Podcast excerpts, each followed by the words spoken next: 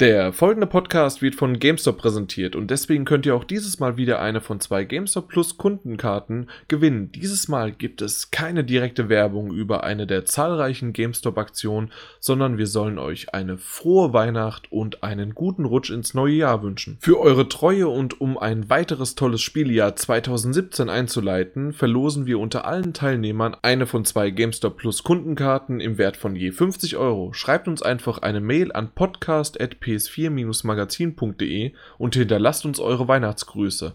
Für eure Treue sagt GameStop Danke, bis zum nächsten Jahr. Und damit herzlich willkommen zum 153. PS4 Magazin Podcast. Das Jahresende ist eingeläutet und wir sind jetzt wirklich im strammen Spaziergang, sozusagen im, im strammen Schlendern gehen wir auf die Weihnachten, äh, Weihnachtsfeiern zu und dann geht auch schon das Ende des Jahres los. Und, und, dann haben wir, wie wir uns, uns versehen haben, schon 2017. Aber Grund genug, dass sich wenigstens einer noch zu mir gesellt hat und um so ein bisschen noch das Jahr zu rekapitulieren. Nicht wahr, Martin Alt? Ich finde es komplett begrüßenswert, dass mal nicht ich ein Jahr älter werde, sondern nur die blöde Welt. Ja, aber du wurdest schon ein Jahr älter dieses Jahr. aber das ist schon wieder lang her. Oh, verdammt. Wenn es lang her war, ja, ja, dann ich, ist es ist äh, kurz in die Zukunft, dass es wieder ein Jahr älter wird. Naja, ja, ja. Ich bin so schlecht mit den Geburtsdaten, dementsprechend, ich kann es noch nicht mal einordnen, ob es warm oder kalt ist bei dir. Mein Handy sagt mir zum Glück irgendwann, ey, der Lenard ist ein Jahr älter geworden. nee, tatsächlich äh, ist es jetzt auf jeden Fall noch deutlich länger hin, bis 2017, als es in 2016 hingewiesen ist. Okay, dann war es doch irgendwas um den, verdammt, was, September? Der Geburtstag von Bilbo Beutlin. Okay, da, da bin ich raus, komm. ich, äh, aber ich weiß, dass der jünger war als du. Weitermachen, Munzer. jo, ähm. Das ist echt unglaublich. Ich jo. fühle mich wie zu wenig Butter auf zu viel Brot verstrichen. Sehr schön, dass wir da angekommen sind. Ja, apropos Fantasie und äh, Fabelwesen. Ähm, bevor wir zu dem Jahresrückblick gehen, beziehungsweise zu unserem Spielejahresrückblick, haben wir kurz mal, also hat der Martin mir eben per WhatsApp mal kurz vorher geschrieben, hier wollen wir eigentlich über Rogue One sprechen. Und ich so, naja gut, wenn du noch eine Stunde länger kannst, dann ja. Ähm, ja, es, es, gehört schon fast wirklich zum Jahresrückblick irgendwie dazu, weil wenn äh, Star Wars dann immer noch im Dezember kommt, so als typischer Vorweihnachtsfilm schon so fast sozusagen, dann gehört das schon irgendwie ähm, gefühltmäßig, finde ich, so, so mit dazu zum Jahresende-Gefühl. Und dann kommt ein neuer Star Wars-Film, das etabliert sich ja jetzt und äh, ja, da gehört es wirklich äh, zum Abschluss.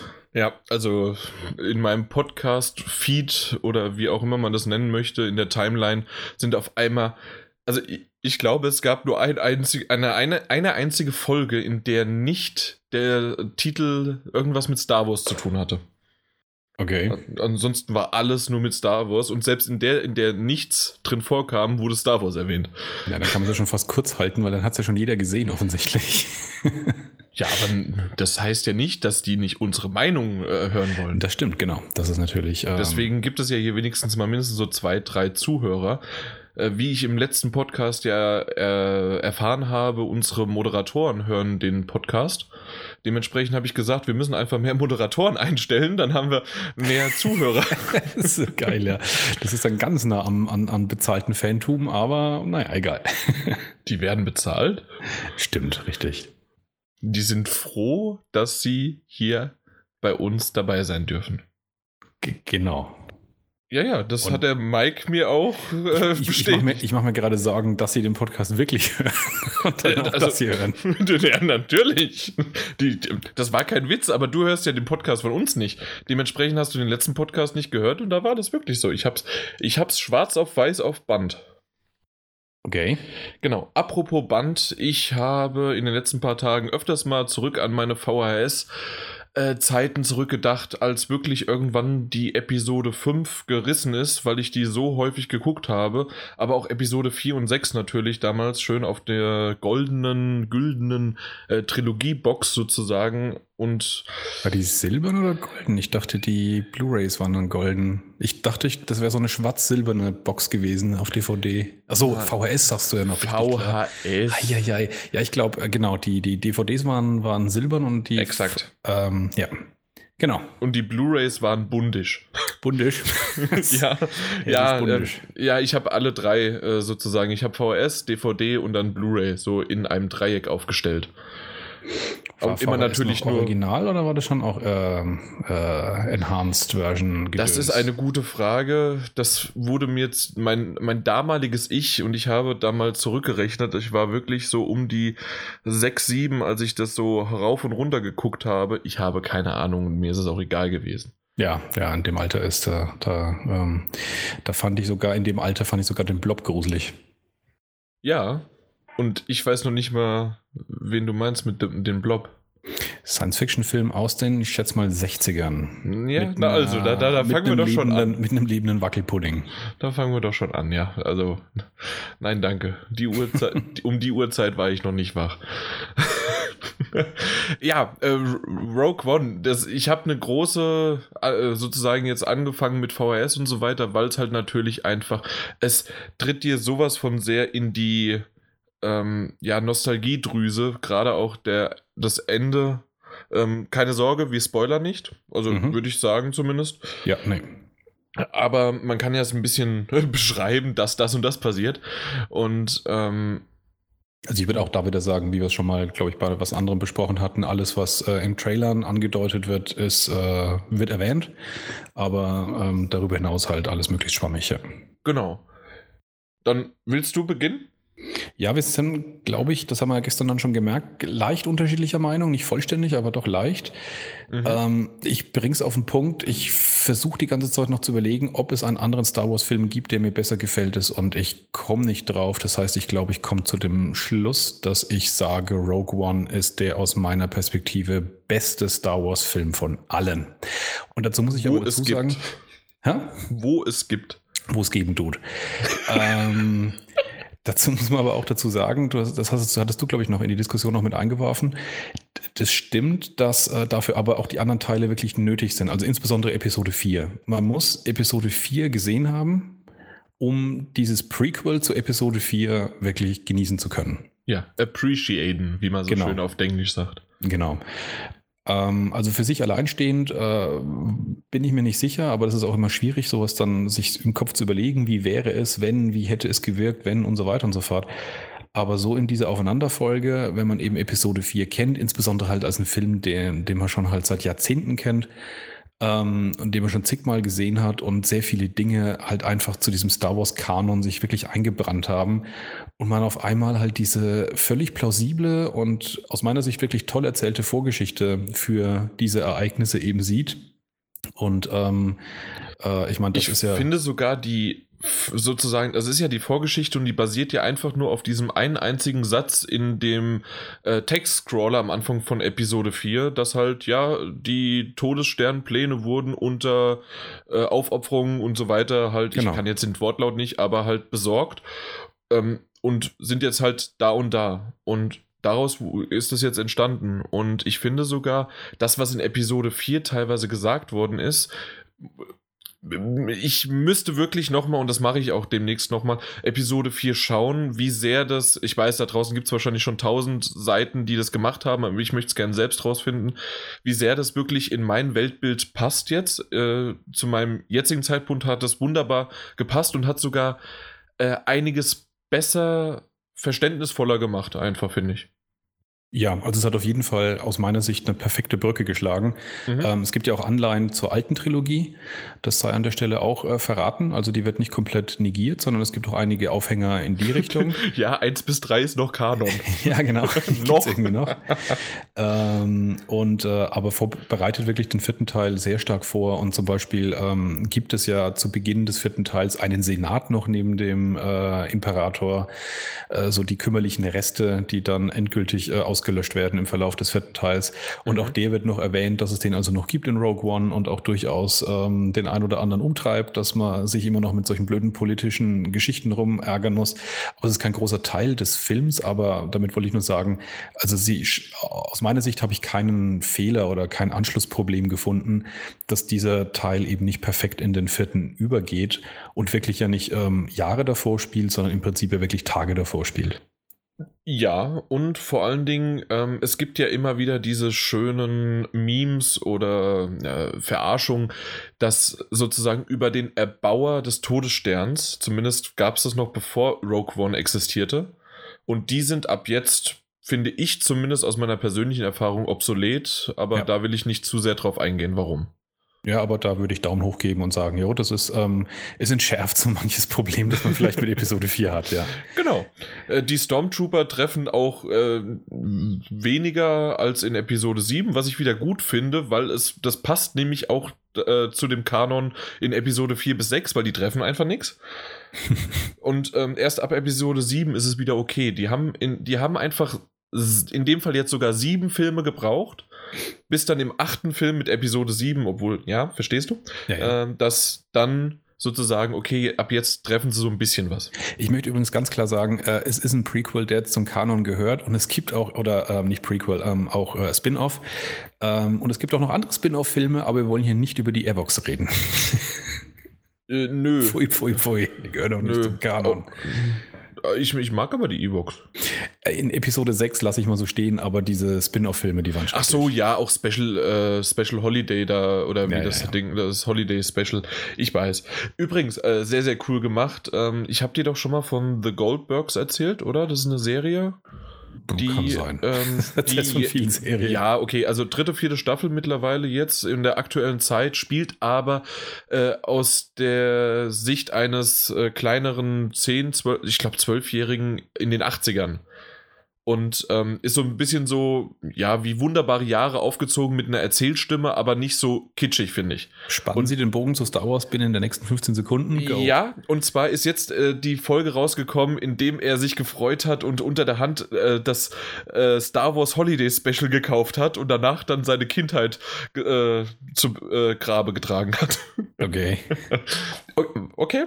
15 okay. Sekunden rum. Ja. ja. War eine sehr, sehr schöne Folge. Weil er danach nämlich noch Howard the Duck geguckt hat und meinte, okay, jetzt ist wirklich alles vorbei. hey, Howard the Duck, oh yeah. ja, ja, eben, genau. Das waren halt ja, gerade die glorreichen. Hat schon einiges verbrochen, ja. Genau. Aber in dem Fall fand ich wirklich Rogue One. Ähm, ich fand das an, den Anfang nicht schlecht. Also das will ich auch nicht so sagen, um jetzt mal in die Richtung zu gehen, wo wir uns unterscheiden. Und zwar habe ich dann aber als Fazit gemeint, die, erst, das, die erste Hälfte, mindestens, wenn nicht sogar das erste, also aber auf jeden Fall das erste Drittel, ähm, nee, mindestens das erste Drittel, aber vielleicht sogar die erste Hälfte, so rum, ähm, finde ich, ist okay, ist gut, ist ein schöner Film, aber die Charaktere, die aufgebaut werden und die mir gezeigt worden sind, die haben mich nicht ganz so sehr berührt wie die anderen davor. Und so richtig an Fahrt hat es halt erst im letzten Drittel aufgenommen. Natürlich dann zum Schluss immer mehr, wie es immer mehr und immer mehr zur Episode ja, vier, vier, sich annähert, ne? ja. vier äh, sich annähert, genau, so sagen wir es mal und lassen es dabei. Und, ähm, und dann auch vielleicht auch noch so ein bisschen der Endkampf, das, was man ja im Trailer schon gesehen hat, ähm, beziehungsweise auch Mittelkampf ist es schon, ähm, was man im Trailer gesehen hat, das halt äh, in der, in diesen Dubai-artigen Inseln sozusagen. Und ja. das ist halt schon ziemlich cool gewesen. Also das hat auch Spaß gemacht. Aber vorher, äh, ich will es nicht missen und das Ganze hat auch einen Sinn gehabt, drinnen zu haben, also drin zu sein, aber trotzdem fand ich das einfach, weil du das so gesagt hast, ähm, dass es einer der besten oder der beste Star Wars-Film ist und für das, dass er eigentlich sogar gar keine Episode drin hat, mhm. dann. Nee, nee, das es ist eine sehr, sehr schöne Erweiterung und gerade, ja, also sowas hätte ich mir vielleicht von Episode 3 gewünscht, dass ein bisschen was von Episode 2 übernommen wird und dann aber zu Episode 4 wird quasi. Vielleicht sowas, aber insgesamt muss ich sagen, ja, Ja, du, du willst aber schon die ganze Zeit. Bitte. Also ich gebe dir auf jeden Fall dahingehend recht, dass das äh, Finale schon der Höhepunkt des Films war. Ähm, da war ich gedanklich nur noch permanent am äh, mir selbst drei Fives geben, was einfach zu geil war. ja. Also es war schon wirklich ein reines Fest. Und äh, auch so viel sei an der Stelle nochmal wiederholt, falls man im Trailer eben auch schon gesehen hat, dass ja auch äh, Darth Vader tatsächlich vorkommt in dem Film. Und das war einfach nur zu geil. Ich kriege jetzt noch Schauer über den Rücken, wenn ich einfach nur an die Szene äh, mich zurückerinnere. Das war unfassbar fantastisch. Ähm, Damit hat man wirklich den mimösen äh, Anakin Skywalker ja. verdrängt. Schlussendlich. Ja. Also dieser Film hat es gebraucht. Im Grunde, ich, ich weiß aber bisher noch nicht, außer vielleicht aus marketingstrategischen äh, Gründen, dass man das Ding nicht irgendwie 3.5 oder sonst wie genannt hat. Ich glaube, es ist genau, einfach nur, dass es halt sich blöd angehört hat. Aber ja, zumindest ab keine, der Hel Es gab halt keine Episodennummer äh, mehr dazwischen frei, ja. Naja, dreieinhalb halt, ne? Und, ähm, und, und, die Hauptcharaktere kommen halt auch nicht vor. Also das ist halt schon so der Punkt, dass es halt, ähm, wie du selber auch schon gesagt hast, es werden andere Charaktere aufgebaut und sie spielen halt ihre komplett eigene Geschichte, die aber jenseits dieser ganzen äh, Skywalker-Geschichte ähm, rauf und runter mit allen Seitenfamiliensträngen und so weiter und so fort halt irgendwas zu tun hat. Ähm, insofern ist es schon weiter weg als die, als die anderen Episoden, die zueinander hängen ähm, ich finde schon okay, das als, als Spin-off zu bezeichnen. Aber was mir auch halt schon in der ersten Hälfte so wahnsinnig gut gefallen hat, wie gesagt, das ziehen sie auch in der zweiten Hälfte noch super gut durch, ähm, wo es dann auch äh, noch mehr actionreicher wird, sagen wir es mal so. Aber auch die erste Hälfte fand ich da schon lange absolut nicht langweilig. Ähm, dass sie aber im Prinzip einen viel cooleren Fanservice geliefert haben, als es Episode 7 geschafft hat. Episode 7 ist in die Zukunft gegangen und hat da irgendwie ähm, viele Jahre in der Zukunft irgendwie sowas ähnliches wieder abgespielt wie Episode 4 und hat dabei sehr vieles ähnlich gemacht und dadurch halt so Fanherzen versucht zu erwärmen. Und vielen Leuten hat das ja nicht so gefallen, weil sie gesagt haben, dem Film fehlt so ein bisschen der eigene Charakter, die eigenen Ideen und so. Und, und Rogue One macht im Prinzip genau das Gegenteil aus meiner Sicht. Das spielt nämlich genau zur selben Zeit von äh, Episode 4 hat aber komplett seine eigene Geschichte, seinen eigenen Charakter, seine eigenen Charaktere, die auch da mitspielen, aber trifft trotzdem dadurch, dass es halt wirklich in derselben Zeit spielt, äh, kreieren sie dieses Universum halt genauso wieder, wie man es im Kopf hat. Da sind halt wirklich die Sternzerstörer, die genauso aussehen. Da ist das Imperium mit den Uniformen, die genauso aussehen. Da ist die Schaltzentrale des Todessterns, die man genauso in Episode 4 gesehen hat man hat so das Gefühl, man hat so diesen, diesen, diesen verlorenen, äh, diese, die, diesen verlorenen Film äh, der alten Trilogie wieder entdeckt, sozusagen, weil er wirklich perfekt da reinpasst. Natürlich mit moderner Technik gemacht. Nee, die haben teilweise dieselben Szenen genommen. nee, also alles zumindest nachgespielt, ja. Aus der, aus der Remaster-Edition haben sie das eine Ding rausgenommen. Das war doch eins zu eins genau dasselbe. Äh. Ja, es gibt da einige überraschende Wiedersehen, die ich an der Stelle auch nicht spoilern will, aber es ist halt wirklich ähm, genau die alte Trilogie, alles, all die Formen, all die Designs, die, viele der Charaktere und halt wirklich eben das alte Imperium mal komplett wiederzusehen. Das gab es nicht in der alten Trilogie, in der, in der neuen Trilogie, also eins bis drei und in den neuen Teilen ab Teil sieben dieses New Order Dingens oder wie die heißen, die, die sind auch irgendwie komisch. Also ich weiß nicht, es ist nicht das, dieses nicht das Imperium, Gefühl. das zurückgeschlagen genau, hat. Genau. Und was mir ein bisschen Sorgen tatsächlich gemacht hat, nachdem er auch mal in, in Episode 7 irgendwie den Todesstern-Gedanken nicht wirklich fallen hat lassen können, so und jetzt noch der Rogue One-Film, nochmal ein Todesstern-Film, auch wenn es natürlich derselbe ist wie in Episode 4. Aber ich fand allein großartig, wie sie diese, diese, dieses, dieses Objekt, dieses Ding, diese Kampfstation inszeniert haben. Also ich weiß nicht, wie du das empfunden hast, aber der, der, das Ding sah noch nie so geil aus. Allein wie es halt am Horizont gezeigt wurde oder wie es halt im Weltall mit den entsprechenden Beleuchtungseffekten oder wenn halt ein Sternzerstörer drunter taucht. Dieses Ding hat nie so mächtig und so gefährlich gewirkt, finde ich, ich kann, in diesem ich, Teil. Das stimmt. Also ich kann mich an eine Szene erinnern, an dem der wirklich, man sieht es von einem äh, Planeten aus und der äh, Sternzerstörer Nein, der Todesstern äh, ist dann am Horizont und kommt da so da drüber und er geht auf wie ein Mond, aber ja. einfach nur so ungefähr das 30-fache eines Mondes. Das ist schon ein beeindruckender Moment. Und was du aber eben gerade gesagt hast, natürlich werden wir das Ende nicht spoilern, aber ich würde auch da, weil du gesagt hast, auch gegen Ende, ich hätte mir am Ende fünf bis zehn Sekunden vorher einen Cut gewünscht wenn du weißt, was ich meine und wahrscheinlich die, die es gesehen haben, wissen auch, was ich meine. Uncanny Valley meinst du? Ja. Ja, das war, das war tatsächlich ich, komisch. Ja. Das war zu viel. Das andere äh, war in Ordnung, der andere Auftritt. Der ging besser, ja. Der, der ging definitiv besser, obwohl es auch merkwürdig war. Ähm, wenn man weiß, ähm, ja, wenn, wenn man die Hintergrundgeschichte sozusagen weiß. Aber ähm, ja, das, das andere, ich hätte es mir lieber gewünscht. Also entweder noch ein paar Euro mehr reinstecken äh, in, in das CGI oder halt wirklich lassen. Ähm, trotzdem war es so. Und übrigens, was mir auch noch am Anfang, der Anfang hat mir ziemlich gut gefallen, weil ähm, das hätte auch Quentin Tarantino ähm, ja, ähm, Regie führen können. So die, die erste fünf Szene. Minuten, die erste Szene, ja. Mhm, ja. Das, das hat mir echt gut gefallen. Das war ziemlich langsam und deswegen, das war, es war in Ordnung, so wie das aufgebaut hat und so weiter. Ich fand das, ich finde, das ist definitiv auch die erste Hälfte kein schlechter Film. Ich habe auch nicht irgendwie auf die Uhr geguckt und dachte, oh Mann, jetzt geht's denn ja endlich los.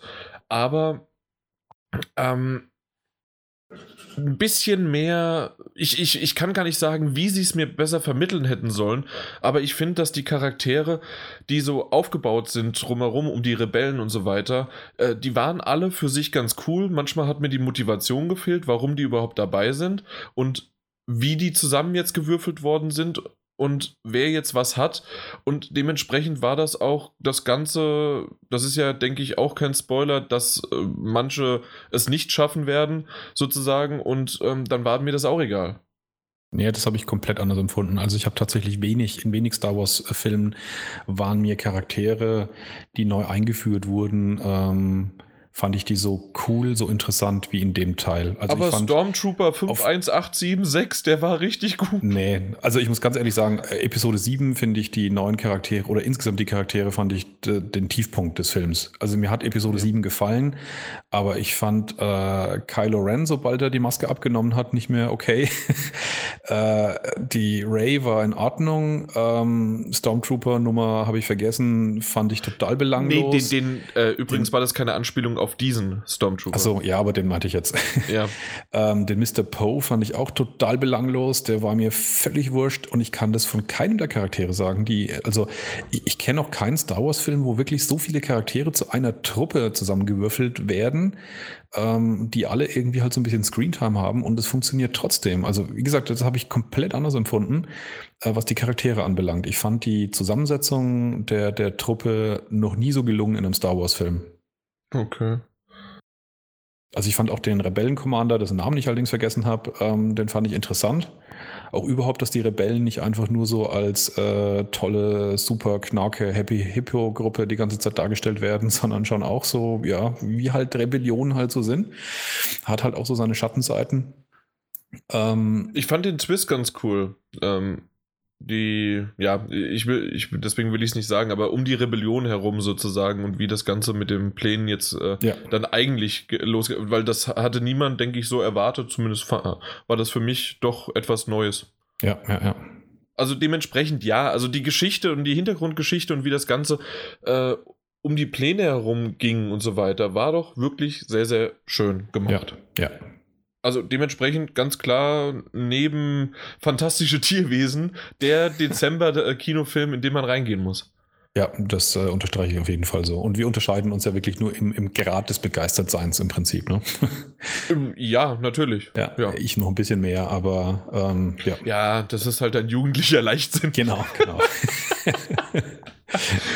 Ah, übrigens ist mir gerade äh, ein weiterer Punkt auf der Liste eingefallen, der mir entfallen ist. ist ja, deine Liste, die du ähm, auf dem Heimweg verlegt hast, sozusagen. Beim ja. Radeln verloren. Ähm.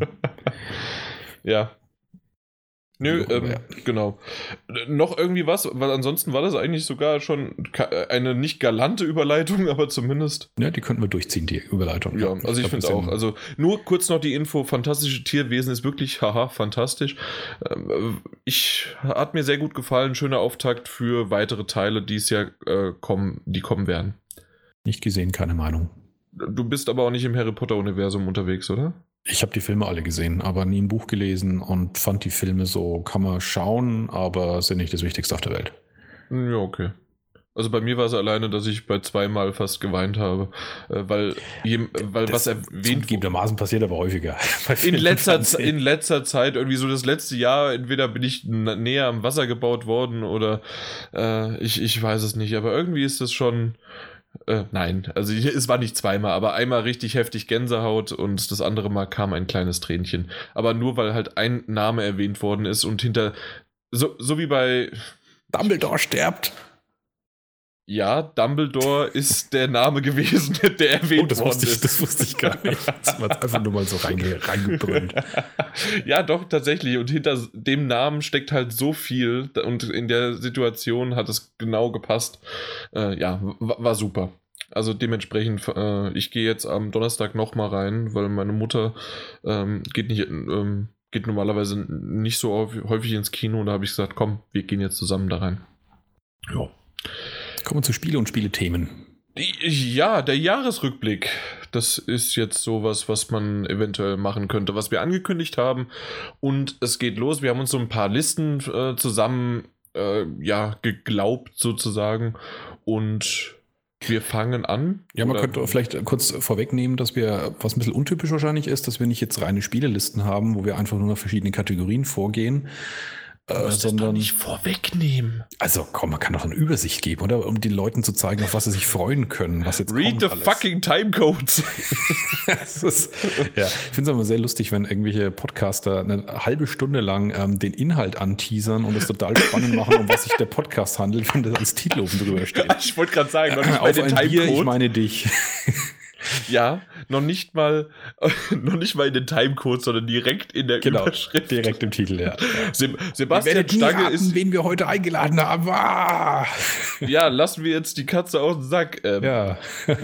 genau. Aber es, es, war wunderbar, es war schön, ich habe sehr gelacht. Also, ja. das war sehr sympathisch. Aber jo, das, das machen wirklich viele auch irgendwie. Oh, äh, was weiß ich, wir haben heute da, den und den Film und drumherum und drumherum. Hier, das steht bei euch in Titeln, dass ihr Star Wars gesehen habt. Jo, danke. Dementsprechend, das steht bei uns aber nicht in der Überschrift, aber zumindest in den Timecodes, dass wir jetzt ein, einige Listen haben und die werden wir jetzt Stück für Stück dann vorstellen und ähm, wir haben uns da so ein paar Sachen und Gedanken gemacht.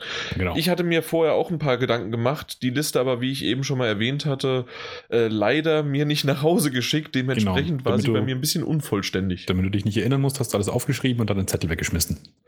Richtig aber normalerweise geht es doch irgendwie unters Kopfkissen legen und dann merkt man sich das. Aber ja. hat nicht geklappt, hat nicht sollen sein, aber so ein paar sind mir wieder eingefallen und mal gucken, ob es noch Stück für Stück weitergeht. Ja. Na gut, dann fangen wir an mit den größten Überraschungen. Und das muss nicht nur unbedingt ein Spiel sein, sondern es kann auch eine News oder ein Thema sein. Und Möchtest du einfach anfangen? Ich sage mal, der Chef gibt den Takt vor. Dankeschön.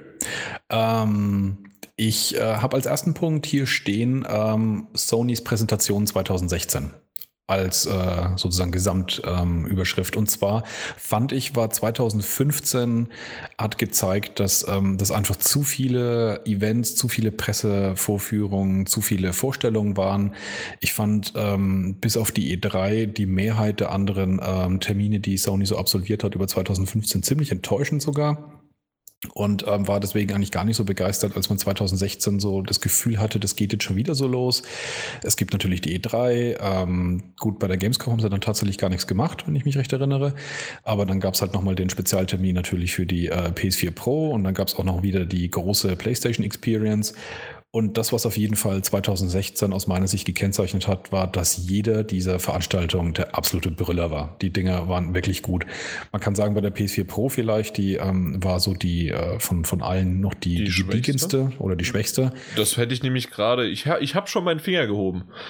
ja, aber sie war trotzdem auch nicht schlecht. Also sie haben das Ding halt auch nicht äh, überhyped oder irgendwie ähm, falsch dargestellt, wie auch immer man das bezeichnen will. Aber ähm, also gerade die PlayStation Experience war aus meiner Sicht der absolute Hammer und ähm, die E3 dieses Jahr halt sowieso auch. Also ähm, Sony hat es auf jeden Fall gezeigt, dass sie es schaffen, mehr als eine Veranstaltung zu füllen und daraus echte coole Veranstaltungen zu machen, bei denen man dann froh ist, dass man sie gesehen hat. Und tatsächlich, ich meine, wir reden über Überraschungen, deswegen sei an der Stelle schon mal gemerkt, dass ich auch ähm, Inhalte aus diesen Präsentationen dann nochmal in meiner Überraschungsliste auftauchen, weil abgesehen davon, dass die Präsentationen so großartig waren, kam dann auch noch die eine oder andere Sache raus, die einfach ähm, ja, mich wirklich vom Hocker gerissen haben. Das stimmt. Also ich finde auch, dass sie jetzt im Jahr 2016 einiges besser gemacht haben von ihren Präsentationen und wie sie das gemacht haben. Auch die PlayStation Experience, die fand ich auch letztes Jahr zwar schon ganz gut, aber die hat nochmal jetzt dieses Jahr eine Schippe draufgelegt. Ähm, ich finde an der Stelle kurz einfach ergänzt, dass Sony früher auch immer ähm, das Problem hatte, dass sie einfach zu lang gemacht haben. Die waren immer unterm Strich gut, aber die hatten immer so einen Mittelteil, wo man einfach so irgendwie angefangen hat, müde zu werden oder erschöpft Der Vita-Teil. der Vita-Teil oder ja, zu viel Indies dann in der Mitte oder wie auch immer. Ähm, und die Dinger dieses Jahr, die waren einfach besser getaktet. Die, die, die gingen Schlag auf Schlag und man hat irgendwie gar nicht mitgekriegt, wie die Zeit vergeht. Und ähm, das war wirklich, wirklich gut.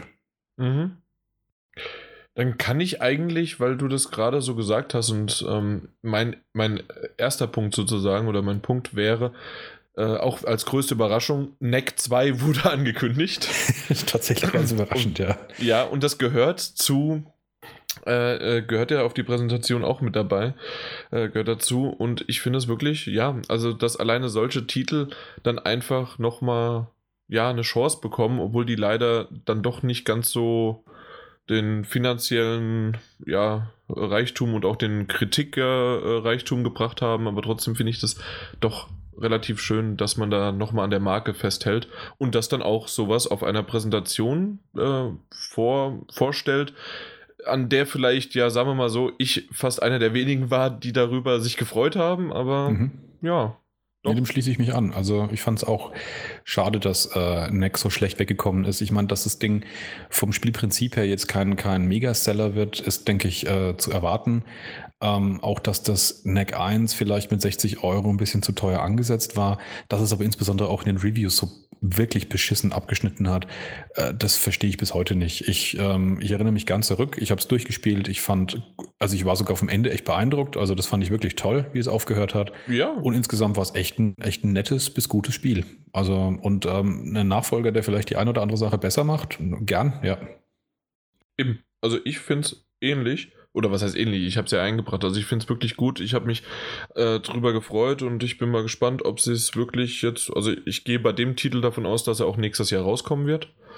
Und ja, dann schauen wir mal, was da auch wirklich ähm, dann dahinter steckt und ob sie aus ja, Kritik, Feedback gelernt haben. Ähm, zumindest bei, bei, in Richtung Präsentation haben sie es gelernt, wie du schon gesagt hast. Das war schon ziemlich knackig. Das Einzige bei der PS4 Pro war es wirklich, das war für mich ein Schritt zurück von der Präsentation her, wie sie es gemacht haben. Und es gab, gab es dieses Jahr auf der E3 das Problem oder war das das irgendwann davor, dass sie die PSVR gezeigt haben? Nee, dieses Jahr auf der E3 nee, nee, das war letztes Jahr gab es eine extra ähm, Veranstaltung für die PSVR oder das war die Paris Games Week oder sowas, da wo sie dieses komische äh, Diskus aufeinander spielen, Tronspielchen gespielt haben, was so furchtbar in die Hose ging, ne? Äh, ja, aber war das wirklich da? Das weil, war letztes Jahr. Weil ich saß live drin. Ich weiß nicht, ob das. Das müsste das Paris war. Games Week gewesen sein. Also das, was da in die Hose gegangen ist, war nicht, mhm. war nicht auf der Paris Games Week. Das kann vielleicht eher auf der, äh, wirklich auf der PlayStation Experience gewesen sein im Dezember erst. Dann vielleicht das. Genau. Äh, davor, da haben sie was anderes äh, gezeigt und gemacht, aber ja, ja, irgendwie, das waren so Momente, die nicht ganz so gut gelaufen sind, aber ansonsten war das wirklich, das sind ja, also die sind nicht mehr irgendwie auf die Bühne gekommen und haben dann ihre, ähm, ja, ihre PowerPoint-Präsentation teilweise ab, äh, äh, abgespielt mit, wir haben hier ähm, das und das verkauft und das sieht so aus und so weiter. Das war überhaupt nicht mehr. Das stimmt, aber das machen sie zum Glück jetzt auch schon wirklich eine Zeit lang nicht mehr, muss man so nicht zugute halten. Also ich würde mal sagen, so die letzten drei Jahre ist das befreit. Nein, nein, nein, nein. Ich glaube schon. Die PowerPoint-Präsentation, sie sind mir noch in guter Erinnerung, aber sie haben schon jetzt nicht erst dieses Jahr. Schon das ist so lange her. Oder? Ja, ich glaube schon. Also ich kann mich noch daran erinnern, zum Beispiel in dem Jahr, wo sie äh, Last Guardian angekündigt haben. Auf der E3, da haben sie noch äh, mit PowerPoint-Folien rumhantiert. Ja, aber da erinnert sich her. doch keiner mehr dran. Ja, doch. Äh, es war tatsächlich eine der ersten E3s, die ich mir in voller Länge angeschaut habe. Da haben dann die Pressekonferenzen auch wirklich angefangen, ähm, von echten reinen Informationsveranstaltungen mehr sich zu Shows hinzuentwickeln. Da durfte ich noch nicht so lange aufbleiben. die gab es tatsächlich zum Download als Video auf der PS3. Die äh, E3-Konferenz damals. Und du konntest dich in Home ein anmelden und hast es dann in einem Kino, Kino gucken können. Genau. ah, herrlich. Ja. ja. Auch Nostalgie pur hier. Nostalgie, ja. Äh, weil jeder sich so mit einem gefühlten Herzen da, ja. da, da äh, sich nicht gerne dran erinnert. Ja. So, dann gehe ich mal zu meinem nächsten Punkt auf meiner mhm. äh, fünf Überraschungsliste. Und zwar wäre das ein Spiel, nämlich Thumper. Thumper, ein Spiel, von dem ich mhm. irgendwie zwei Wochen bevor es rauskam, noch nie was gehört hatte. Ähm, und äh, dann wurde es tatsächlich, es hat es nicht auf meine Top 5 Liste an Spielen geschafft, aber doch eines der aus meiner Sicht besten VR-Titel dieses Jahr, ähm, das ich bis heute wirklich gern spiele. Ein kleines äh, Spielchen, das einfach beweist, wenn man etwas wirklich gut designt, dann reichen auch sehr minimalistische Grafiken, um einen wirklich mitzureißen. Dann reicht auch ein minimalistisches äh, Spielprinzip mit dem richtigen Soundtrack unterlegt. Es ist trotzdem eine echt krasse Erfahrung. Ähm, Thumper ist wirklich ein Spiel, das äh, aus meiner Sicht jeder, der äh, eine PSVR hat, ähm, auf jeden Fall mal gespielt haben sollte. Zumal es, glaube ich, dafür sogar eine Demo gibt. Gibt es keine Ausrede, dass man es nicht mal ausprobiert? Ja, es gibt definitiv eine Demo, ja. Genau. Ähm, und ja, also das ist wirklich eine, eine ganz eigene, besondere Erfahrung, in dieser komischen, psychedelischen Welt da durchzurasen und äh, im Takt die, die Moves durchzuführen, ist schon wirklich, ähm, ja, eben ein Titel, der mich von der Beschreibung her eigentlich auch gar nicht interessiert hätte, so als rhythmusartiges Spiel, ähm, wie gesagt, von dem ich noch nie was gehört hatte kurz davor und ähm, wo ich dann aber nach fünf Minuten ausprobieren komplett überzeugt war.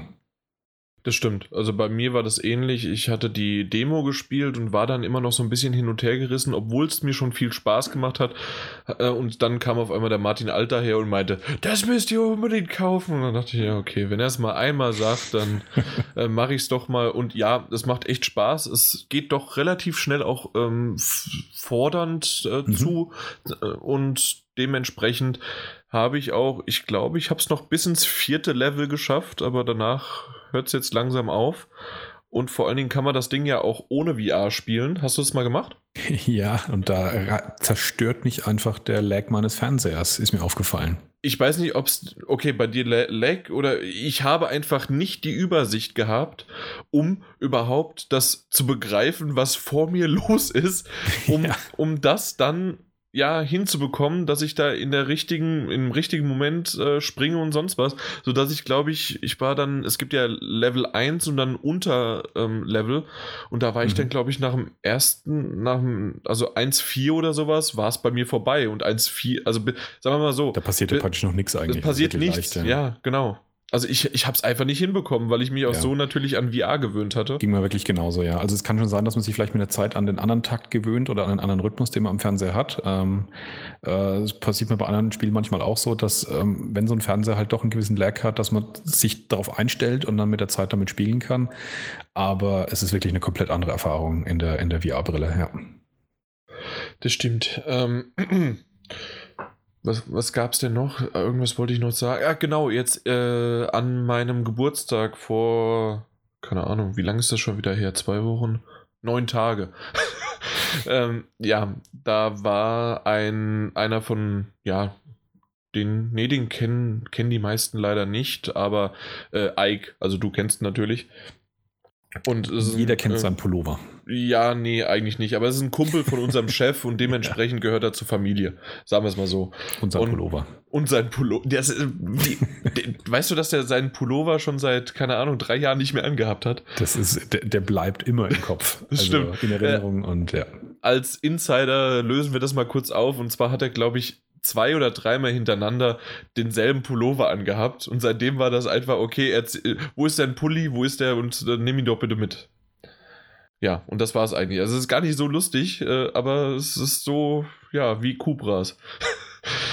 ja, na gut, auf jeden Fall, er hat das erste Mal so richtig ausgiebig VR spielen können. Er hat es immer mal wieder so auf der Gamescom gekonnt, aber hat es zu Hause nicht und keinen im Umkreis. Und dann hat er es jetzt bei mir mal ausprobiert und hat dann auch gleich gesagt, ich muss unbedingt dieses Spiel, von dem der Martin Alt die ganze Zeit redet, ausprobieren. Und ich so, was meint er denn? Ja, dieses Käfer, ach so, ja, Famper, okay. Ja, na gut. Und dann hat er es ausprobiert und meinte, das ist ja cool. Und vor allen Dingen halt natürlich gleich am Ende des Levels dann, ähm, wenn dann der, dieses Riesenvieh auf einen zukommt, ähm, ja, das wirkt halt einfach überhaupt nicht auf einem flachen Bildschirm, ja, sondern ja, nur, ja. wenn das halt vor dir auftaucht. Und auch unbedingt mit Kopfhörern spielen. Es ist zwar so ein sehr minim, man kann es fast nicht Musik nennen, aber das sind Geräusche, die hauen einem wirklich irgendwie, die, die, die haut einem wirklich Rhythmus um die Ohren. Halt. Und das ist so ein geiler Rhythmus, der dabei entsteht, mit so fiesen Geräuschen zum Teil, die wirklich hart klingen, aber einfach, einfach gut sind. Ja, ja das kann man sich bezeichnen. Definitiv. Äh, mein Titel ist auch VR. Und zwar Eagle Flight. Und da gar nicht so sehr, ähm, dass der Titel rausgekommen ist oder dass er mich so begeistert hat, sondern dass es Ubisoft wirklich bis zum allerletzten Schluss geschafft hat, den Singleplayer komplett zu, ja, unterpräsentieren wäre ja falsch gewesen, weil sie haben es nämlich gar nicht präsentiert. Und dann ko kommt das Ding raus und kurz vorher hat man dann gehört, ja, es wird einen Singleplayer geben und dann spiele ich den so einfach mal unbedacht und dann ist das Ding wirklich von Anfang an richtig gut. Weil ich ja ähm, gedacht habe, okay, Eagle Flight, ja, im Multiplayer einfach nur andere Adler abschießen. Oh. Jetzt und als irgendwie so Capture the Flag mäßig hat jetzt mein Interesse nicht komplett geweckt. Es war zwar eine coole Sache, aber für Langzeitmotivation nein. Aber der Singleplayer war dann wunderbar. Und das hat mich doch echt sehr überrascht. Und das ist sozusagen das, was ich hier einbringen wollte. Ja, die Erzählung hat bei mir Egelflight auf jeden Fall auch auf die Merkliste gesetzt, von der ich dann hoffentlich irgendwann auch mal schnappen und kaufen und spielen werde. Ja, 2028, wenn du dein. Wie, was war jetzt bei dir? Pile of Shame muss erst abgearbeitet werden. Genau. Ja, nee, ist klar. ich spiele immer noch am selben Spiel, seitdem ich äh, mir dieses Vorhaben ähm, erschlossen habe. ja, klasse. Und dann, und dann kommen ein paar Spiele dazu und ich, mittlerweile schenke ich dir Spiele. ja, irgendwann komme ich dazu, auf jeden Fall. Ja, ja, ähm, natürlich. Äh, mein dritter Punkt auf der Liste. Ähm, Du erinnerst dich an die E3 2015, die wir ja live besucht haben? Nee, habe ich total verdrängt. ja, es war, war es auch echt nicht wert. Da hatte ich gesagt, ich weiß nicht, ob du dich an dieses Detail vor allem erinnern kannst, ähm, was so der, die echte Krönung wäre, wenn das Sony auch noch abziehen würde. Ähm, das habe ich damals noch gesagt, das wäre so wirklich so das, das i-Tüpfelchen nach allem, was dann nämlich vorher passiert ist mit Konami und äh, einem gewissen Kojima, ich, wo ich gemeint habe, wenn Sony es schafft, den sich zu schnappen.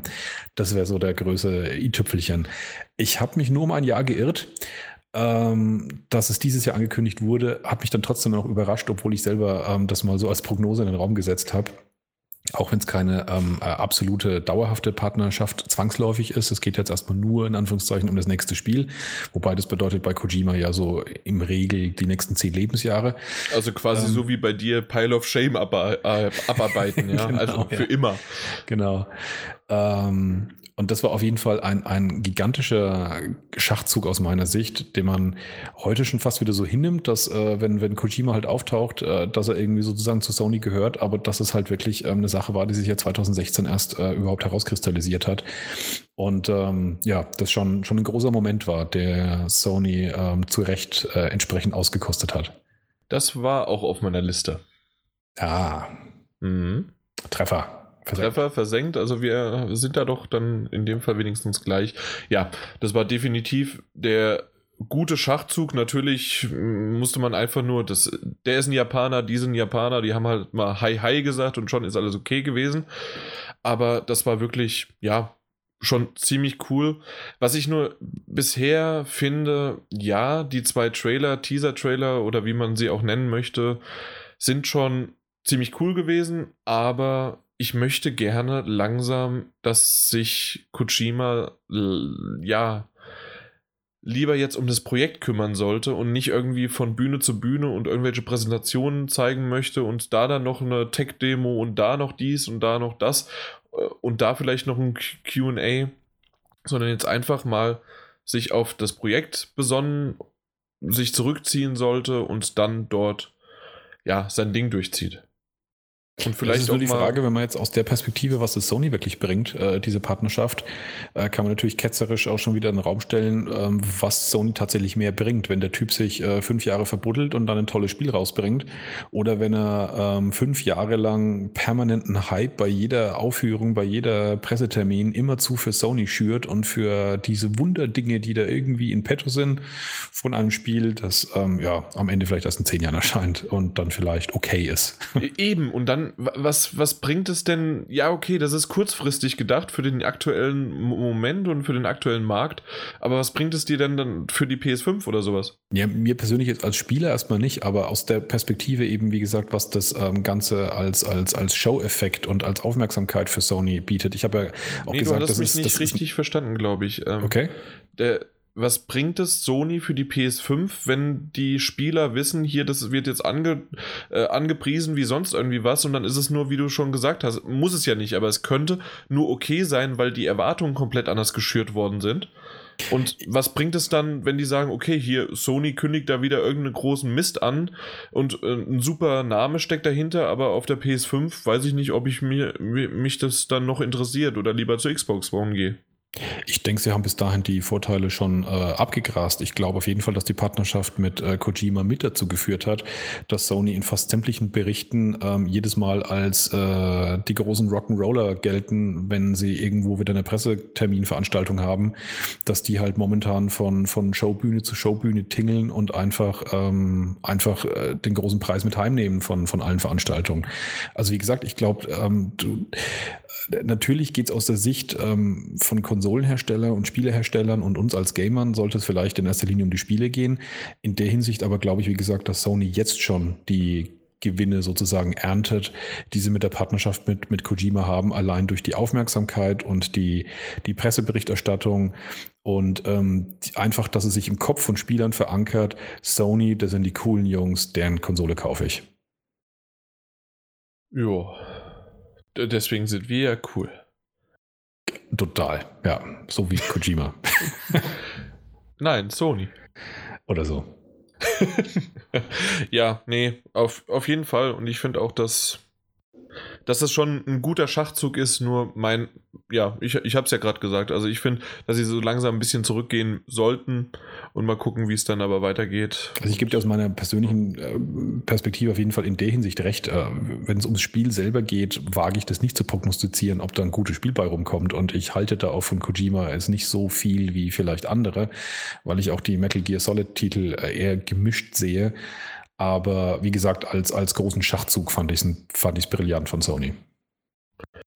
Ja, äh, doch, äh, auf jeden Fall. Und es wäre auch sehr, sehr schade darum. Ähm, naja, auf der anderen Seite, nee. Also, irgend, ich wollte gerade sagen, dass dann äh, Kojima jetzt aufhört. Nein, der würde nicht aufhören. Irgendjemand hätte ihn genommen oder er hätte einen Kickstarter gemacht und dann wäre das durch die Decke gegangen oder irgendwie wäre da was passiert. Glaube ich auch. Aber, aber so ja, macht Sony eigentlich schon, ja, hat den richtigen Schritt gemacht, definitiv. Ja. Dann machst du mal deinen vierten zuerst. Mhm. Und zwar ist es die, äh, die Sache, dass ich, ja, dass ich dieses Jahr gerne ein Sportspiel gespielt habe, und zwar NHL 2017.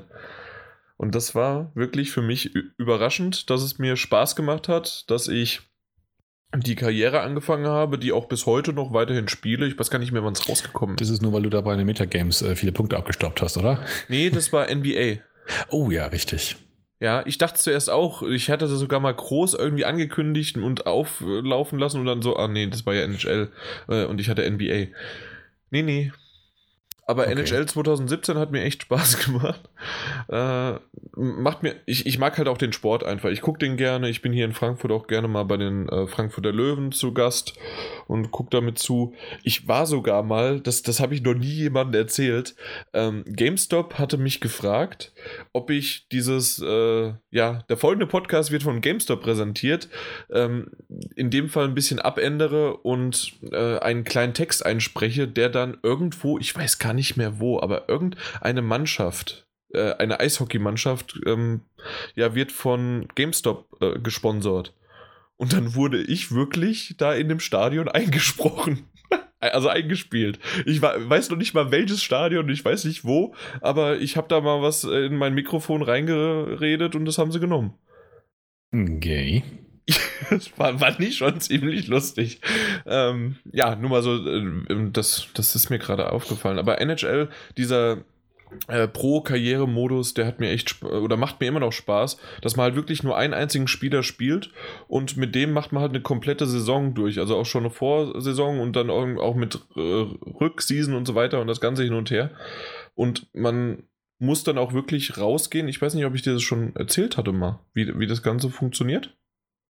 Äh, nee, mein Interesse ähm, äh, berodelt auf und ich bin unglaublich neugierig. Also ja, erzähl's mir. Weil das ist wirklich äh, ziemlich ungewöhnlich. Normalerweise äh, kannst du ja bei FIFA oder bei NHL kannst du alle Mannequin auf dem Spielfeld äh, dann durchwechseln und dann die spielen. Und im Pro-Modus hast du nur eine Figur, die kannst du dir am Anfang auswählen und dann auch ihr, ihr, die Position zuschreiben sozusagen. Und beim Eishockey wird ja nach allen drei bis vier Minuten, vielleicht maximal fünf Minuten, ähm, wird gewechselt. Das heißt, du musst raus und dir wird vom Trainer auch gesagt, hier, du bist platt, komm raus. Und wenn du nicht rausgehst, kriegst du auch Minuspunkte und du ähm, musst dann auf der Bank warten. Du kannst natürlich dann bis zur nächsten Einwechslung die Zeit vorspringen und dann wird es simuliert, aber du kannst in der Zeit nichts anderes machen. Und danach, und danach spielst du dann an diesem Punkt weiter und eventuell liegst du vor oder zurück, weil deine Mannschaft missgebaut hat und dann musst du halt weitermachen. Okay.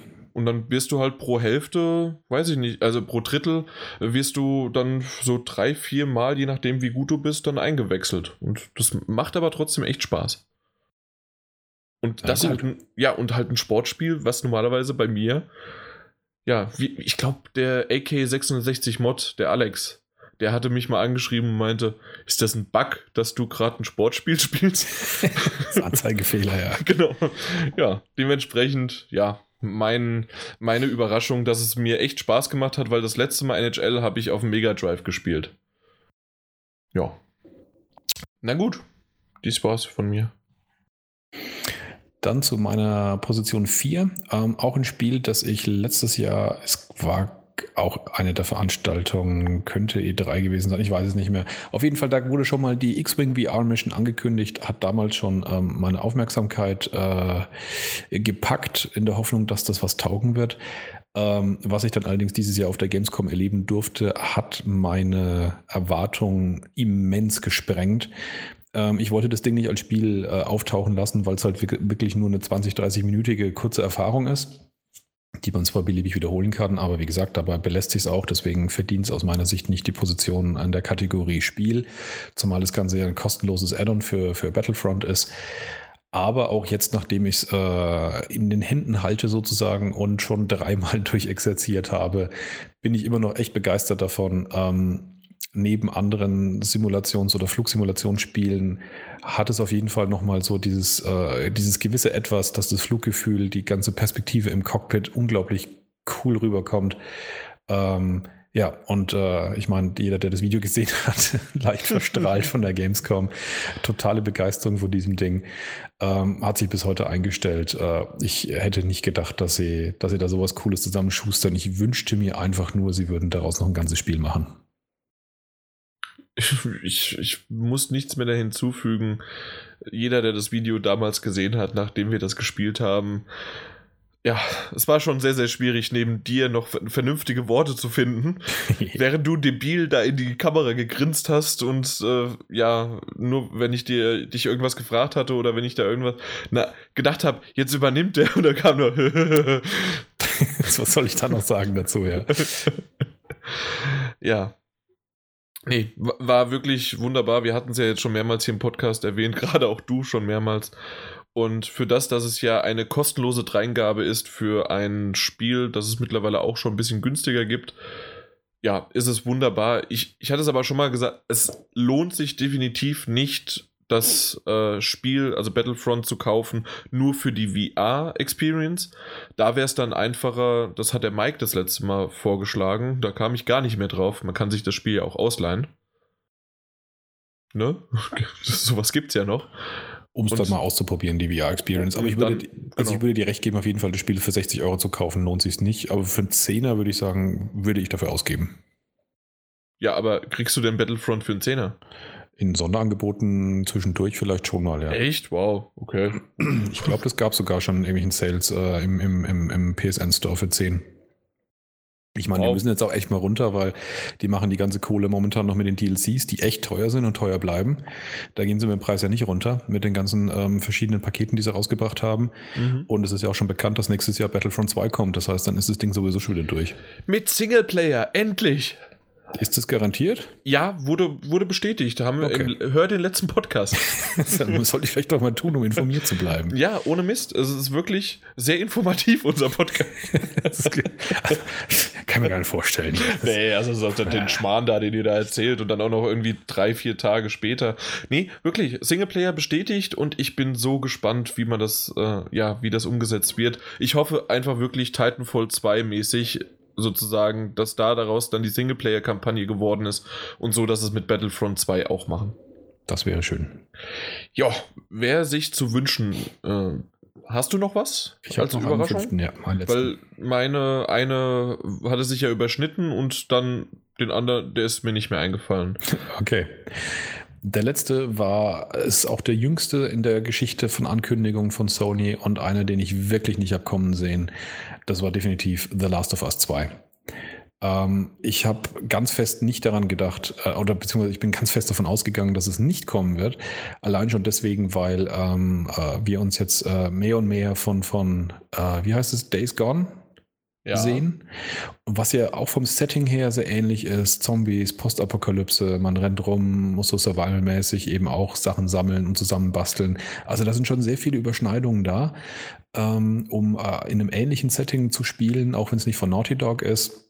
Entschuldigung, aber, dass ich dich unterbreche, ja. aber ich, ich sehe es gerade, Battlefront äh, kostet gerade im PSN 15 Euro. Ne? Also dann zuschlagen, wer mhm. die VR-Experience noch will. 15 ist es, äh, ja, ist schon ein bisschen grenzwertig, aber wer wirklich drauf steht, sollte dazu schnappen und da kriegt ihr auch noch ein Spiel, das man durchaus auch spielen kann dazu. ohne, ohne die VR-Experience. genau. Ähm, ja, äh, was Sorry. mich einfach wundert, ist, dass das Setting halt so, so, so ähnlich ist ähm, für Days Gone, was auch so ein bisschen als äh, Showcase für, für die PS4 Pro momentan herhält, dementsprechend mehr und mehr äh, Aufmerksamkeit bekommt. Und ich eben auch fest davon ausgegangen bin, dass ähm, Naughty Dog die Geschichte von Ellie und Joel nicht weitererzählen wird. Ähm, ich habe auch selber immer gesagt, dass ich es gar nicht will, dass die weitererzählt wird von diesen beiden Charakteren, mhm. weil die Geschichte eben erzählt ist und aus meiner Sicht eigentlich nett abgeschlossen ist ich muss zugeben, auch wenn sich meine Einstellung in der Hinsicht eigentlich nicht geändert hat, hat sich trotzdem unglaublich cool angefühlt, die beiden wieder zu sehen. Es ist genug Zeit anscheinend vergangen. Ähm, und insbesondere bis das Spiel rauskommen wird, wird sicherlich noch zwei Jahre vergehen. Davon würde ich jetzt mal äh, ausgehen. Ähm, dass ich mir auf jeden Fall, dass ich, dass ich gespannt bin. Und ähm, ich hoffe, sie versauen es nicht, was ich aber nicht glaube, was Naughty Dog ist. Das wäre äh, Premiere aus meiner Sicht. Ähm, aber es war äh, ein, ein, interessantes Wiedersehen. Ich hätte nicht gedacht, dass es, wie gesagt, neben Days Gone tatsächlich angekündigt wird. Und äh, bei all dem muss man auch noch dazu sagen, was die in dem Trailer gezeigt haben, wie sie das technisch rübergebracht haben, wie das aussah, war unfassbar gut. Also das ja. war für mich nochmal so ein, so ein Sprung und so ein Augenöffner, wie als man den ersten Trailer zu Uncharted 4 gesehen hat. Jo, das stimmt. Ich bin auch ziemlich gespannt auf den Titel. Ich kann mir nicht vorstellen, dass der nicht. Also, ich, frühestens kommt er Frühjahr 2018 raus. Also, ja, ich, ich würde sogar kann Herbst, noch nicht mal. Winter 2018 sagen, ja.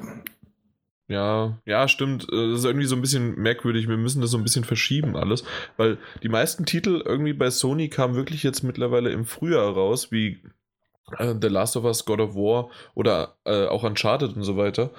Dementsprechend muss mal was auch in den Herbst reingerückt werden. Aber ich weiß ja nicht, was sie machen, weil irgendwie God of War ist traditionell immer im Frühjahr. Äh, ja, The Last of Us auch. Jetzt Horizon kommt dieses Jahr auch im Frühjahr. Irgendwie haben die immer Frühjahr Release. Das stimmt, ja. das war so, so irgendwie völlig verblüfft, ja, da hat er recht. Nee, ich äh, wollte zu diesem Thema nicht stark eingehen, weil ich dazu später noch was sagen will. ja, okay, gut. Nee, dann ähm, Ich, äh, ja, ich habe eigentlich schon alles im Live-Ding mit Chris äh, über The Last of Us 2 gesagt und auch später dann nochmal. Ich freue mich drauf. Du hast recht, dass es ein mm, bisschen einen komischen Beigeschmack hat, wie die Geschichte jetzt wirklich weitergeht. Es gibt ja auch schon ja verschiedene Ideen dahinter, wie wirklich das jetzt äh, die Rolle um Joel ist, um nicht zu viel zu verraten, falls es niemand, äh, selbst obwohl das nur Fanfiction ist, äh, die momentan gesponnen wird, aber trotzdem möchte ich da nicht das in die Richtung sagen.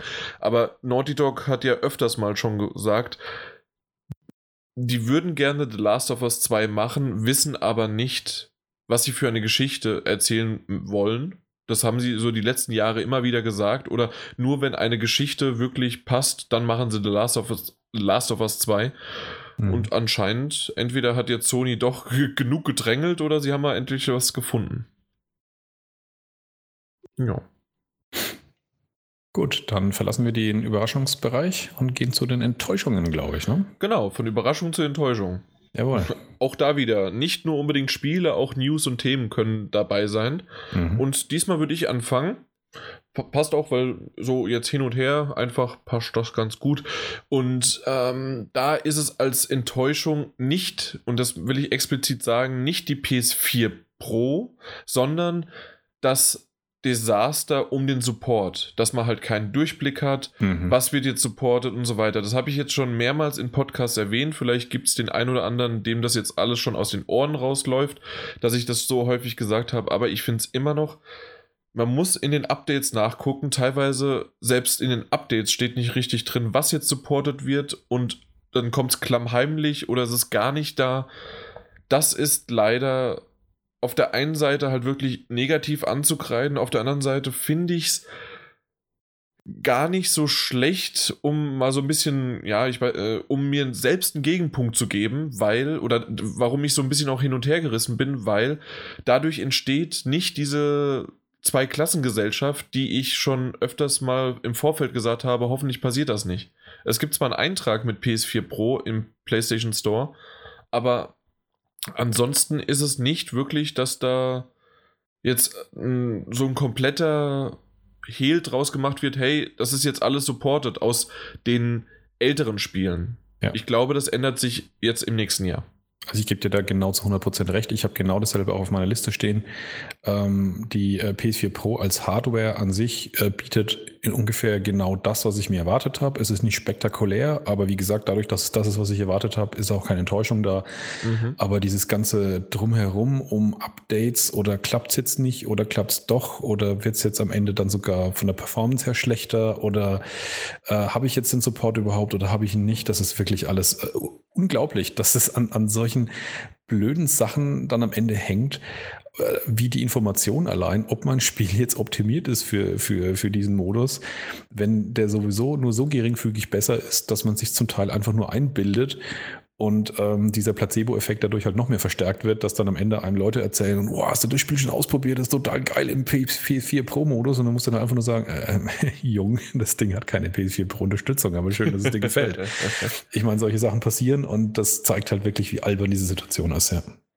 Das stimmt, ja. leider. Und dann auch solche Sachen am Beispiel von Final Fantasy XV, das jetzt doch nochmal mittendrin ein weiterer Patch rauskam mit weiteren Verbesserungen für die PS4 Pro und dann ist auch schon wieder angekündigt, dass nochmal ein Patch kommt, der was verbessern soll. Und jetzt habe ich erst vor vor paar Tagen oder ist es schon vielleicht eine Woche her, dass auch the, nicht The Last, The Last Light, Last Light, dieses Standalone von Infamous. Das, das hat Second, auch auf einem. Second Son, First Light. Äh, First Light, nicht Last Light, genau. Äh, First Light ähm, hat auf einmal auch nochmal ein Patch bekommen. Ich so, was machen die denn jetzt? Nachgeguckt. Ja, die haben auch nochmal die Grafik verbessert und alles. Also jetzt nochmal Stück für Stück, obwohl es eigentlich ja schon der Pro-Patch rauskam. Also, mhm. ähm, also entweder, also ich weiß nicht genau, was die da treiben, Stück für Stück jetzt nochmal nach, was zu verbessern, aber genau das halt wieder. Willst du jetzt dann warten? Also kannst du jetzt quasi für die wenn ein Spiel rauskommt für die Pro, dann nochmal vielleicht zwei Monate warten und dann ist es alles richtig. Ich glaube, es wird besser werden in der Zukunft, wo Spiele neu erscheinen ähm, und sie schon bei der Entwicklung eben mit berücksichtigt haben, dass die, dass die Pro kommt. Ich glaube, das ist eine furchtbare Phase, die wir jetzt vor allem deswegen halt erleben, wo es um die, um die nachträglichen Updates geht, wobei das die Sache nicht besser macht, aber zumindest ähm, ich glaube, dass die PS4 Pro einem in einem Jahr nicht mehr so auf den Zeiger geht wie aktuell, sagen wir mal so. Mhm. Ich meine, ich merke es bei mir zum Beispiel mit, der, mit Fallout 4, was von Anfang an angekündigt wurde, dass es PS4 Pro Unterstützung haben wird. Bis heute, bis heute gibt es den Patch nicht.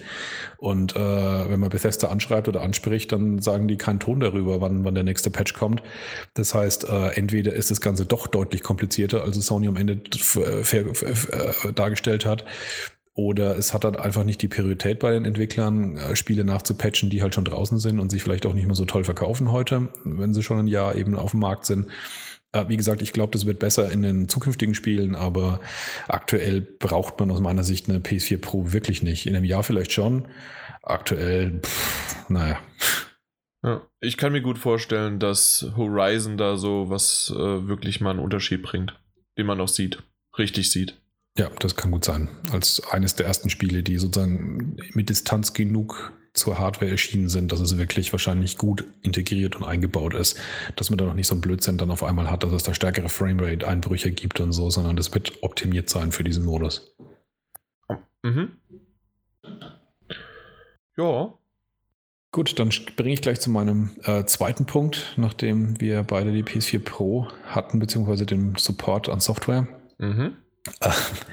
Äh, es gab ja mehr als ein Spiel dieses Jahr, das auch auf meiner Liste steht, die wirklich zu den Täuschungen gehören. Das äh, erste, was ich auf jeden Fall ähm, aufzählen will, als mein persönliches absolutes Hassobjekt. das habe ich auch drauf. Mighty Number 9. Ja, habe ich drauf. Meine Güte, wenn ich mich jemals geschämt habe für einen Kickstarter, dann ist es dieses Ding. Das ist wirklich solche albtraumhafte Grütze. Jeder verdammte Indie-Entwickler ähm, schafft es, äh, coolere, bessere, spannendere, äh, besser aussehende, verdammte 2D-Pixel-Grafik kann besser aussehen als dieses steril gerenderte Nichts von, von, von seelenloser Darstellung, die sie da gebastelt haben, von denen ihr, ihr blöder Prototyp, den sie ähm, Jahre zuvor gezeigt haben, tausendmal besser aussah. Also, das war so schön. Wo war ja, das? Gamescom oder E3? Ich glaube, Gamescom. Wo du es gespielt oder? hast? Ja. Wo du es gespielt hast, war E3, aber das müsste dieselbe Version gewesen sein. Ja, ja, genau, aber das, es, es war wunderschön. Ja, es gab aber mal einen Prototypen ursprünglich mit dem Kickstarter, was sogar als Video auch lief. Ähm, Ach so, so meinst du das? Haben, nee, aber trotzdem, selbst das, was wir damals gespielt haben, lief besser als das, was ähm, dann released worden ist. Ich habe es nicht mehr wirklich auf dem Schirm, keine Ahnung. Aber da hat, es hat mich Spaß gemacht, ich habe mehrere Level durchgespielt, das war wunderbar. Hm. Und jetzt, da hatte ich, ich hatte überhaupt kein Interesse mehr drauf. Ich habe es mir ja sogar gekauft. Ähm, Schande. ja. Okay. Ja, also das war nix und ähm, äh, ja, mit dem Namen Inafune lasse ich mich auf jeden Fall nächster Zeit nicht mehr ködern. Äh, Recore war ja noch eine andere ähm, Entwicklung, die dasselbe Studio ähm, dieses Jahr produziert hat, das für die, nur für die Xbox One erschien, hat allerdings auch sehr durchwachsene Reviews bekommen. Ähm, das Studio muss auf jeden Fall nochmal nachsitzen. ja. Ja, definitiv. Also allein auch die Release-Strategie und wie das Ganze dann versendet worden ist und das. Ich habe es früher gespielt als du. Ja, stimmt. Ich, genau, bei mir hat es ja ewig mit den scheiß Codes nicht funktioniert und so als, als Kickstarter-Bäcker. Ich habe, ich war drei Wochen lang mit dem, mit dem Kack-Support von denen im Clinch, bis die es geschafft haben, mir dieses scheiß Spiel freizuschalten, dass ich danach dann irgendwie gefühlte zwei Stunden gespielt habe, bevor ich es äh, in die Ecke geworfen und seitdem nicht mehr angerührt habe. Aber du musst ja nochmal sagen, wirklich, das war der Hammer. Es gab, also wenn du das im PSN-Store gekauft hast, mhm. dann hast du automatisch mit der PS4-Version auch die PS3-Version gekauft. Mhm. Du hast deinen Code bekommen, mhm. der nur für die PS3-Version möglich ist. Exakt, ja. Und, und die so, äh, das, das geht gar nicht. Genau, der Support hat mir dann erzählt, das gibt's gar nicht. ja, genau, weil es das nicht gibt, weil das ist Cro ja. Crossbuy gewesen für die PS3. Ich, ich habe ihm dann PS4. die Kack-Screenshots gezeigt, wo halt im PlayStation Store ich trotzdem halt äh, zur Zahlung aufgefordert werde, wenn ich die PS4-Version davon anklicke und da kein Download war, sondern nur ein, wollen Sie jetzt wirklich 1999 oder wie viel zu viel Geld auch immer, dass dieses Spiel nicht wert ist. Ja, es waren 20 äh, Euro. Ja. Mhm. Heieieiei. Aber ich habe äh, bei beiden, bei der PS3-Version und bei der PS4-Version, eine Trophäe bekommen und das war's. genau dieselbe. Und mehr habe ich nicht gespielt. Sie haben das Spiel erfolgreich gestartet. Das, das wäre lustig, ja. Nein. Aber war bei mir auch auf der Liste drauf, ganz klar. Noch was dazu, damit sie nicht mehr nee, so sehr das, aufregen? Äh, ich werde das, dieses Spiel nun ähm, als Thema begraben und wahrscheinlich in meinem Leben nie mehr erwähnen. Aber Soll generell Vergessenheit wegen, verschwinden. Wegen Kickstarter, hast du noch irgendwas in der, in der Pipeline? Ja, es taucht dann bei meinen äh, Erwartungen für nächstes Jahr auf. Zwei Stück sogar. Okay. Ähm, weil ich habe auch was in Kickstarter Pipeline, aber die habe ich nicht äh, aufgelistet als Erwartung für nächstes Jahr. Okay. Obwohl ich es aber gerne mag. Ich, ich hatte schon mal erwähnt, einmal Pray for Gods oder Pray for the Gods. Mhm. Pray for the God, keine Ahnung. Ein bisschen Shadow of the Colossus-artig äh, wirkt. Exakt, ich, ne? ja. richtig. Das habe ich ähm, im letzten Podcast auch kurz erwähnt gehabt. Weil es halt einfach, es gibt keine Spiele, die wie Ico, Shadow of the Colossus oder halt The Last Guardian sind, außer halt die selbst sozusagen und jetzt halt Pray for the God.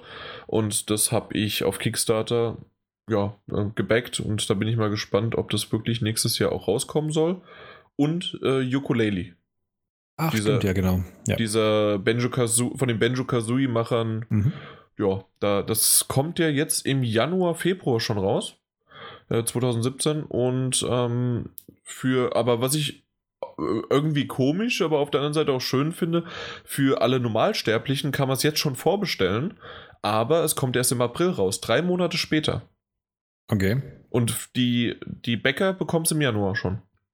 Das finde ich cool. Auch wenn es dann meinetwegen noch so eine, so eine Beta-Beta ist oder so. Oder dann Nö, soll, das soll das richtige Spiel sein. Okay.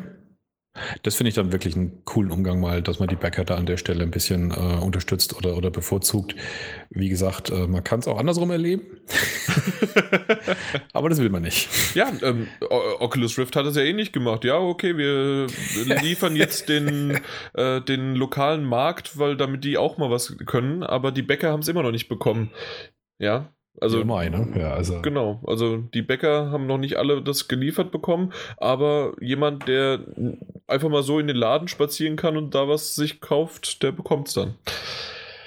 Jo, mein nächster Titel, äh, in dem Fall was, ja, auch nicht, das ist so ein Zwiegespalten zwischen Titel und die Aktion drumherum. Und zwar war es Titanfall 2, das als Sandwich äh, zwischen Battlefield 1 und Infinite Warfare rausgekommen ist.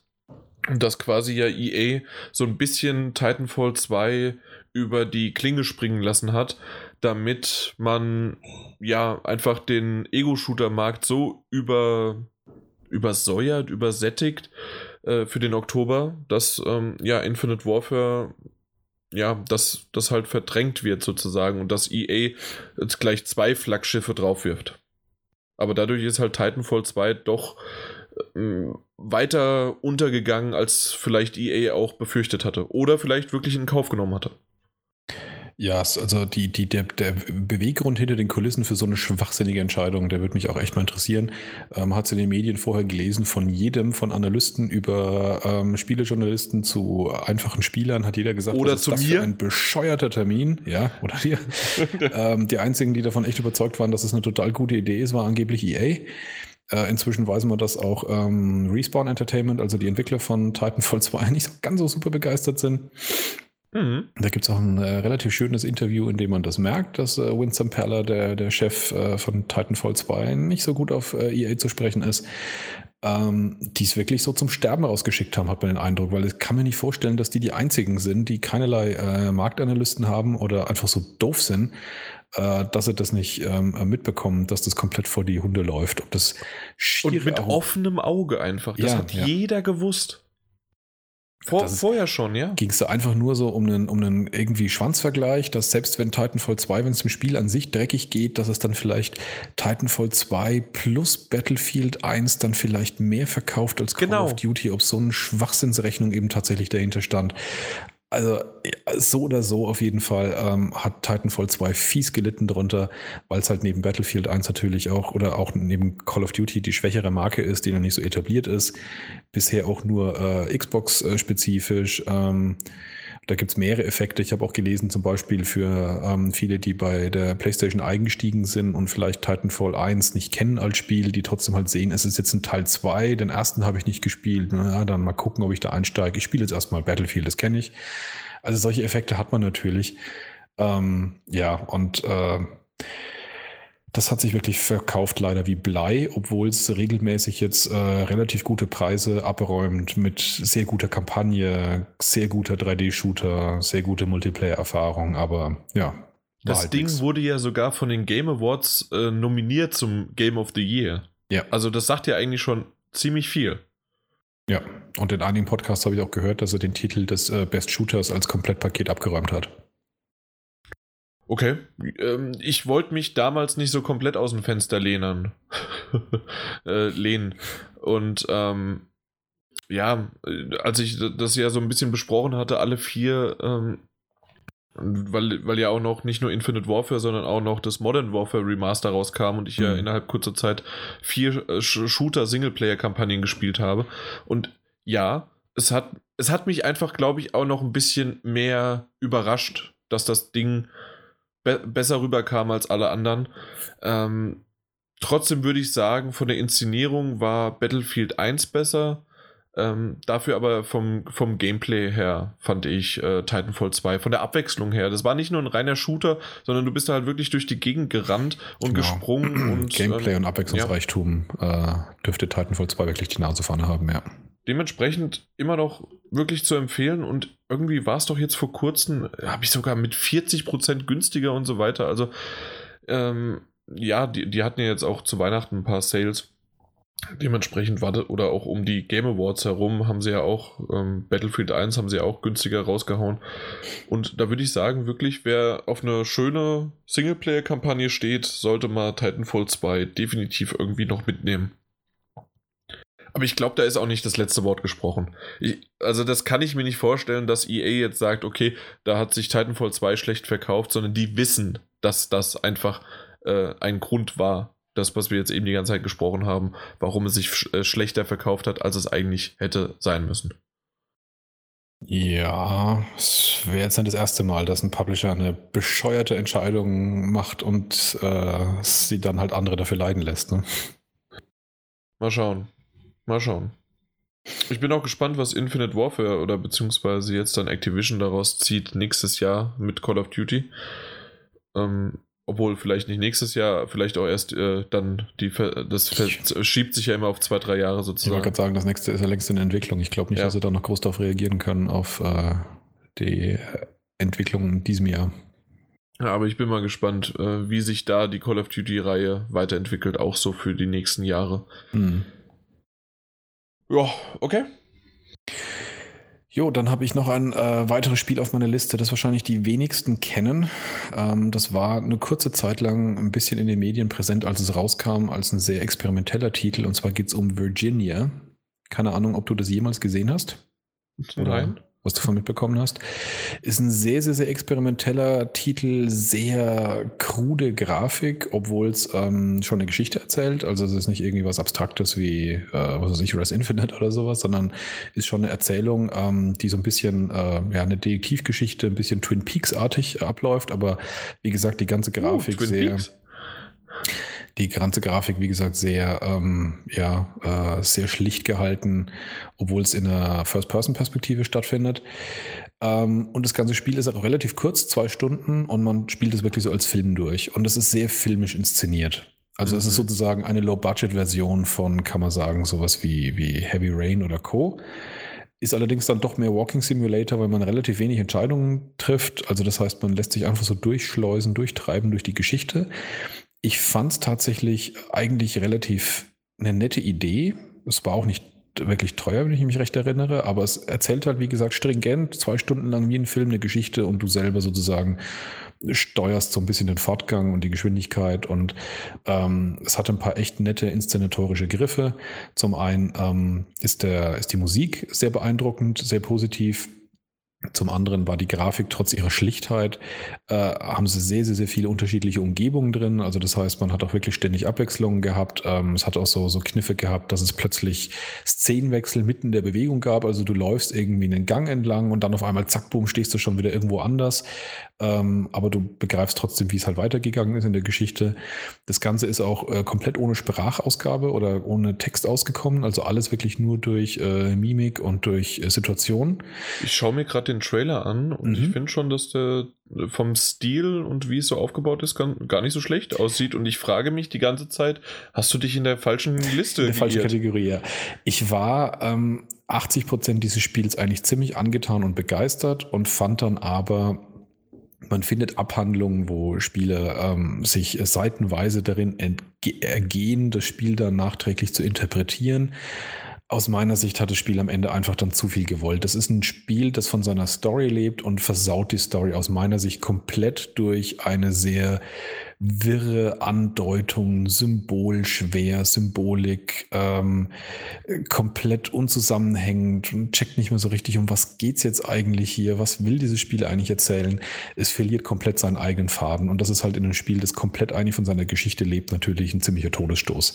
Also das hat dann dazu geführt, dass als ich nach äh, eineinhalb Stunden da gesessen war und mir gedacht habe, das ist richtig cool, von sowas in der Art könnte mehr rauskommen und dann nach mhm. zwei Stunden war es fertig und ich mir dann gedacht habe, äh, äh, das war jetzt irgendwie doof. Das war richtig doof. Das ist also, schade, weil genau. irgendwie das sah ziemlich gut aus und ich. Also, könntest du nicht einfach aufhören können zu erzählen? Und übrigens 11,25 Euro kostet es momentan. Ja. Also das trifft es eigentlich genauso. Es ist eine coole Idee und es hat so viel Potenzial und es hat auch wirklich geile Passagen. Und gerade deswegen ist es so enttäuschend, dass es dann so saudoof irgendwie endet, wo es einfach einem, wie gesagt, ähm, die ganzen Andeutungen und Metaphern und Symbolik und alles Mögliche derartig schwer dann auf einmal am Ende um die Ohren haut, dass es wirklich einfach nur zu viel ist. Das ist, also da verliert sich's komplett, leider. Wow, ich habe auch schon schade. Kritiken gelesen von Leuten, die das sogar gut fanden, das Ende. Den gönne ich's und ich wünsche jedem, dass er mit dem Spiel eine gute Erfahrung hat. Für mich war es leider wegen dem Ende eine bittere Enttäuschung. Okay. Ja, fühlt sich irgendwie nach, ja, weiß ich nicht. Nach zu viel aufgebaut an. So ein bisschen vielleicht, ähm, bei mir war Firewatch so ein bisschen das, äh, äh, dass ich gedacht hätte, da könnte noch ein bisschen mehr kommen. Es war dann zwar auf eine gewisse Art und Weise nicht unbefriedigend, nur meine Vorstellungen davon mussten doch schnell wieder umschwenken, in welche Richtung das Spiel mich am Anfang eigentlich geführt hatte. Das trifft's gut, ja. Man, man hat dann doch so irgendwelche Erwartungen und schon auch so ein bisschen eine Vorfreude über die Dinge, die einem jetzt begegnen und dann macht es irgendwie zu viele Haken und man denkt sich am Ende so, was, was wolltest du jetzt eigentlich, ne? Mhm, genau. Ja, das hatte ich auch ein bisschen bei Firewatch. Obwohl ich es ein gutes Spiel fand, trotz unterm Strich.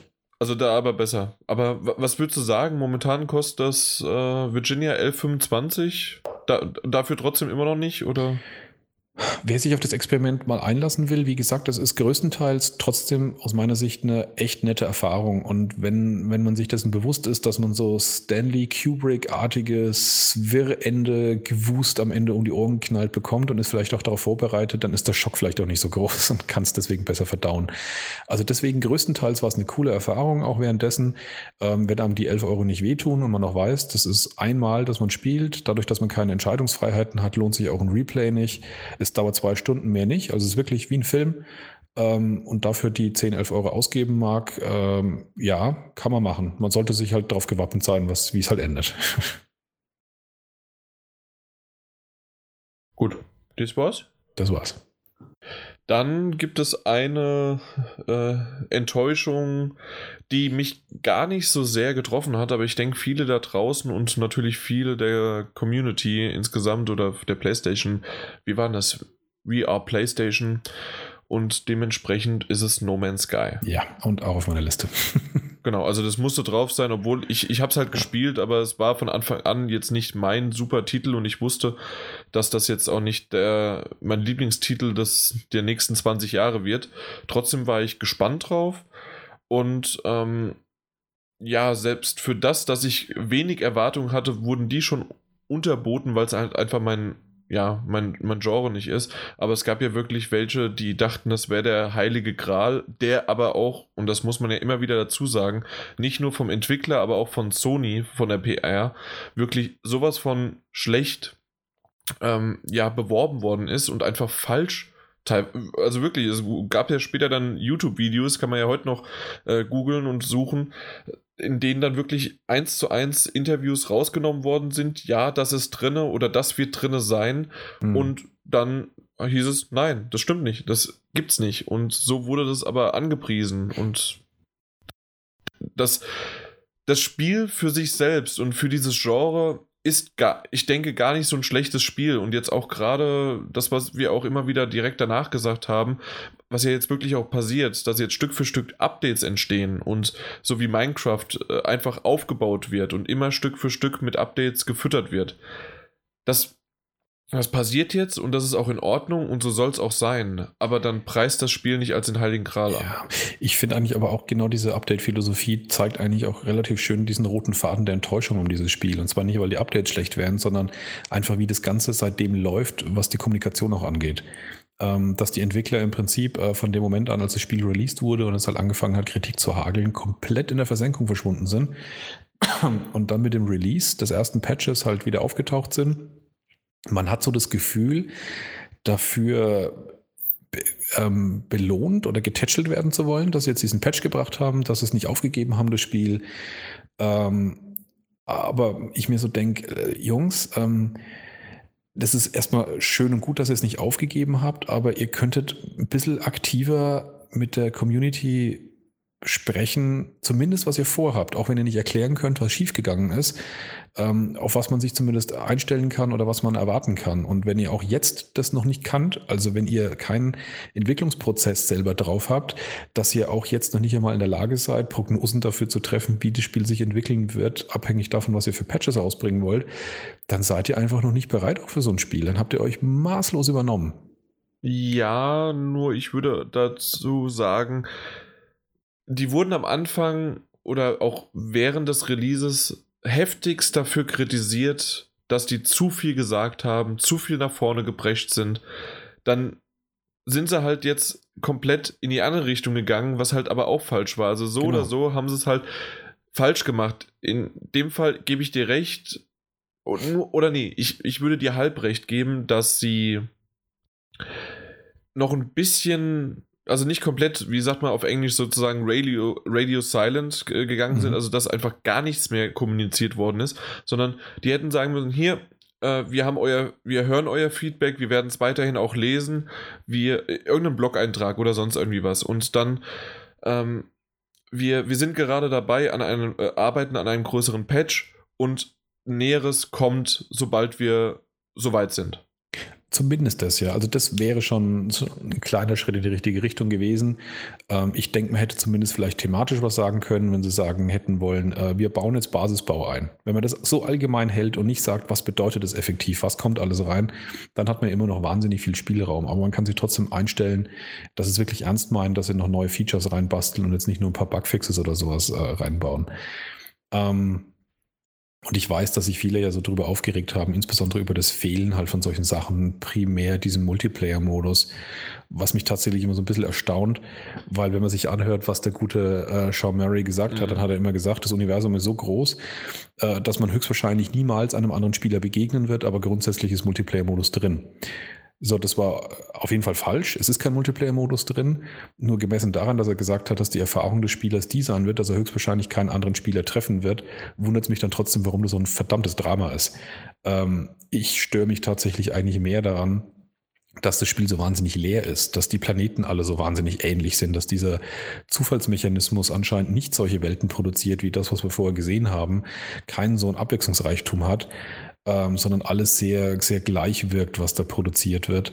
Äh, was auch immer das wiederum für Gründe hat, dass die ersten Videos viel spannendere, interessantere und abwechslungsreichere Planeten gezeigt haben. Das sind so Sachen, die mich eigentlich sogar, sogar fast mehr stören als die fehlenden Features. Hm, ja. Das stimmt, also da, ja, entweder wurde halt da wirklich getrickst oder wir, da hat man halt einen schöneren Planeten gesucht und irgendwann findet man so einen, ja, merkwürdig. Ja. Deswegen das, das Ganze drumherum und wie das dann auch um, das, um den Release und wie, wie lang das sich dann doch hingezogen hat und dass Sony ja dann irgendwann, äh, am Anfang war ja Sony noch gar nicht so richtig im Boot mit dabei. Das kam ja auch erst später richtig dazu. Ich glaube ja.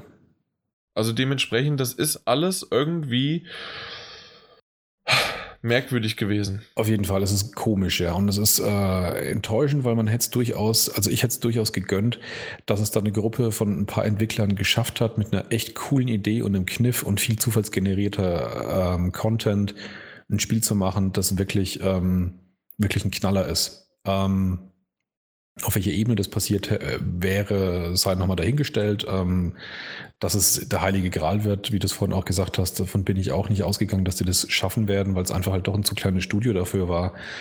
Aber dass es halt, wie gesagt, so dermaßen abschmiert, das war schon eine große Enttäuschung 2016.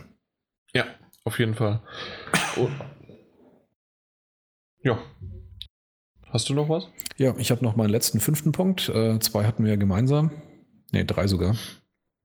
Bei Enttäuschung sind wir uns einiger. Das stimmt, ja. Äh, mein fünfter Punkt ist ähm, ganz allgemein gesprochen, aber auf bestimmte Punkte heruntergebrochen, Nintendo.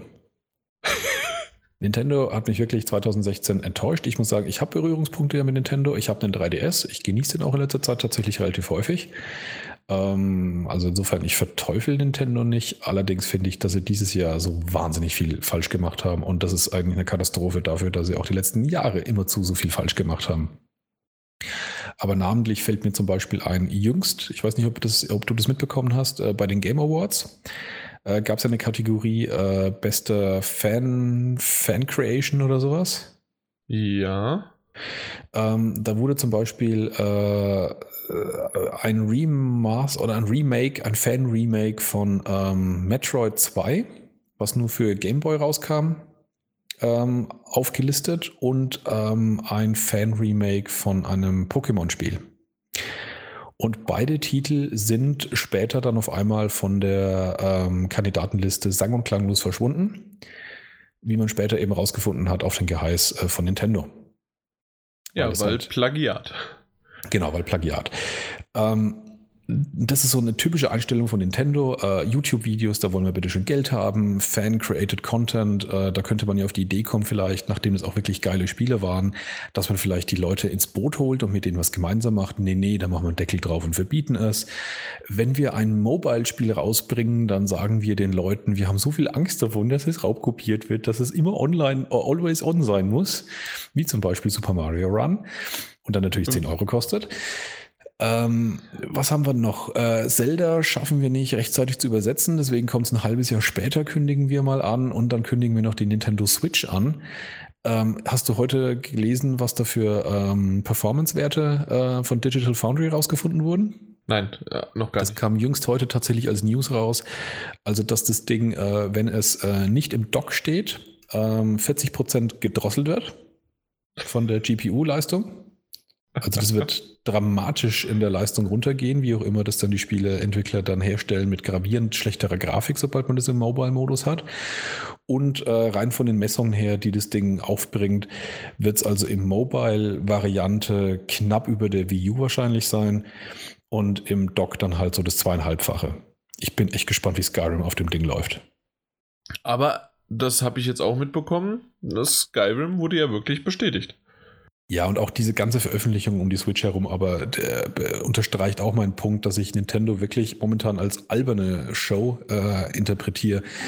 Sie kündigen irgendwie die Switch an, aber dann sagen sie wieder nichts mehr drüber und sagen, mehr Informationen gibt's im Januar, obwohl wir eigentlich zu 80 Prozent gar nichts gesagt haben, sondern wir haben nur das blöde Gehäuse gezeigt und darauf irgendwelche laufenden Videos rein retuschiert.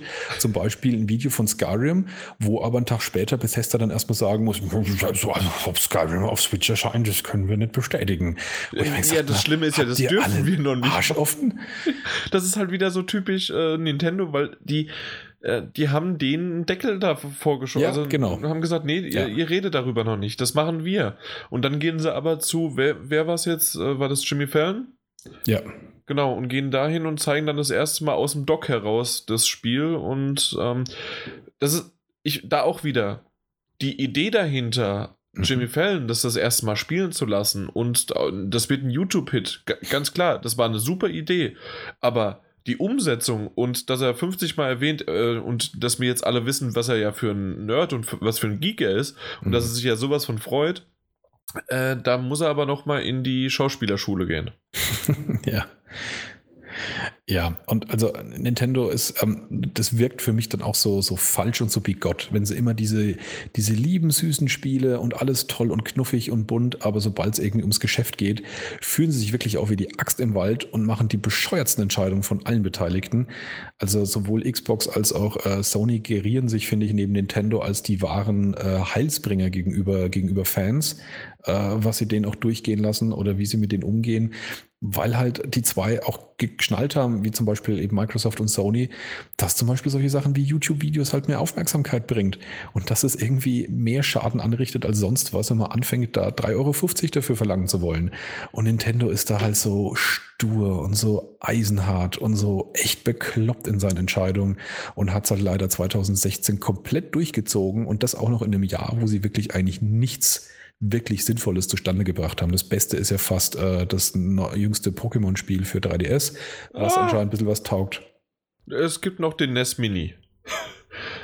Ja, auch da könnte man sich dann wieder aufregen, was das wieder für eine Politik ist, äh, wie äh, in welcher Stückzahl sie das Ding auf den Markt gebracht haben, wo ja. man sich auch schon wieder fragt, äh, hallo Nintendo, wollt ihr irgendwie äh, Blödsinn produzieren oder wollt ihr, dass eure Fans so ein Ding kaufen können?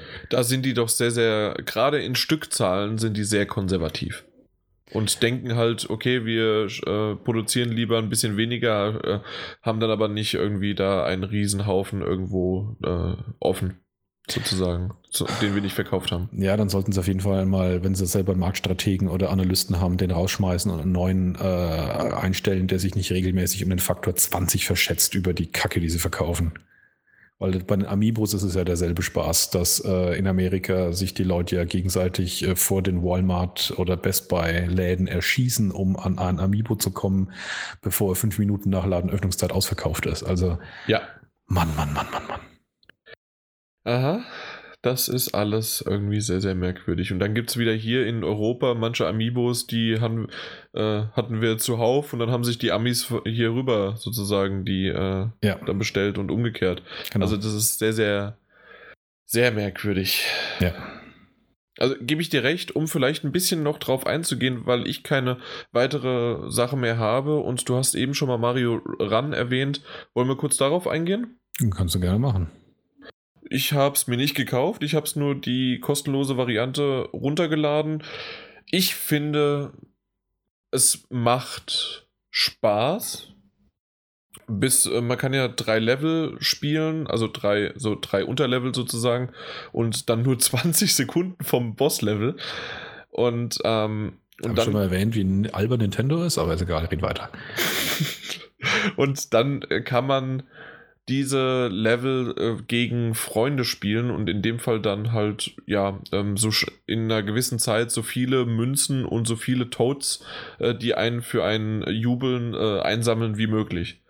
Und das ist eigentlich ein ganz cooler Modus, finde ich. Den habe ich öfters mal gespielt, aber dann, jetzt kommt es halt wieder, äh, dann bekommst, musst du dafür, um das zu spielen, ein Ticket äh, dafür ja ausgeben. Du bekommst am Anfang fünf Tickets und dann kriegst du irgendwie über dein Hub und da kannst du deine, das, das kennt man ja, so diese typische Mario-Welt, ab Super Mario 2 war es ja, auf dem Gameboy unter anderem, ähm, kannst du ja dann äh, kannst du da dein Häuschen bauen und quasi wirklich wie so ein ähm, Simpsons oder Farmville oder sonst was läuft dann eine Uhr ab und nach acht Stunden äh, kriegst du ein weiteres Ticket. Und ich kapiere es einfach nicht, warum man diese Tickets darüber bekommt. Nur so. Warum ist es nicht überhaupt. Keine Microtransactions? Es gibt keine Microtransactions und das ist jetzt das, was ich nicht ganz verstehe, weil, also wenn man für 10 Euro das Ding kauft, kriegt man 20 Tickets. Noch dazu, zu dem äh, Freischaltung für das komplette Spiel und halt auch 20 Tickets. Und ich verstehe nicht, also entweder kommt das noch als Mikrotransaktion Glaube und dann gibt es größten, den größten Shitstorm Storm überhaupt, weil nachträglich noch Mikrotransaktionen einzubauen ist ja richtig geil, wenn du schon 10 Euro ausgegeben hast. Und auf der anderen Seite verstehe ich es aber nicht. Also ich habe zuerst argumentiert, okay, man könnte ja äh, diese, statt diesem, dass man irgendwie alle acht Stunden mal auf da drauf drückt und kriegt ein neues Ticket, dass man einfach sagt, okay, du kannst alle vier bis acht Stunden kannst du dann wieder spielen. Aber auf deiner warum? Warum ist es überhaupt limitiert? Warum kannst du nicht einfach gegen deine Freunde oder gegen Fremde äh, da spielen und hast dann, ähm, ja, tauscht dann Münzen aus oder sonst irgendwie was? Berechtigte Frage und insbesondere bei einem Spiel, wo ich Geld ausgebe, ist das ein absolutes No-Go, finde ich. Und für ein Mobile-Spiel sind 10 Euro verdammt viel. Ja, genau. Außer, äh, außer, außer, außer Phoenix Wright, da habe ich 16 Euro ausgegeben. Aber das waren auch drei Spiele und das ist ja auch ein DS-Spiel.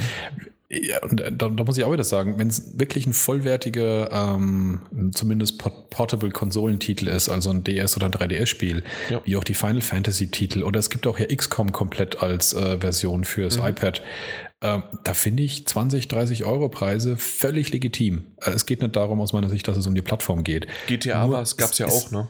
Es ist halt trotzdem so. ein kackichter Endless Runner und das ist äh, nein ich meine doch endless. ist es das ist ja okay es ist kein Endless es ist ein Runner aber es ist, äh, gehört auf jeden Fall zu ein zu Level Kategorie. Runner ja meinetwegen Level Runner äh, aber ganz ehrlich das gehört auf meiner Stufe an äh, Spielprinzipien knapp über Fußpilz und dafür 10 Euro zu ver verlangen ist auf jeden Fall Frechheit ja ich finde aber dass das Spiel sehr gut aussieht also es, von, von den Animationen, wie er springt und das, es fühlt sich richtig an und es passt, aber ich habe nicht wirklich das, ja, die Lust jetzt, die weiteren fünf Level zu erforschen, weil, ja, ich habe jetzt die ersten drei gesehen. Sie waren schon relativ unterschiedlich und hast du eins gesehen, hast du wahrscheinlich alle gesehen. Was heißt nur wahrscheinlich? Es ist so. Ja, und ich glaube, da haben sie sich ganz arg ins äh, Knie geschossen bei der Erwartungshaltung, wie viele Leute da 10 Euro zahlen. Man hört zwar ständig, wow, so viele Downloads hat's jetzt gehabt, das bringt aber Nintendo natürlich einen Scheiß, wenn die Leute nicht kaufen. Und ich prophezeie dem Spiel, was das äh, Verkaufszahlen angeht, dass das ein ganz furchtbarer Flop wird. Weil ich eben, wie gesagt, nicht glaube, dass das da wahnsinnig viele Leute da bereit sind, 10 Euro dafür zu bezahlen, nach diesen drei kurzen Leveln, die man da ansp ansp äh, anspielen kann. Also so ein mhm, Ding ja. wie Pokémon Go wird es nicht im Ansatz werden. Das stimmt, aber ich bin mir noch nicht sicher, ob es wirklich da äh, ein finanzieller Flop wird. Äh, Downloadzahlen definitiv, ja. alleine äh, wie Apple das ja angepriesen hat, wie Falschgeld. Also das ist ja wirklich ja. der Hammer gewesen, aber auch schön, man konnte sich ja, das war ja die erste App ich überhaupt erinnern lassen, erinnern lassen. Kommt, ja. Aber hast, hast du dich erinnern lassen? Nö. Ich habe mich erinnern lassen. Und das Spiel ist ja erstens am 15. Oktober, äh, 15. Dezember erst um 20 Uhr bei uns hier in Deutschland erschienen. Mhm. Äh, weil irgendwie waren sehr, sehr schöne Tweets irgendwie über den Tag hinweg und auch Amerika ist irgendwann wach geworden und dann so irgendwie, ja, das beste Spiel überhaupt ist Super Mario Run, hat niemand gesagt, weil das niemand spielen konnte am Release-Tag. Genau. Äh, war super, aber am wie gesagt, 20 Uhr ist es rausgekommen, da saß ich aber gerade in, ähm, in Rogue One und da war mir Rogue One wichtiger. Und ähm, was lustig war, ich habe es im Nachhinein dann am nächsten Tag gesehen, nachts um 3 Uhr wurde ich vom App Store, äh, äh, äh, kam dann die Push-Notifikation, dass halt, ja, hier, das ist jetzt endlich mal da. Und morgens um 9 Uhr, also am nächsten Tag, das heißt also 13 Stunden später kam es per Mail. Ja, super. Vielen Dank für die Information. Ja. Na gut, das wollte ich mal nur so erwähnt haben, aber danke, dass, dass man es. Ähm, ja. Das war eine wertvolle Ergänzung auf jeden Fall für meinen Nintendo-Enttäuschungsrand. mal gucken, die Switch wird besser. Mal schauen. okay, dann Apropos besser, ähm, die nächste Kategorie ist ein bisschen schwierig zu beschreiben. Wir haben sie, oder du hast die Hidden Gems, also von äh, Kristallen oder Rubinen. Hast Kleinode. du sie genannt? Wie bitte? Kleinode. Ja, das sagt mir jetzt nichts. Ein Kleinod. Sagt dir nichts. Nee, wirklich nicht. Ist es eine Art okay. von Stein das oder ist, was? Äh, ja, irgendwie eine, eine, eine kleine wertvolle Sache. Okay. Nein, aber ja, aber ich, ich hatte das am Anfang auch so noch ein bisschen beschrieben, aber von die in die Richtung auch vielleicht mal was Skurriles, was man vorher noch nie gehört hat, aber das ist halt wirklich existent und vielleicht muss man es gar nicht gespielt haben, aber vielleicht mal davon gehört haben. Also deswegen ist dieser Begriff ein bisschen, ich, ich deswegen beschreibe ich es gerade so ein bisschen, ja. dass alles Mögliche dabei sein kann. Also ich bin auch echt gespannt, weil ich keine Ahnung habe, ob ich mich da komplett verschätze, dass im Prinzip jeder, der den Podcast hört, die ganzen Dinge sowieso kennt. Äh, Uncharted. ja, ist so ein kleiner, netter Titel, der da rausgekommen ist. Ähm, ja, deswegen mal gucken, ob das äh, klappt. Da, da, da gab es doch dieses Remaster von Days of the Tentacle. ja, das hat auch noch niemand gehört. ja. Ja, dann fang mal an, komm. Okay, dann äh, fange ich an äh, mit ähm, der Banner Saga. Das ist sicherlich kein komplett unbekanntes Spiel mehr, allerdings für Leute, die nur und ausschließlich auf der PS4 spielen, falls es die auch noch gibt, ähm, kam es zumindest halt erst dieses Jahr raus, auch wenn es das Jahr davor schon auf äh, PC und äh, Mobile Devices erschien. Ist aber trotzdem ein kleines, ähm, äh, etwas, ich würde mal sagen, ungewöhnlicheres Spiel, weil es eine Mischung ist aus äh, Runden, Taktikkämpfen und ähm, dazwischen allerdings äh, sehr viel Story, in der auch Entscheidungen zu treffen sind und sozusagen der, die, das, die eigene Gruppe, die man in einer, in einem Art Track durchs Land führt, ähm, verwaltet werden muss. Also es ist eine ganz eigene Mischung aus verschiedenen ähm, Spielprinzipien, hat aber eine richtig toll erzählte Geschichte, ähm, schön gezeichnete, handgezeichnete Grafiken, ähm, eine ganz ähm, eigene, schwere, melancholische Atmosphäre in der, in der Erzählung, weil die ganze Welt so mehr oder weniger im Niedergang beschrieben ist, aber ähm, alle Menschen oder alle Wesen, die da drin leben, machen so noch das Beste, so nach dem Motto draus. Ähm, es ist wirklich ein, ein, Spiel, das man sich richtig, richtig gut anschauen kann, wenn man ein bisschen Zeit hat, ähm, das untypisch ist, ähm, das aber wirklich so ein, ein, einen echten, eine echte innere Schönheit hat, ja. Ja, ich weiß, dass du es irgendwann mal schon mal in einem Podcast erwähnt hattest. Das stimmt. Und ähm, ich weiß, dass du es anders angefangen hattest damals. Dann hat es mich interessiert und dann hast du auf einmal gesagt, wie das Ganze spielerisch aussieht und dann hat es mich wieder nicht interessiert. Dementsprechend wusste ich dieses Mal schon wieder, nein, danke und tschüss. Plopf, genau so, nein, danke und tschüss. Ja, ja, man sollte Sind wir jetzt hier mit, auf ein Bier oder was? Mit rundenbasierten Kämpfen sollte man schon was anfangen können, ja. Äh, ja, nur bei South Park.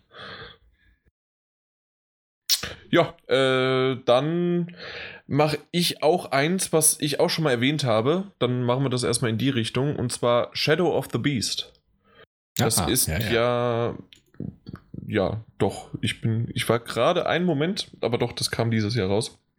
Und ähm, Shadow of the Beast ähm, ist ein Titel, den ich schon, wie gesagt, erwähnt hatte. Da war ich auch schon mal bei, ähm, war ich in München und habe mir das Ding auch schon vorher anschauen können, einige Level.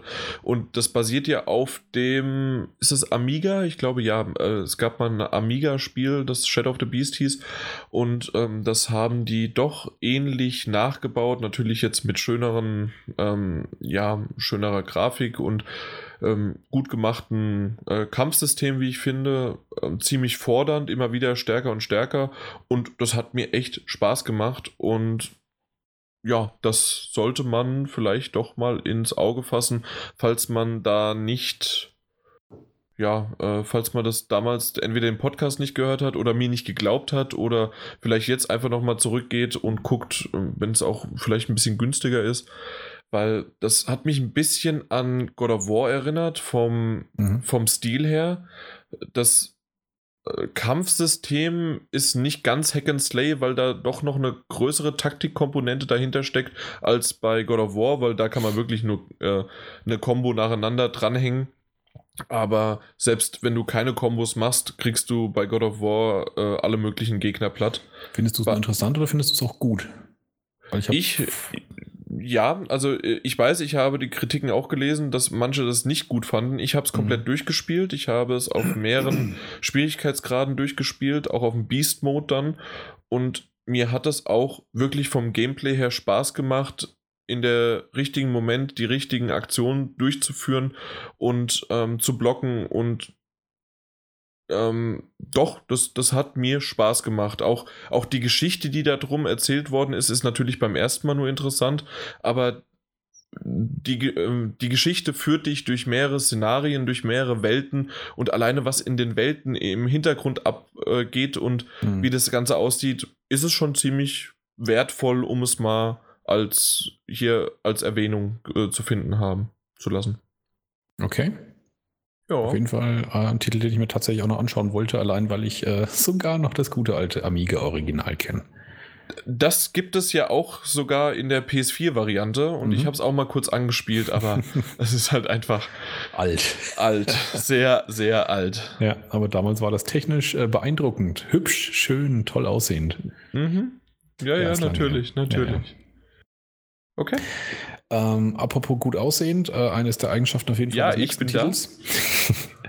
äh, ich kann es tatsächlich auch echt nicht beurteilen, äh, wie groß oder wie klein das Spiel in der insgesamt Wahrnehmung ist, aber ich habe erstaunlich wenig darüber gelesen und ähm, es ist ziemlich wenig äh, aus meiner Sicht in den, ähm, in den Medien vorgekommen. Das ist Layers of Fear. Äh, ist immer noch auf meiner Walking Simulator Horror, sonst, nee, nicht Walking, mhm. aber Horror Liste immer noch ziemlich weit vorne, aber ich habe es noch nicht gekauft. Naja. Ähm, ich habe es auch schon eher im Podcast äh, ein paar Mal erwähnt, deswegen behalte ich es an der Stelle wirklich auch kurz. Wie du selber schon sagst, es ist ein Horrorspiel und es ist tatsächlich eins der krassesten, die ich die letzten Jahre gespielt habe, weil sie einfach sehr viel mit ähm, mit verschiedensten Arten von äh, unangenehmen Effekten, Schockeffekten, Jumpscares auch, ähm, aber auch Gesamtstimmung äh, spielen, die, die wirklich schwer erträglich ist. Also es war eines der wenigen Spiele, wo es mir ab und zu ging, dass ich wirklich irgendwo stand und gewusst habe, wenn ich mich jetzt umdrehe, passiert was und ich habe keinen Bock dazu. Ich, ich würde am liebsten jetzt aufhören, ich kann einfach nicht mehr. Es ist ein Spiel, das ich in VR, glaube ich, wirklich nicht ertragen würde. Wer sich mal wirklich richtig gruseln möchte, dem kann ich das wirklich, wirklich ans, ans, äh, ans Herz legen. Ähm, es erzählt äh, indirekt eine, eine Geschichte, die jetzt nicht äh, atemberaubend ist, aber auf jeden Fall so seinen eigenen Charme hat. Und ähm, es hat eine durchaus passable Länge, also ein paar Stunden ist man damit schon beschäftigt. Und wie gesagt, das ähm, ein paar Ideen wiederholen sich auch dann, wo man dann auch sagt, okay, hier, ähm, hier wird ein bisschen gestreckt, aber grundsätzlich ähm, war es für mich auf jeden Fall eine neue Erfahrung der Art und Weise, um ähm, von einem Spiel erschreckt werden zu lassen, wo es überhaupt nicht auch mit Monstern operiert. Also das sei an der Stelle erwähnt. Das ist nicht so, dass man ständig wie in vielen anderen Horrorspielen von irgendwelchen Monstern davon rennen muss, sondern es ist das Haus selbst und das reicht aus, um ein, eine Heidenangst einzujagen. wow, okay. Ja, also ich bin echt doch, irgendwann kommt der Titel noch drauf, aber der war die ganze Zeit irgendwie noch für 20 Euro und da der Pile of Shame halt immer weiter und weiter wächst, hm. ja, bin ich mir noch nicht so ganz so sicher. Was gibt's denn jetzt momentan? Layer? Wie viel der jetzt kostet? Warum ist denn Layer Cake? Nein. Layers of Fear. Ach, Layers. Mhm. Okay. Mhm. Da. In der Masterpiece Edition. Ja, es gibt ein DLC davon, das ist, glaube ich, da mit dabei. Okay, nee, irgendwie will er jetzt gerade bei mir nicht. Doch, da. Ah, genau. Ähm, ja, kostet entweder immer noch 20 Euro oder die Master, genau, das ist noch ein DLC, der kostet dann 22 Euro insgesamt. Mhm. Ich glaube, allein kann man den für 4 Euro kaufen, also den Fünf, DLC, ja. der ist recht günstig. Genau. Ja. ja, Irgendwann, irgendwann. Es gibt noch so viel. Ja, das stimmt. Gut.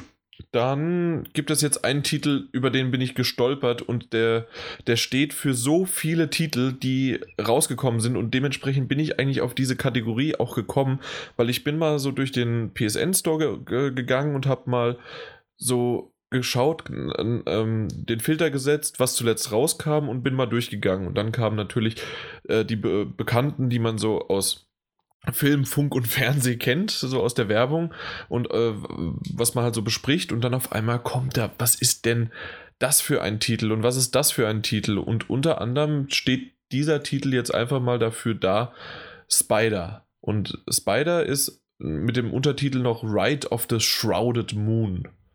Und ich möchte einfach nur mal die Beschreibung vorlesen und dann mal gucken, ob du dir davon ein Bild machen kannst, was das Ding ist. Du bist eine Spinne auf Jagd und spinnst Netze zum Fang deiner Beute. Erforsche ein verlassenes Herrenhaus und enthülle die Geschichte der Familie, die einst dort lebte. Meistere die Tricks dutzender Insekten und löse die Rätsel eines Geheimbundes. Dieses einzigartige Abenteuer verändert, verändert Tageszeit und Wetter im Einklang mit der tatsächlichen Welt vor deinem Fenster. Weißt du, was du da machst? Kennst du das Spiel? Kein blassen Dunst, nee. Du bist tatsächlich eine Spinne, du bewegst sie und du spinnst hinter dir ein Spinnennetz. Mhm. Und du musst damit äh, mit diesem Spinnennetz versuchen, Insekten zu fangen. Und es ist so ein bisschen, äh, ja, also es ist 2D-mäßig, das heißt also, ähm, wenn man ganz, ganz freundlich sein darf, möchte, kann man das mit Unravel vergleichen, weil du ja quasi auch hinter dir ein Spinnenwebe oder einen, also so einen seidenen Faden hinter dich herziehen äh, ziehst. Aber ähm, es gibt auch noch andere Gameplay-Mechaniken, die ich in dem Trailer gesehen habe. Ich habe es nicht gespielt. Ich, also es ist jetzt einfach nur, weil, weil ich da drüber gestolpert bin. Und das Ding kostet 12 Euro und ich habe, und das ist jetzt am 25. Oktober rausgekommen, ich habe von diesem Titel noch nie was gehört. Und wenn euch das mal interessiert und ich habe das dann wirklich mal Stück für Stück weitergemacht, es gibt so viele Titel, die mittlerweile rauskommen, ähm, die, da fragt man sich, wie sind die durch die Kontrolle gekommen? Jetzt bei Spider nicht. Das war sogar eine, einigermaßen sogar noch vom Gameplay her innovativ, wenn man das so sehen möchte. Aber es gibt manche Sachen, äh, gerade die Amis, weil wir haben das, glaube ich, bisher immer noch nicht. Und zwar gibt es ein Spiel, das nennt sich irgendwas mit Mayonnaise. Ich weiß nicht, ob du das, nee. ob, ob dir das schon mal äh, vorgekommen. das ähm, das gibt es im amerikanischen Store auf jeden Fall. Hier im deutschen glaube ich immer noch nicht. Mayo. Nein, Immer noch nicht. Und zwar ist es einfach nur wirklich ein Mayonnaise-Glas, das du irgendwie in bestimmten Möglichkeiten drauf tippen musst und so weiter. Und ähm, da, das hat eine Platin-Trophäe. Und das, das ist alles ein Fetisch, ja. Ja, genau, aber es geht einfach nur darum, dass es einfach eine der einfachsten Platin-Trophäen sind. Deswegen kostet das Ding 3 Euro und es hat sich hm. verkauft wie warme Semmel, weil halt einfach, okay, du kriegst eine Platin-Trophäe. Mit deinem Spinnenspiel gebe ich dir mit allem recht, was du gesagt hast, nämlich, dass ich noch nie was davon gehört habe. Ähm, habe allerdings jetzt parallel nachrecherchiert und es ist faszinierend, dass für so ein Spiel man bei Spiegel Online ein Review findet, in dem der Hinweis auch drin steht auf den Vorgänger des Spiels. Ähm, der da heißt Spider, das Geheimnis von Bryce Manor, der etliche Preise angeblich absahnte. Äh, und von Kritikern für das innovative Gameplay gelobt wurde, sagt Spiegel Online, die können nicht irren. Eben, aber ich kann auch nicht irren, weil ich alleine anhand des Trailers schon gemerkt habe, dass es innovativ ist. Ja. Ha, habe ich das Wort benutzt, das Adjektiv? Ich glaube nicht. Es war sehr innovativ. Ja. Ich habe zurückgespult, ich habe es gerade gemerkt. Ja. ja. faszinierend. Aber das wollte ich mal so äh, als Merkmal dafür, äh, wenn, wenn man halt wirklich mal die Liste so durchgeht, was dieses Jahr rausgekommen ist, das ist schon heftig. Also, dass sowas auch im PlayStation Store passiert, ist tatsächlich überraschend. Ich meine, ganz krass grassiert es jetzt seit diesem Jahr oder eigentlich jetzt äh, seit letztem Jahr, kann man sagen, Danke. durch äh, äh, Greenlight auf Steam, ne? Danke, da wollte ich wirklich drüber noch so rüberschwappen, so ein bisschen. Genau, weil das ist ja dieses Mal, dieses Jahr richtig krass geworden. Mhm. Dadurch, ähm, ist es ja jetzt, dass ähm, dieses Jahr 2016 mehr Spiele rausgekommen sind als, ich weiß es nicht mehr, ist es seit 2009 oder, die ersten, oder es sind dieses Jahr mehr Spiele erschienen als die ersten zehn Jahre von Steam. Genau. Oder insgesamt ungefähr 35 Prozent aller Spiele, die es bei Steam gibt, sind dieses Jahr erschienen. Genau. Zwei, 35 Prozent der Spiele, die es auf Steam gibt, sind äh, in 2016 erschienen. Genau. Und da kann man sich äh, vorstellen, wie viel unglaublicher Schotter da dabei ist. Richtig. Unter anderem dein nächster Titel. hey, nee, der ist sogar gut. Ähm, auch einer, den ich äh, per Kickstarter gebackt habe, der auch dieses Jahr rauskam, ähm, der allerdings einen etwas ähm, erfreulicheren Ablauf als ähm, das Spiel, das nicht mehr genannt werden will, hatte. Äh, Welches? Ich, ich habe es nicht mitbekommen. Nee, du äh, führst mich hier nicht aufs Glatteis. Ähm, hat allerdings auch deutlich weniger Wellen geschlagen, äh, was Bekanntheitsgrad anbelangt. Und zwar geht es um Hyperlight Drifter. Keine Ahnung, mhm. ob dir das mal über den Weg gelaufen ist. Hat ja, eine vom, sehr starke, Namen halt. Hat eine sehr starke Pixelgrafik, ähm, sehr einfach gehalten, allerdings aus meiner Sicht ähm, mit einem sehr coolen Stil. Also auch Pixelgrafik ist ja nicht Pixelgrafik. Ich finde die sehr atmosphärisch, sehr cool gemacht, die, ähm, die Grafik, die da angewandt wurde. Insbesondere die Animationen sind richtig, richtig gut gelungen. Und ähm, ist ein Spiel, in dem ähm, es relativ schnelle Kämpfe mit Kombos gibt, ähm, in so einer 2D-Draufansicht und du bewegst dich durch eine Welt, die wieder so, so, so Metroid Castlevania-artig äh, Stück für Stück aufge, aufgeblättert wird. Ähm, hat mhm. einige sehr nette Ideen in der Art und Weise, wie man die Umgebung sich Stück für Stück erarbeiten muss. Ähm, eben einen Mix aus, ich sage jetzt mal, Rätsel, Gegenstände finden und kämpfen ähm, und ist aus meiner Sicht wirklich gelungen, ist durchaus umfangreich, ähm, an einigen Stellen noch echt knackig.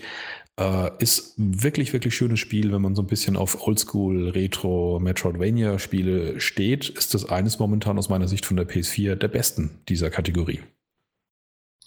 Gut, äh, ich stehe nicht drauf. für, je, für, jeden gibt es einen Fetisch. ja, und, und, habe ich das mal. Nee, das, das das hast du aber von mir, oder? Das gibt es einfach als stehenden Begriff. Okay, weil ich weiß, dass ich das mal einem Kumpel erzählt habe und seitdem hat er, sagt er das nur noch und hat dann irgendwie das letzte Mal etwas gesehen. Ich möchte die Szenerie nicht genauer beschreiben, aber meinte dann nur so, ich habe das letzte Mal an dich gedacht und er so, warum? Und dann kam das halt so Stück für Stück und dann, ja, für alles gibt es einen Fetisch. Man kann es natürlich auch schöner sagen, für jeden Top gibt es einen Deckel. Ne? Für jedes Tierchen sein Pläsierchen. Auch das, jo. Und für alles ist ein, äh, alles ist ein Genre. Dein dritter. mein dritter ist äh, Army Croc. Das, ah, dieser äh, Knet, Knetdingens, ne? Genau, richtig. Wallace and Gromit Style ähm, Point-and-Click-Adventure. Ich weiß, auch das ist ein Titel, den wir im Podcast erwähnt haben schon, oder ich damals, aber ich fand den wirklich so schön von seinem Stil her.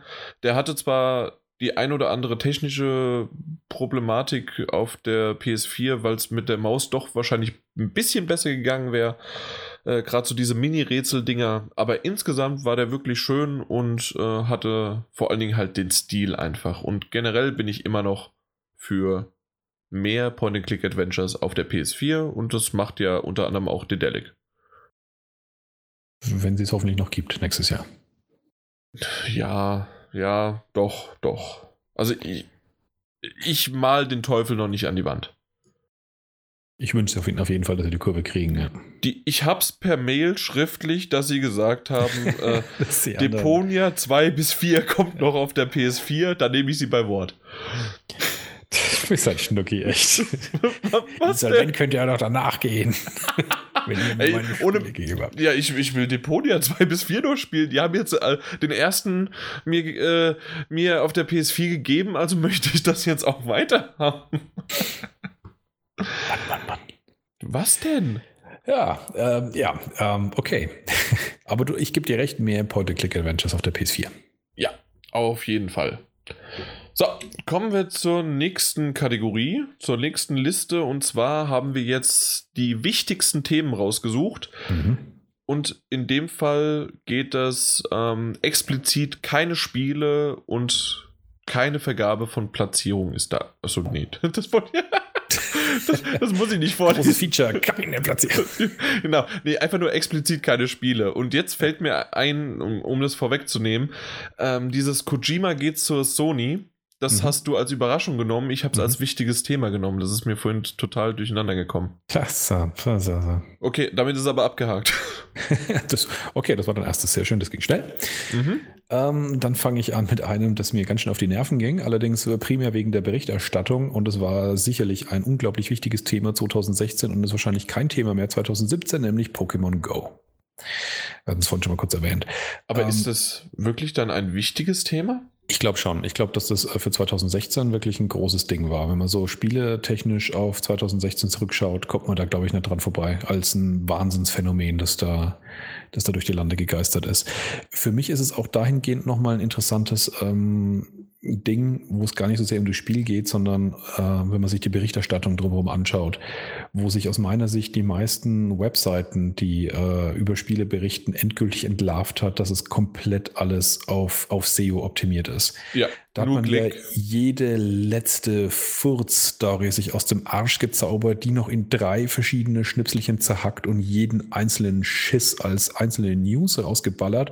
Hauptsache stand Pokémon Go im Titel und da wurde halt geklickt wie blöd, weil es halt äh, ein paar Wochen lang jeder Mensch auf Gottes Erden gespielt hat. Ähm, und das war schon wirklich atemberaubend, wie sich da die Medienlandschaft entblößt hat als, äh, als Klickhure, nenne ich es jetzt mal ganz, ganz, ganz garstig. Also das mhm. hat äh, Pokémon Go wirklich äh, einigen die Maske vom Gesicht gerissen, wo es um was es wirklich geht. Das, ja, absolut. Selbst wir hatten Pokémon. ja, richtig, genau. Nein, nee, auf der PS4-Seite hatten wir sie nicht. Aber ja. äh, im Podcast Im natürlich. Podcast haben wir drüber geredet. Ja, und ich habe da jede Menge ja. Tags. Äh, die nächsten fünf Episoden habe ich immer mit Pokémon Go getaggt. Und ich meine, also das muss ich auf jeden Fall aber trotzdem dazu sagen als Phänomen, was ich äh, schon tatsächlich cool fand, auch wenn sich darüber auch einige Leute aufgeregt haben, aber ich fand es cool, dass es ein Spiel geschafft hat, solchen Einfluss zu nehmen, dass du das Spiel oder die Auswirkungen sozusagen im Spiel in der Realität beobachten konntest, wie sich dann halt diese Gruppen gebildet haben an bestimmten Punkten. Ich fand es unglaublich faszinierend. Äh, ich habe ja dabei auch zeitgleich dieses äh, Buch noch Dämon gelesen, das ich auch mal im Podcast ähm, empfohlen habe, in dem im Prinzip so ähnliche äh, ähm, Dinge auch beschrieben werden, die aber da halt noch komplett Science-Fiction-mäßig rüberkamen und die halt Pokémon im selben Jahr aber wirklich geschafft hat, wie es halt so ein, so ein virtuelles Ding schafft, in die Realität rüber zu schwappen. Und das fand ich schon echt beeindruckend. Ja, äh, mich hat es ja auch mal kurzzeitig erwischt und dann bin ich bei gutem Wetter, bin ich ja auch während meiner Mittagspause, statt mich jetzt momentan schlafen zu legen, äh, mache ich das so, dass ich, äh, bin ich da wirklich losgegangen und habe Pokémon gefangen. Das hat sich aber bei mir nach meinem Urlaub, äh, da war ich drei Wochen äh, unterwegs, unter anderem halt zwei, zwei Wochen im Urlaub äh, und eine Woche auf der Gamescom. Und danach habe ich es einfach nicht mehr angefangen, weil ich diese drei Wochen pausiert hatte und ich hatte mhm. nicht den Elan weiterzumachen und habe gemerkt, okay, das war eine schöne Zeit, es hat Spaß gemacht, aber es bringt mir jetzt aber auch nicht mehr und viel mehr weiterzumachen, auch wenn es jetzt neue Updates gibt und was weiß ich was alles, aber nee, danke. Ja, ich glaube auch dadurch, dass es jetzt nicht mehr so diesen großen Hype hat und man eben nicht mehr diese großen Gruppen sieht, dass es. Ich war da aber nie dabei. Das, du kennst mich doch. Ich bin mm. doch mhm. nie bei irgendwo was da dann so dabei und als Multiplayer-Typ unterwegs gewesen und habe da irgendwie auch mm. meine, na, meine, meine Kämpfe da gemacht. Nö, ich bin hingegangen, habe da irgendwas abgegrast und wollte, wenn überhaupt, die 150 Pokémon fangen, was aber halt ein bisschen schwieriger war, weil das halt auf eine andere Art und Weise ähm, ja, durchdacht war. Und dementsprechend mhm. hat es dann irgendwann bei mir, weiß ich nicht, ob es da der Schalter umgelegt wurde. Also ich hatte dann keine Lust mehr. Aber es war mal eine schöne Zeit. Und ich habe nichts dafür bezahlt. Ja, okay. Also dementsprechend, danke, Nintendo. ja, also wie gesagt, das Spiel selber will ich eigentlich auch gar nicht zu sehr abstrafen. Mir ging damals eine, die Berichterstattung an sich äh, extrem auf die Nerven. Ähm, ich weiß, dass Leute aus der WhatsApp-Gruppe rausgegangen sind. Ja, das äh, hat echt Wellen geschlagen. Aber wie gesagt, als Gesamtphänomen glaube ich schon, dass es wirklich wichtig war für 2016 fürs Gaming an sich. Mhm. Als nächstes Thema habe ich PlayStation VR. Das finde ich als einer der wichtigsten Themen dieses Jahres, vor allen Dingen, ähm, so wie es auch ja schon die New York Times dann, oder nee, das Times Magazine war das, ähm, hat das ja beschrieben als ähm, ja, bedeutendste Erfindung oder einer der bedeutendsten Erfindungen des Jahres 2016, mhm. weil das halt einfach die Etablierung von VR für den Massenmarkt möglich gemacht hat oder hätte, je nachdem. Wir müssen mal, da werden die Historiker in den nächsten zehn Jahren drüber entscheiden, ob das wirklich das auch so gemacht hat.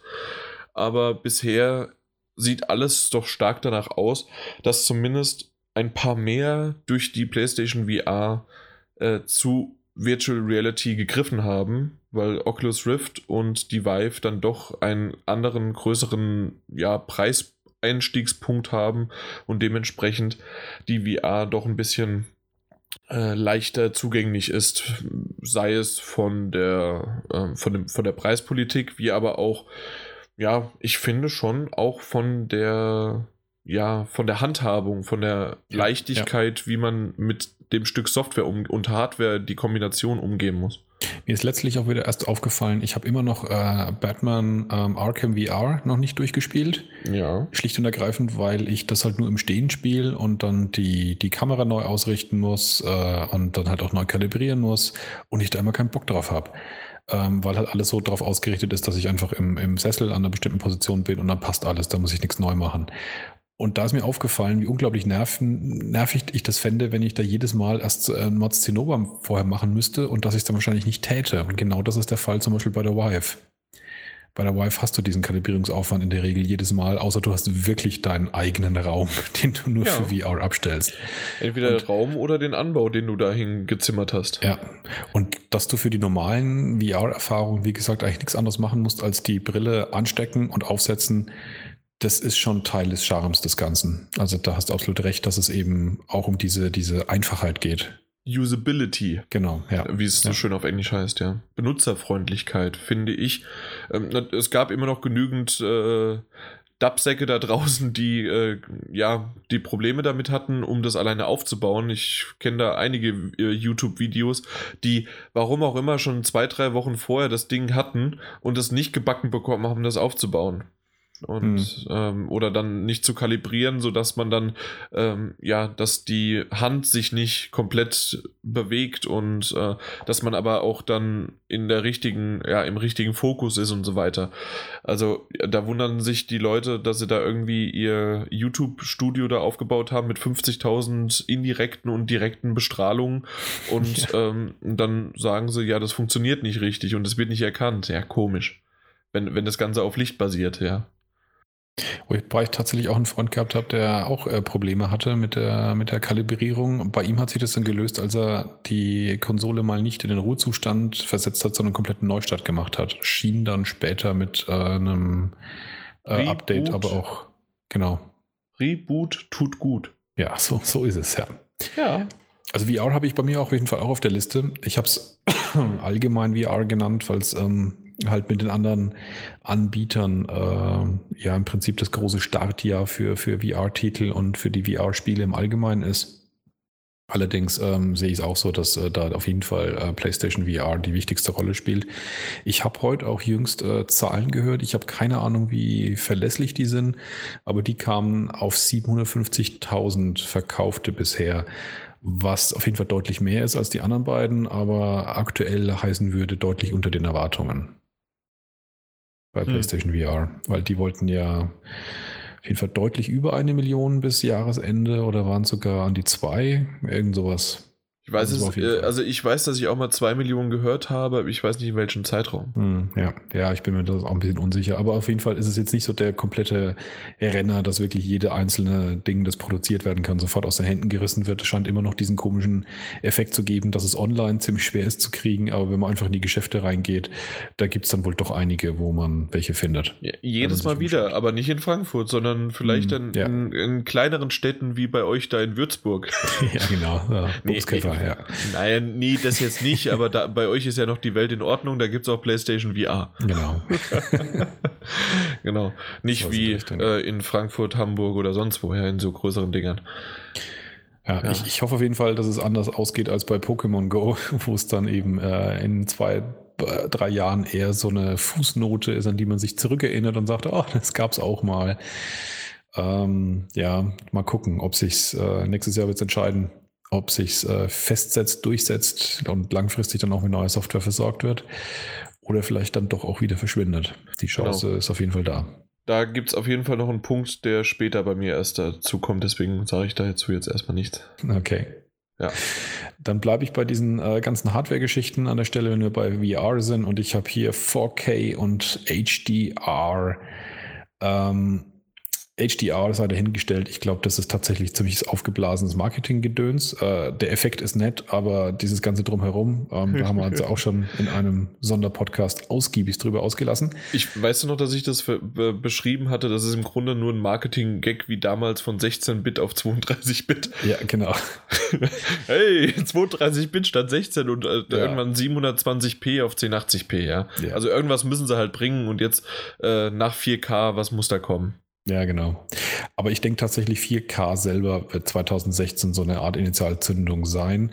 Man merkt es auf jeden Fall jetzt immer mehr, dass ähm, ich es auch mal im Bekanntenkreis mitkriege, dass das momentan Hand in Hand einhergeht. Ich weiß nicht, ob die Konsolen wirklich jetzt so viel, also auch die äh, Scorpio, die angekündigte, beziehungsweise die Xbox äh, S, die ähm, äh, ja auch schon in der Lage ist, 4K-Medien äh, abzuspielen äh, sowohl wie dann auch die PS4 Pro, ob das irgendwie so ein bisschen mehr äh, Informationen verbreitet oder tatsächlich das Ganze ein bisschen angeschoben hat, aber ich habe tatsächlich den Eindruck, ähm, dass während 2015 4K auf jeden Fall noch so ein absolutes Luxus- und Nischending war, dass ich glaube, dass es in diesem Jahr sich jetzt echt etabliert hat, dass äh, 4K-Fernseher zur Norm werden, sage ich jetzt mal. Ähm, sicherlich noch nicht, das bedeutet, dass sie jeder hat, aber dass zumindest ab sofort alles, was so neu verkauft wird, wahrscheinlich in die Richtung halt geht, dass sich man kaum einen nicht 4K-Fernseher mehr jetzt neu kaufen wird.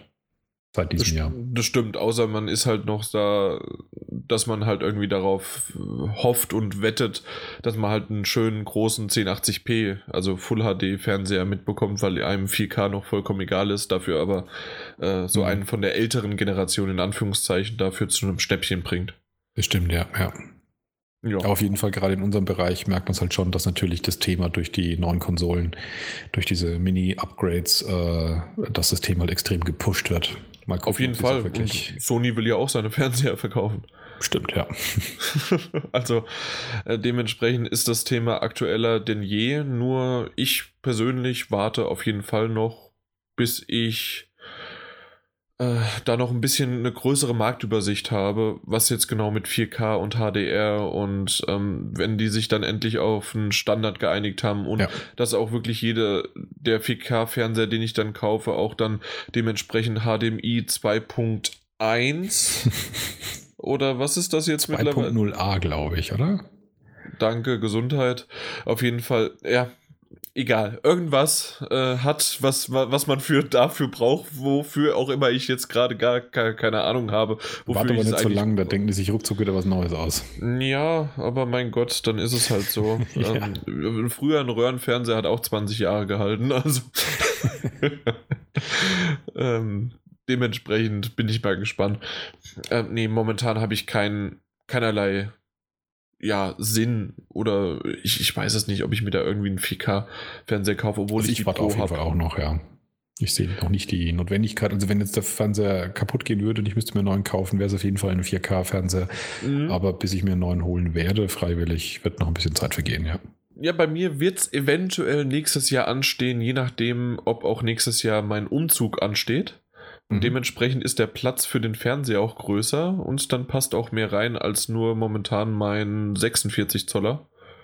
Und wie, wie du gerade gesagt hast, natürlich, wenn ich dann mir was Neues kaufe, dann wird es auch wahrscheinlich in Richtung 4K gehen. Was heißt wahrscheinlich, es wird in 4K gehen. Mhm. Aber das wird sich sicherlich noch bis in das dritte Quartal nächsten Jahres ziehen weil gerade auch ein Umzug und dann dort Einrichtung und so weiter auch natürlich ist der Fernseher wichtiger als die Einrichtung, aber ähm, ja, irgendwie muss man ja ein bisschen was an Einrichtung auch kaufen.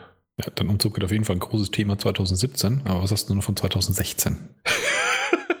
das, das, ich, genau, da komme ich auf äh, meiste Erwartung, beste Hoffnung 2017, rede ich später erst noch drüber, genau. Ähm, war das jetzt eigentlich gerade die Über, der ja. Übergang zu meinem Thema? Mhm, ja. Ähm, das ist, okay, ich war, ich war mir gerade nicht ganz sicher. Ähm, der, der, die beiden Themen geben sich quasi die Hand, weil ich habe nämlich als nächstes Thema äh, die upgradable Hardware, sprich mhm. PS4 Pro und die äh, One S und auch irgendwie noch im Hintergedanken auch noch die äh, Scorpio. Mhm, ja. Und dass das natürlich auch ziemlich unseren, ja, unsere News, unsere, auch die Verkaufszahlen von Sony, wann, wie, was jetzt auf einmal die, äh, die Xbox äh, kurzzeitig auch äh, vor, also als Verkaufszahlen technisch vor der PlayStation 4 war und jetzt doch wieder zurückkam durch halt äh, das Warten auf die Pro und auf die Slim und das Ganze, ja, war halt auch etwas Neues, weil ja, ja, es gab irgendwelche Retro, also nicht Retro, sondern ältere Konsolen, die mal sowas hatten, aber so richtig, richtig eine Ab, eine Revision, eine Zwischenversion, Revision, die sozusagen eine 4.5 rausgebracht hat, gab mhm. es noch nicht. Nee, in der Form noch nicht, ja. Und das ist tatsächlich auch der, der Punkt, wie du selber sagst, dass es auch der Beginn halt eines Trends für die Zukunft sein kann. Ja. Also dass es mich auch wundern würde. Anscheinend äh, verkaufen sich die Dinge ja tatsächlich relativ gut, beziehungsweise wie du es gerade gesagt hast, richtig. Ähm, dass das, wir Deppen haben, sind doch der beste Beweis. Wir ja, haben sie genau. gekauft. Genau. Wir haben sie gekauft. Äh, und dass es halt so einen erheblichen Einfluss auf, die, auf das Verkaufsverhalten insgesamt der breiten Masse hat, was man bei Sony gemerkt hat. Eben die zwei, drei Monate davor ging es dramatisch runter und danach ist es wieder explodiert, die Verkäufe der Konsolen. Also danach mit, äh, als die PS4 Pro erschien. Ähm, ja, in beide Richtungen natürlich, weil genau. es, ähm, einmal gab es ja die Verkäufe durch, ähm, äh, nein, das, das Warten auf entweder ein Schnäppchen, äh, dann, dass die PS4, die Standard PS4 günstiger wird, ja. dass die Slim äh, dadurch dann natürlich auch nochmal ein bisschen neuer, schlanker und so weiter wird und ähm, dass dann irgendwann auch die Pro kommt. Genau. Und dementsprechend gab es halt einfach dieses Atemanhalten. Ja, und da würde es mich auch wirklich wundern, so wie es offensichtlich dann schon aufgegangen ist oder geklappt hat, dass das Ding sich verkauft und dass ähm, der Markt sich da auch darauf einlässt und man nicht viel Negatives im Prinzip hört, außer so das ein oder andere, was wir eben auch schon vorhin gesagt haben über die äh, Politik der Information. Ähm, dass äh, ich davon ausgehe, dass wenn es nochmal regulären Konsolenzyklus gibt, dass wir da auf jeden Fall auch wieder solche Upgrades haben werden und dass wir langfristig uns in den Bereich bewegen, dass wir mehr und mehr diese Upgrades haben und weniger wirklich große Konsolenzyklusschritte. Sony sagte ja schon, eine PS5 wird es wohl noch geben. Aber ja, man sagt halt schon, so wird es noch geben. Aber dann würde es mich schon eher wundern, wenn es dann nicht vielleicht zwei oder drei Upgrades gibt, bevor es eine PS6 gibt, wenn überhaupt ah. noch. Ne? Die Zukunft ist doch sowieso PlayStation Now. Ja, mal gucken. Da, ja, auf Null wirst du die Latenz nie kriegen. Das würde mich wundern. Ja, das, das war jetzt auch, wenn es vielleicht digitalisiert bei dir nicht rüberkam, Ironie. Tatsächlich, aber findest du einen Haufen Analysten, die genau davon ausgehen. Aber das glaube ich tatsächlich nicht. Also ich glaube eher, dass wir in der Zukunft schauen mit diesen Konsolen-Upgrades als das äh, Gaming-Streaming. Mhm. Ich bin ja sowieso Laptop Master Race 2016. oh, meine Nase, die geht so richtig zu momentan. Das nervt mich. Und bei dir hustet sich auch durch. Ja, be beste Voraussetzungen zum Podcasten. Aber ja. Äh, ja also ich, ich habe mir einen Laptop gekauft, äh, der halt sehr, sehr gut zum Video bearbeiten und äh, Podcast bearbeiten ist. Aber mit dem kann man als Nebeneffekt auch noch zocken. Und ich habe nicht ein einziges Spiel bisher darauf gespielt. Ja, ich, bin ich einfach ich nicht. auch einen PC da stehen, der es könnte, aber irgendwie ich mag nicht, ja. Nee. Ist seltsam. Warum? So. Ja. Warum? Jo, ich da, bin damit durch. Äh, ich habe noch zwei Themen. Ja, ähm, zweimal wird etwas kleiner. Das eine ist, die E3 wird kleiner. Ähm, dieses Jahr haben wir wieder mal die Umkehr der E3 gemerkt, äh, dass sie anfängt in sich zusammenzufallen, Schrägstrich, dass äh, einige Publisher ferngeblieben sind. Der größte natürlich äh, EA, der der E3 vollständig ferngeblieben ist, beziehungsweise zeitgleich seine Konkurrenzveranstaltung aufgezogen hat. Und es ja insgesamt relativ viel Thema gibt über die Sinnhaftigkeit der E3, äh, wer damit eigentlich tatsächlich erreicht wird, ähm, ob die Publisher nicht viel besser fahren, wenn sie über ihre eigenen vielen Kanäle, YouTube-Kanäle, Streaming-Kanäle, sonstige Werbemöglichkeiten nicht versuchen wollen, den Endkonsumenten direkt zu erreichen und nicht über so eine Messe zu gehen, die furchtbar viel Geld kostet und wo man sich dann noch mit solchen hässlichen Gestalten wie unser eins auseinandersetzen muss, die dann vielleicht auch noch anfangen, kritisch über Spiele zu berichten. Wo ähm, gibt's denn sowas? Ja, es ist hässlich. Ist echt, Deswegen äh, wurdest du nicht zu Nintendo eingeladen. genau, ja. Ah nee, ähm, Moment, äh, das war ja einfach nur die Play-Taste. ähm, ja, und äh, ich vermute fast, dass wir das nächstes Jahr auf jeden Fall als Trend sehen werden, dass es dieses Jahr begonnen hat. Ähm, und dass wir ein bisschen wieder so ein, der, ein Zusammenfallen der Messen im Moment erleben. Ähm, das gab es ja auch schon mal und das heißt nicht, dass die Messen komplett aussterben. Das kann wahrscheinlich sein, dass die wieder kommen. Die E3 ist ja auch schon mal komplett in sich implodiert, ja. bis sie nur noch auf, in ein paar äh, Hotels. Äh, Hotels in LA stattgefunden hat, tatsächlich, in einzelnen Hotelzimmern. Das hat damals dann ausgereicht. Und jeder gesagt, war total grausam. Dass es die E3 dieses Jahr überhaupt überlebt hat und danach wieder im großen Stil zurückkam, ist schon fast ein Wunder. Ich glaube tatsächlich, dass wir im Moment in der Zeit sind, wo wir wieder ein bisschen in diesen Bereich reingehen. Du hast, du warst selber bei der TGS, äh, die ja auch aus deiner Sicht eigentlich eher eine, also aus der die reine Messe würde ich jetzt mal so zusammenfassen, eine bittere Enttäuschung war, ne? Sie war eine bittere Enttäuschung, weil ich sie halt einfach verglichen habe mit der E3 und genau. mit der Gamescom. Und ich kann mir nicht vorstellen, dass sie jetzt irgendwie die nächsten Jahre weniger wird, weil sie immer noch äh, ziemlich wichtig ist für den asiatischen und gerade natürlich für den japanischen Markt, weil das halt auch eine Konsumermesse ist. Ja. Dementsprechend wie auf der Gamescom, die Gamescom wird auch nicht wegsterben, weil die halt einfach da wirklich nah an den Fans sind und die können da halt die Massen da rein bewegen. Aber die E3 ist ja wirklich nur eine Fachmesse ja. und hat da doch einen anderen Stellenwert. Ja, und wenn man da aber trotzdem sich anschaut, eben, dass ähm, äh, Sony auch die Gamescom nicht genutzt hat, um die PS4 Pro anzupreisen, sondern eine eigene Veranstaltung gemacht hat, ähm, dass Nintendo sein eigenes Ding macht für die Switch, äh, dass es sowohl auch für Microsoft und Sony eigene Veranstaltungen für die großen Konsolen gab, äh, welche Ankündigungen alle inzwischen Sony rausballert auf seinen eigenen Veranstaltungen wie die PlayStation Experience und Co. Ich glaube tatsächlich, dass auch die E3 und wahrscheinlich auch die Gamescom, was zumindest Ankündigungen anbelangt, und das haben wir dieses Jahr tatsächlich auch schon gemerkt, Ankündigungen auf der Gamescom waren nicht groß. Nee, äh, die Gamescom ist aber auch schon seit zwei Jahren nicht mehr da. Die wurde ähm, größer vor zwei Jahren, aber was Ankündigungen anbelangt, da sind die Pressekonferenzen auch, eher größer geworden. Auch nicht mehr. Vor zwei Jahren war das schon so, dass es, ähm, weil wir sind ja jetzt dieses Jahr und mhm. let, letztes Jahr ist ja vor zwei Jahren, oder? Achso, wenn du die jetzt, ja, ich hätte gesagt, letztes Jahr, vor zwei Jahren wäre für mich das Jahr noch davor. Und da war es noch ah, groß. Okay, gut. Nee, dann reden wir vom selben Jahr, weil mhm. da war es nämlich so, dass es das erste Mal nicht mehr die Gamescom war, sondern einen Monat später, nee, zwei Monate später die Paris Games die, Week. Die Paris Games Week. Ja. Und das Ganze äh, wurde halt von Sony anders aufgebaut.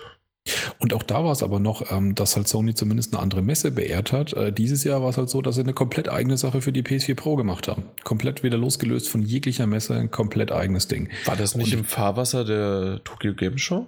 Nee. Das war komplett anders. Ah, nee, Ding. nee, die hatten zwar auch eine Pressekonferenz auf der Tokyo Games Show zwei Tage davor, aber mhm. nee, stimmt, das war danach. Das war in New York, haben sie da ein Event abgehalten. Ja, Genau.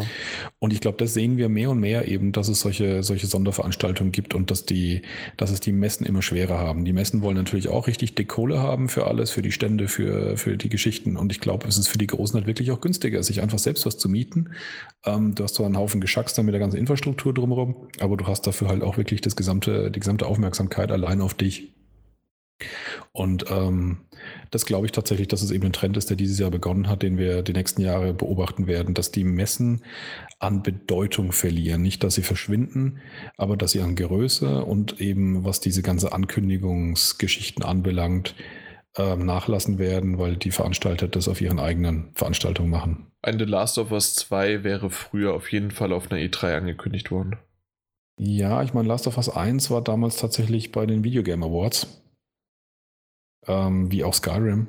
Aber das waren wirklich nur so die ganz ersten Ankündigungen, so die ersten großen ähm, Events, wo man das Spiel auch wirklich gesehen hat. Das war dann typischerweise immer E3. Ja, ja. aber The Last of Us 1 gab es ja auch ähm, naja, das war ja noch nicht diese etablierte Marke sozusagen. Das stimmt, ja, ja, ja. Also du hättest da nicht ein Uncharted, wurde auf den Game Awards zum Beispiel dann Uncharted angekündigt, vielleicht mal einen Trailer gezeigt. Nee, Uncharted war, glaube ich, immer E3, ja. Exakt. Dementsprechend, ja. Jan hat recht. Halb. Apropos. Verdammt nochmal. Was denn? Ähm, ja, das hatte ich, äh, das hatte ich vergessen. Nee, ja, nee, nee, nee, ähm, mach du weiter. Okay, dann habe ich noch was zweites, was auch schrumpft. Ähm, das ist nicht dein Gedächtnis. Ähm, auch nichts anderes von dir. Achso, du warst, du warst fertig? Dann kann nee, nee, ich, ich habe noch eins. Ja, ja, nein, aber du warst mit diesem so, Thema mit, fertig. Ja, weil genau. dann, äh, ich habe nämlich ein Thema. Ich wusste nicht mehr, äh, wo ich es eingesortiert hatte, okay. aber Hashtag Jan hat recht. Als Thema, ehrlich jetzt. Als, als Thema, zweit, äh, nur kurz erwähnt. Nein. Äh, 2000, ja, ohne Mist. Auch 2016 ist der Killing Streak durchgegangen, wie 2015. Und das kann man auch gleich noch in die äh, Hoffnung in 2017 rechnen. Ja, und auch noch, dass ich Metacritic-Gewinner bin, ja, also die Metagames. Das ist einfach alles, das sind die wichtigsten, die größten äh, äh, Überraschung, aber vielleicht auch für dich die größte und heftigste Enttäuschung. Ähm, es ist alles dabei. Man kann sich über, über insgesamte Entwicklung weltpolitischer Natur, internationaler Natur darüber streiten, äh, dass das Jahr 2016 schon ein ganz schön übles Jahr war. Ich würde jetzt diese Entwicklung in die Ecke mitstellen wollen.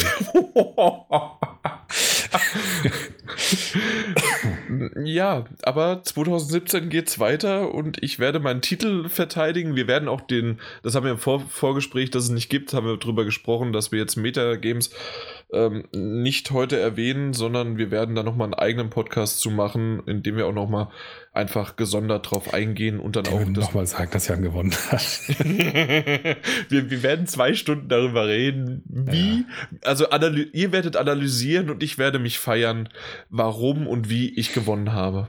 Ja, wir werden die nächste Runde einläuten und versuchen, die letzte ganz schnell zu vergessen, ja. Ich werde die Herausforderung annehmen und ja, ich, ich kann auch gerne als letztes anfangen.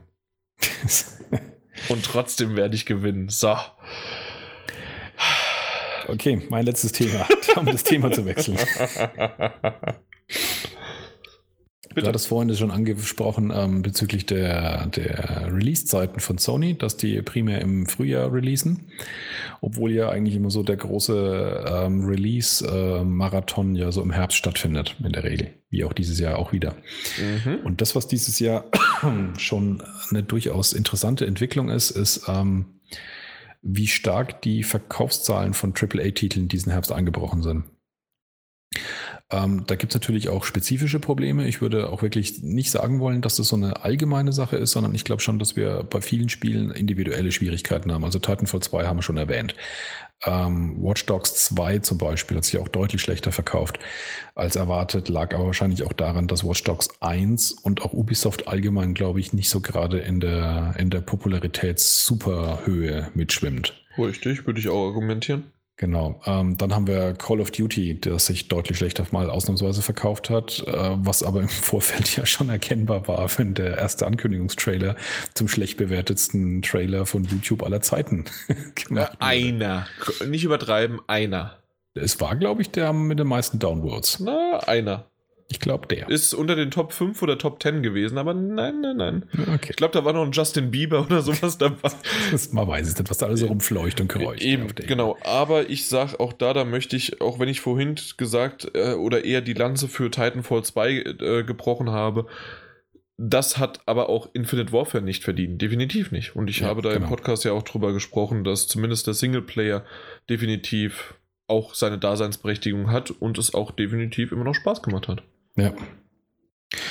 Ähm, wir hatten vorhin auch schon Steam erwähnt. Auch da hört man von allen möglichen, also Daedalic äh, haben wir vorhin auch genannt als Adventure-Hersteller, der wirklich am Kämpfen ist im PC-Markt, weil auch die Verkaufszahlen bei Steam unter aller Sau sind, die allerdings auch wiederum sehr viel damit zu tun haben, dass es äh, bei den großen Release-Wellen, die man da eben erlebt, echt schwer ist, noch in irgendeiner Form auffindbar und äh, visuell präsent zu sein, dass man also auch mal Gelegenheitskäufer abgreift. Und all das verleitet mich auf jeden Fall zu der Annahme, dass ich mir vorstellen könnte, dass vielleicht dieses Jahr zumindest die Erkenntnis bei dem einen oder anderen Hersteller anrichtet, dass vielleicht dieser Kampf um den besten Platz im Herbst, äh, dass es wirklich sich anfängt, nicht mehr bezahlt zu machen.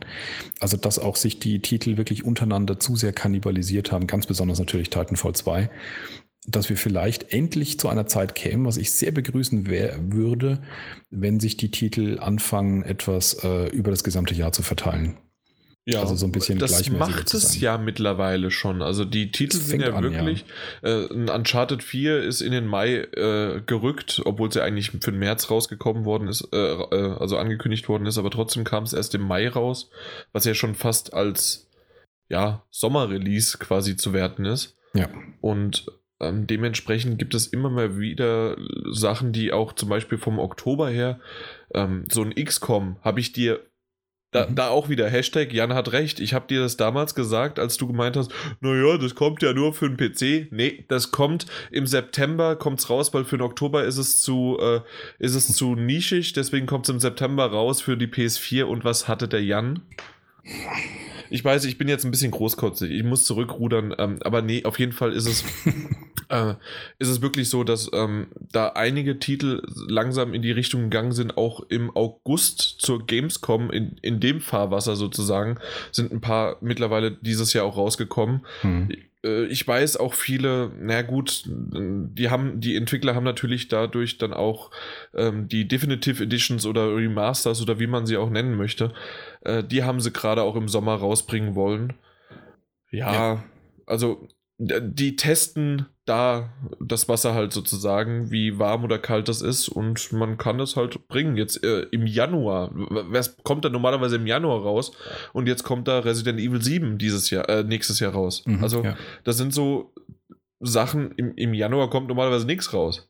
Ja, aber ja, also wie, wie, du selber sagst, man sieht auf jeden Fall den Trend schon, ähm, dass es äh, auch andere Bereiche ausgelotet werden. Ich glaube tatsächlich aber, dass die Großen in dem äh, bisher sehr populären Zeitraum derartig auf die Nase gekriegt haben dieses Jahr, dass es ein Thema bleiben wird, dass man sehr viel darüber intern diskutiert, inwieweit man eben äh, zukünftige Releases anders plant, mehr verteilt und ähnliches. Also dass wir da in der Richtung einen Trend sehen. Wie gesagt, das fände ich persönlich sehr begrüßenswert, ähm, als dann immer diesen Overkill an 1000 Spielen zu haben, von dem man dann sowieso keine Zeit hat. Genau, weil, weil, dann bekommt man es halt übers Jahr verteilt und hat trotzdem keine Zeit. Weil so war es ja vorher immer noch so, dieser ja. berühmte, das berühmte Sommerloch, dass man in der Zeit oder auch im Überwinter, dass man dann dort die, ähm, ja, die Spiele nachholen könnte, aber mhm. dann kommen ja permanent dann auch da Spiele raus. Ähm, obwohl es ja mal eine Zeit lang, ähm, zumindest gab es so die Information dazu, ähm, dass im Dezember wenig Spiele rauskommen, ähm, weil halt einfach schon im November die ganzen Bestellungen reingehen und ähm, ab Anfang Dezember keine Bestellungen mehr, die Lager sind voll und dann äh, kommen da keine neuen, äh, also für die ja, der Einzelhandel äh, tatsächlich. Für den Einzelhandel sozusagen. Der verkauft genau, seine Lager leer im Dezember für, für Januar und nimmt eigentlich keine neuen Produkte sozusagen mehr ins Sortiment auf im Dezember. Genau. Mit einer der Gründe, warum so wahnsinnig wenig äh, neue Titel in der Zeit erscheinen. Ja, aber da kann man ja zum Beispiel The Last Guardian äh, ja, genau. veröffentlichen. Das geht ja noch so einigermaßen. So, dann bin ich mit meinen Themen durch. Ich glaube, du bist schon eine Weile, ne? Ja, das wichtigste Thema hatte ich ja erwähnt. Ja, genau. Ja. Ja, dann kommen wir jetzt zur Krönung im Prinzip eigentlich, ne? Ich wollte genau dasselbe sagen. Da, ich habe es mir wieder vorweggenommen. Nee, ist ja wunderbar. Das, wir, wir denken halt gleich und so ist auch unsere äh, Top 5 Liste der besten Spiele des Jahres sind relativ gleich gewesen. Eine der wenigen Listen, die wir vorher, also die einzige Liste, die wir vorher abgeglichen haben. Ja. Ja, die einzige Liste, genau. Also äh, genau. Martin Alt hat mir seine Liste gegeben und ich habe ähm, die Punkte verteilt. Also Platz 1 hat 5 Punkte bekommen, Platz 2 4 und so weiter, runter bis Platz 5 nur ein Punkt und mhm. dann habe ich das Ganze hochgerechnet und von diesen ein Geb, also Platz 5 sozusagen und dann ist nur ein einziger Titel rausgefallen und zwar meiner. okay. Und zwar ist es The Last Guardian. Den wollte ich jetzt aber wenigstens nochmal erwähnt haben. Ja, der war bei mir auf Platz 5, hat dementsprechend nur einen Punkt bekommen mhm. und ist dann rausgefahren. Ich muss sagen, bei meiner Top 5 Liste, ähm, ich bin froh, dass wir so viele andere Listen mit vielen Themen hatten, weil ich habe wirklich das Problem dieses Jahr gehabt, dass ich äh, viel zu wenig zum Spielen gekommen bin. Das heißt, es gibt etliche Titel, die ich einfach nicht auf der Liste stehen habe, weil ich sie einfach nicht spielen konnte. The Last Guardian ist leider einer der, zu denen ich noch nicht gekommen bin. Das heißt, es ist gut möglich, dass der natürlich bei mir auch einen Platz bekommen hätte, hat er aber halt leider nicht. Mhm. Also ich habe sehr stark im Vorfeld selektiert, was mir als äh, würdig sozusagen meiner Zeit erschien und hoffentlich und wahrscheinlich richtig gut. Ähm, ja, und allein dadurch, dass wir eine sehr ähnliche Liste haben, habe ich anscheinend sehr gut vorausgewählt. du hast ja deutlich Nein. mehr gespielt und trotzdem fast dieselben Titel auf der Liste. Ja, das, das, das stimmt. Also bei mir war ja am Anfang, ich hatte es ja auch über Twitter veröffentlicht, naja, meine Top 10 Liste ist gerade 14, äh, hat 14 Titel mhm. und ich kürze und kürze und kürze. Und insgesamt hätte ich noch viel mehr erwähnen können. Also von, weiß ich nicht, von, von, ähm, ja, von vielen VR-Titeln wie auch Eagle Flight oder Batman Arkham VR, Doom zum Beispiel, hätte es in meine Top 10 gepackt. Äh, Hitman, äh, ja, so, solche Sachen halt einfach. Verdammt, das ist ein.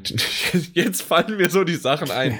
Ja. Äh, das war noch einer meiner Überraschungen. Darf ich es mhm. noch kurz erwähnen? Und zwar, ja. dass äh, Hitman in der Episodenform so gut funktioniert hat und dass es auch äh, wirklich das Feedback von Square Enix angenommen worden ist, es weitergeführt worden ist und ähm, dass der auch vom Preis her, das hat mir der Mike das letzte Mal erzählt, das wusste ich gar nicht, selbst wenn du jede einzelne Episode einzeln gekauft hättest, wärst du bei 65 Euro gelandet und bei der, der Gesamtpaketpreis bei 60 Euro. Okay. Also dementsprechend auch so, du hättest entweder überspringen können oder hättest wirklich dich für jede Episode einzeln entscheiden können. Und ähm, sie wurden immer besser und besser und auch vom Schwierigkeitsgrad her und das macht echt Spaß und ich finde, dass dieser Titel wirklich prädestiniert dafür ist, in dieser Episodenform ja, fortgesetzt zu werden. Und sie haben jetzt auch schon eine Staffel 2 angekündigt für nächstes Jahr. Mhm. Und das ist einfach wirklich sehr, sehr schön gemacht. Und ich finde es schön, dass die Reihe damit ja nicht untergegangen ist. Ja, nee, das freut mich tatsächlich auch. Ähm, ohne es gespielt zu haben, schon öfters erwähnt, das steht auch ganz oben auf meiner Liste derer, die ich äh, wirklich gerne noch ausprobieren wollen würde. Ja. Und um es nochmal kurz einfach, wir hatten Firewatch erwähnt, wir hatten äh, Rise of the Tomb Raider, haben wir schon öfters drüber gesprochen. Also das sind alles Titel, die es irgendwie verdient hätten, aber nicht in die Top 5. dementsprechend, ich musste mich sehr, sehr äh, runterkürzen und dementsprechend äh, hatten wir dann, und das muss ich da noch erwähnen, dein, wie war das? Ja, du hast ja nur die Mainstream-Titel gespielt. Das ist der Mainstream Martin oder der, was war's, der CC? Casual Cranky. Casual Cranky, genau. Das war super. Weil wir hatten ja mal, äh, für die, die es nicht wissen, Martin Alt wurde als Cranky bezeichnet, weil Cranky von Donkey Kong, er ist alt und am Meckern. Passend. Und ähm, dementsprechend ist er jetzt der CC, Casual Cranky. das ist super. Ah. Was hast du ausgerechnet auf Platz 5? Was steht auf Platz 5? Unravel. Unravel, okay. Unravel hat es auf Platz 5 geschafft. Da muss doch aber auch einer von meinen Titeln, kommt mir gerade von der Liste verschwunden sein, wenn wir fünf Liste haben und ich einen Unravel nicht in meinem Top Sei doch etwas. okay, ich bin mal gespannt. Okay, gespannt. Unravel. Genau, Unravel. Jani hat es geschafft. Ähm, du hast in, im Vorfeld dann meine Liste dann auch gesehen, aber du hast deine zuerst gepostet mhm. und hast dann gemeint, äh, das kam doch 2015 raus. Nein, es kam sicher. im Frühjahr 2016 raus und es war ein wunderschönes Spiel und ich habe mich sehr darüber gefreut. Außer, dass es bis heute noch keine irgendwelche Collectors Edition gibt mit einem Jani der als Figur sozusagen. Auf jeden Fall unbegreiflich. Also, dass man diese Chance vertun konnte, da bin ich mir sicher, dass da nochmal einige zugegriffen, zugeschlagen hätten. Auch Leute, die das Spiel schon gekauft haben, hätten es dann ja. trotzdem nochmal geholt. Absolut. Ähm, ja. Hätte ich gemacht, obwohl ich immer noch sehr, sehr stolz darauf bin. Und der Ike, also der Kumpel von unserem Chef, der hat es jetzt das erste Mal bei mir gesehen. Und zwar, ich habe eine kleine Jani-Figur. Und zwar hat meine Mutter und meine Oma, ähm, die haben das zusammen gewickelt und haben das hergestellt. Sie sieht ein bisschen verformt aus. Also so ein bisschen länger gezogen und alles, aber im Endeffekt erkennt man, dass es Jani ist und er meinte sofort, oh, da bin ich schon ein bisschen neidisch drauf. Und das ist natürlich auch noch sehr, sehr, ja, sehr schön, dass es halt von meiner Mutter und von meiner Oma äh, gemacht worden ist. Dementsprechend freue ich mich drauf. Die hatten, äh, meine Mutter meinte irgendwie, äh, das ist total scheiße gewesen und die haben es ungefähr 20 Mal wieder abgewickelt und neu gemacht. Äh, hat bei denen nicht ganz so geklappt. Aber Unravel, das Spiel an sich war wunderschön. Äh, die, die Gegend und Jani selbst, ähm, Du hast das hast du aber gespielt, oder? Nein, auch nicht. Oh, boah. Ich, ich fand das auch Spiel nicht. sehr, sehr schön, aber ähm, ich habe es zum Schluss äh, ein zweites Mal spielen wollen und vor allen Dingen dann wegen der Trophäen. Und mhm. dann habe ich gemerkt, dass mir, weil ich das immer und immer wieder für eine Trophäe machen wollte, dass es mir irgendwann auf die Nerven ging. Und dann habe ich gesagt, okay, es liegt aber an den Trophäen und habe lieber die Trophäe dann sein lassen. Mhm, bevor man weil, sich ein Spiel kaputt macht. Ja. Exakt. Ja. Genau. Dementsprechend aber trotzdem mein Platz 5 und hat es damit dann wirklich noch. Äh, nein, nicht mein Platz 5. Es war, glaube ich, sogar mein Platz 4 oder sowas. Dementsprechend ist es aber mhm. auf Platz 5 gerutscht. Egal. Mhm. So, dann ist Platz 4 deins gewesen mit Deus Ex Mankind Divided. Das Ding hast du so weit hochgeschoben, dass es, dass es halt dann, ist. dass es reingekommen ist, ja. Ja, ist tatsächlich einer der Spiele, die ich dieses Jahr am meisten gespielt habe. Ähm, ja, und äh, ist, ist Deus Ex typisch wieder ein Spiel, das äh, wirklich eine Zeit lang braucht. Also am Anfang, ich glaube, die ersten paar Stunden hätte ich es nicht auf die Liste gesetzt, aber inzwischen hat es mich wieder so gepackt, weil desto länger man spielt, eigentlich, desto besser werden die, werden die Dinger. Ähm, so ähnlich hat sich bei mir auch Dishonored angefühlt, äh, äh, letztes Jahr, als ich es gespielt habe. Ähm, bei Deus Ex. Sag nochmal dazu, wirklich Teil 1, ne? Der, der erste Teil, genau, letztes ja. Jahr, ja. Ähm, Und diese, ja, ich, keine Ahnung, diese, diese eigenschaftsbasierten Stealth-Games nenne ich es mal. Also Spiele, wo man durch neue Fähigkeiten immer wieder neue Herangehensweisen oder seine Ange An Herangehensweisen-Repertoire vergrößert. Die machen irgendwie halt umso mehr Spaß, desto tiefer man drinsteckt in der Geschichte und desto mehr Möglichkeiten man sich erarbeitet hat, desto besser man mit der Steuerung klarkommt und so. Und so ist es genauso bei Deus Ex jetzt auch wieder. Ähm, ich finde es ein bisschen schade, dass man ähm, das ganze Spiel über sehr stark auf ein Gebiet fixiert ist. Deus Ex war früher eigentlich auch immer eine Serie, in der man sehr viel um die Welt herum gereist ist und sehr viele verschiedene Orte besucht hat. Gerade der erste ist da absolut ähm, ungeschlagen bisher. Da kommt man wirklich einmal komplett rum. Ähm, Deus Ex spielt fast die ganze Zeit komplett nur in Prag. Ähm, was nett umgesetzt ist, es hat einige sehr, sehr, sehr coole ähm, Design-Aspekte in der Darstellung, aber wie gesagt, das ist halt dadurch so ein bisschen von der Abwechslung her leider eingeschränkt.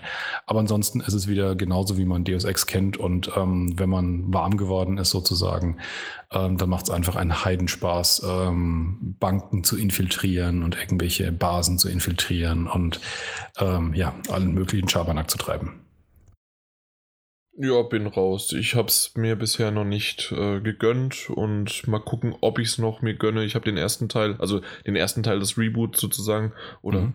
ist das, nee, kein Reboot, aber... Das ist ein Prequel eigentlich, ja. Ja, genau. Also nie gespielt. Ah. Es hat sich gut angeschaut, so generell auf Videos und in Gameplay-Videos, aber kam noch nicht dazu. Mal gucken, ob ich es überhaupt irgendwann mal nochmal nachholen werde. Mhm. War bei mir übrigens der Platz 3 auf meiner Top 5 Liste. Ja, da sei froh, dass es überhaupt reingekommen ist.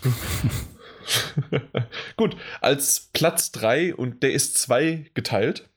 Ah, zweimal gleicher Score. Genau. Das ist ähm, Inside. Fangen hm, wir mit dem ja. an. Den habe ich auf meiner Liste auf Platz 4 und du auch, ne? Weiß ich nicht. Doch, den hattest du auch. Nee, äh, Platz 3. Okay. Ja. Äh, ich hatte auf Platz 3. Auf jeden Fall ähm, Inside, ja, definitiv ein Titel, der es wert gewesen ist, zu, gespielt zu haben. Und das ist einfach klasse. Ich, ich habe es immer wieder damit gesagt und es sagt eigentlich alles aus. Inside ist die konsequente und super Umsetzung von äh, und Weiterentwicklung von Limbo. Ja, das kann man so sagen, ja. Und da hat es wirklich geschafft, es äh, ja, zu erweitern und zu verfeinern und zu verbessern. Das ist die Idee. Ja. Und hat äh, wirklich einige Szenen, die mir echt in Erinnerung geblieben sind, ähm, die in ihrer Darstellung so intensiv waren, so gruselig, so besonders, so verstörend, so interessant. Ähm, also es war schon wirklich ein echt beeindruckendes Erlebnis. Absolut. So, wirr und unerwartetes Ende dann auch war. ja. Aber das ist aber auch jetzt nicht so ein, also ja, ich habe mitbekommen und man kann da auch wirklich stundenlang drüber diskutieren. Ich musste nicht drüber diskutieren, über das Ende und alles. Es war, es war in Ordnung, es war ein okayes Ende für mich. Wenn man da weiter tiefer drüber nachdenkt, kann es sogar ein perfektes und super Ende sein oder ein total merkwürdiges. Da kann man interpretieren, was man möchte. Für mich war das Ziel, das Gameplay, auch die, die Gegenden, die man besucht hat und was da für, ja, nochmal aufs Gameplay, äh, die verschiedenartigen Gameplay-Mechaniken, die eingesetzt worden sind, die auch teilweise an Limbo erinnert haben, um nicht zu viel zu verraten. Das war echt schön gemacht. Es waren echt gute Rätsel mit dabei, das stimmt. Ähm, viele verschiedene abwechslungsreiche Momente. Ähm, ja, und äh, ich musste gerade darüber nachdenken, weil ich das vorhin bei äh, Virginia so kritisiert habe, dieses wirre Ende, warum mich das bei Inside nicht stört. Ich glaube, weil Inside halt von Anfang an aber einen sehr, sehr eigenen, ähm, sehr verstörende, sehr wirre Welt produziert, die Anlehnungen hat an Dingen, die man irgendwie so erkennt, die so ein bisschen ja so äh, Orwellsche 1984 äh, totalitäres Regime, mhm. Diktaturdinger hat, aber dann halt doch wieder auch komplett verstörend fantastisch. Also ohne jeglichen Realitätsbezug, den man noch erkennen kann. Und ähm, dadurch war das halt, ähm, dadurch, dass das Ende doch ein bisschen äh, ähm, besonders ist, äh, fand ich das dann nicht mehr so schlimm, weil man schon so ein bisschen mehr darauf vorbereitet ist, als in so einem Spiel wie Virginia, wo man halt eine sehr normale, bodenständige Geschichte erlebt und dann auf einmal alles komplett abdreht. Außerdem würde ich auch sagen, dass ohne Virginia jetzt gespielt zu haben, ist das doch wirklich ein ist die Story sehr im Vordergrund und bei Limbo ist es auch die Story ist dabei, aber die wird dir irgendwie doch nur indirekt erzählt und es ist ja. schon ja. was anderes. Es ist genau, also bei Virginia ist es wirklich eine Story, bei, bei äh, Inside ist es eher so ein einfach Erlebnis. Ein es Thema. ist so ein, so ein von, ja, von Szene zu Szene erlebt man da was, aber es ist mir gar nicht in dem Moment so wichtig zu äh, verstehen, warum das jetzt passiert, sondern es ist halt einfach. es ja, ist halt einfach so. Genau. Ja. ja, und selbst wenn du drüber nachdenkst, du verstehst das ja eh nicht. okay, und was ist das zweite Mal auf Platz 3? Genau, zwei geteilt, äh, der ist Until Dawn Rush of Blood. Ah, den du mal gar nicht so sehr gern mochtest, ne?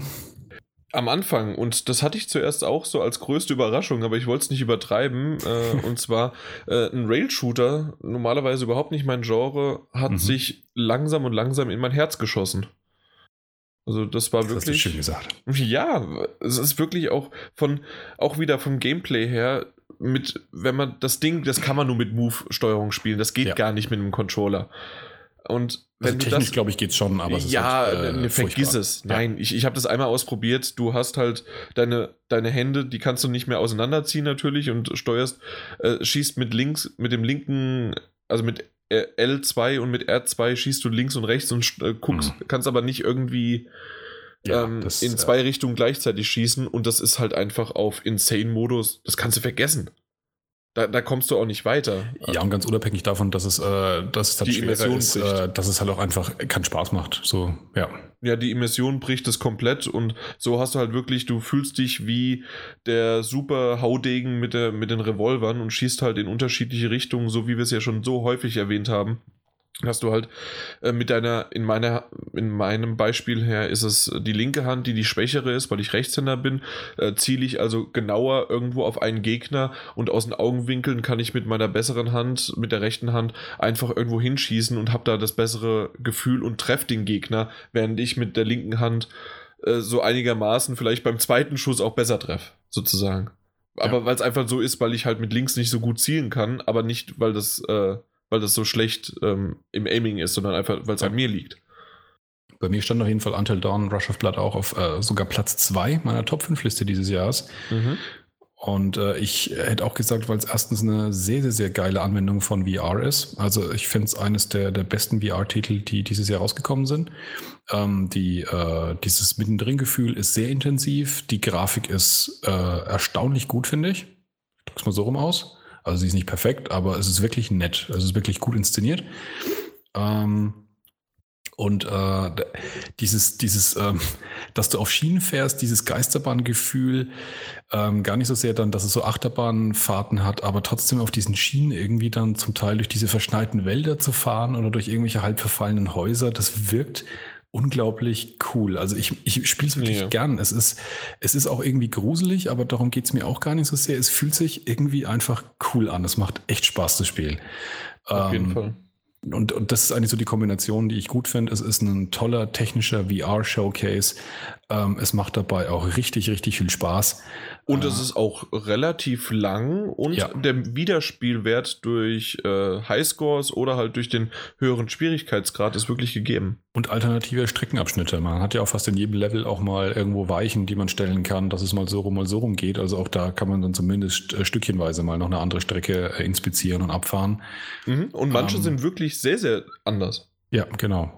Also das ist wirklich, jeder, der PlayStation VR hat, muss sich dieses Ding auf jeden Fall holen. Es ist äh, ein echtes großes Highlight insgesamt für mich äh, im Jahr 2016. Ich habe lange überlegt, aber so von den VR-Titeln ist wirklich dann Until Dawn der Titel, der ja am höchsten platziert worden ist, noch nach, also nein, noch vor äh, Batman Arkham VR oder Eagle Flight oder Robinson The Journey. Also gerade bei Robinson, da, äh, weil das noch so das erste ist aus meiner Sicht, das so als vollwertiges Spiel, sage ich jetzt mal, konkurriert. Mhm. Ähm, als, als großes, als großes Ding. Ähm, dass du auch das dahinter anstellst, das ähm, finde ich beeindruckend, weil das, das konnte ich, wie gesagt, dieses, dieses Jahr auch noch nicht spielen. Robinson, The Journey.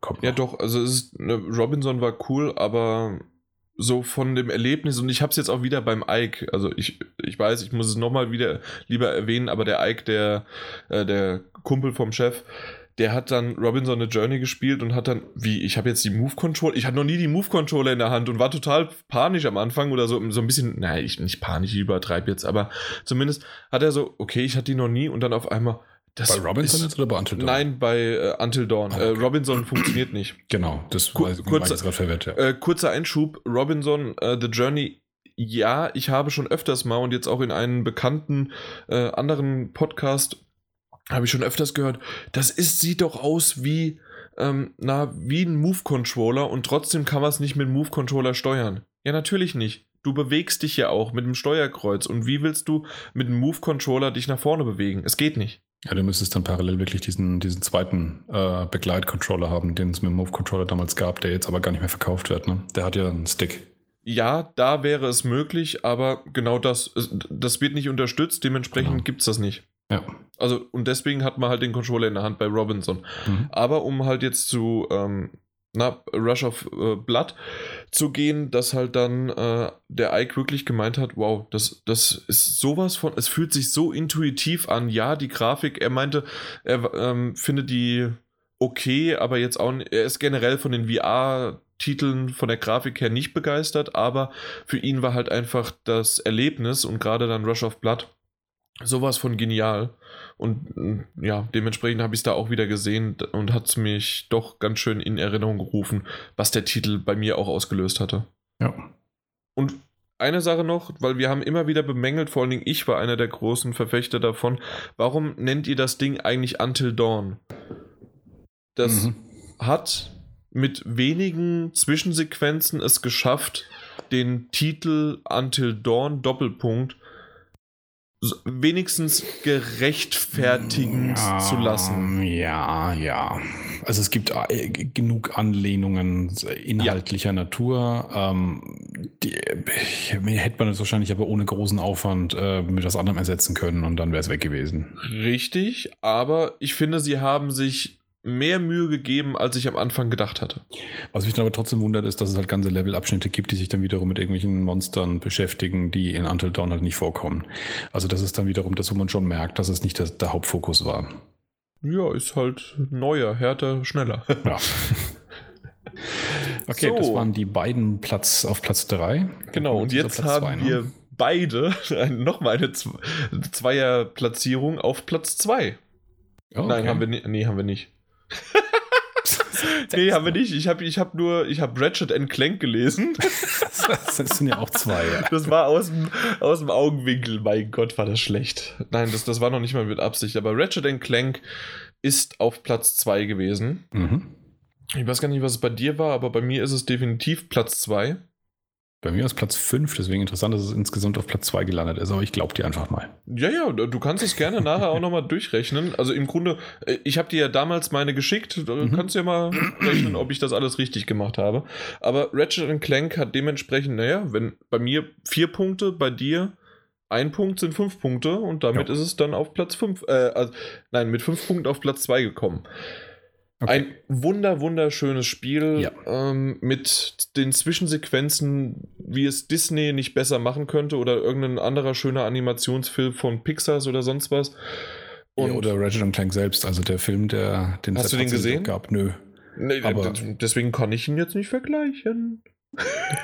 Ich habe äh, Ausschnitte gesehen und tatsächlich habe ich aber auch das als Kritik gelesen, dass der Film sich anfühlt wie äh, der Ablauf des Spiels, bei dem man halt einfach die Gameplay-Passagen rausgenommen hat. Okay. Und ähm, wenn ich mir das vorstelle, dann finde ich das tatsächlich schlimm. Also dann sollte man sich einfach lieber das Spiel geben. Ja, und das Spiel war super, auch vom Gameplay her. Das hat mir echt viel, viel Spaß gemacht. Das war mein erstes richtiges Ratchet Clank. Ich habe mal einen noch auf der Vita gespielt, aber okay. ich glaube, irgendwas mit Times war das, glaube ich. Aber ansonsten war das jetzt mein erstes richtiges äh, Ratchet Clank und das ist ja auch eine Art von Reboot gewesen und mhm. äh, Anlehnung aber auf den ersten Teil und es hat echt, echt Spaß gemacht und mir fehlt nur eine oder zwei gottverdammte Trophäen, um, eine Tro äh, um die Platin-Trophäe abzugrasen, weil ich das Spiel wirklich, ich glaube, ich habe es drei oder viermal gespielt.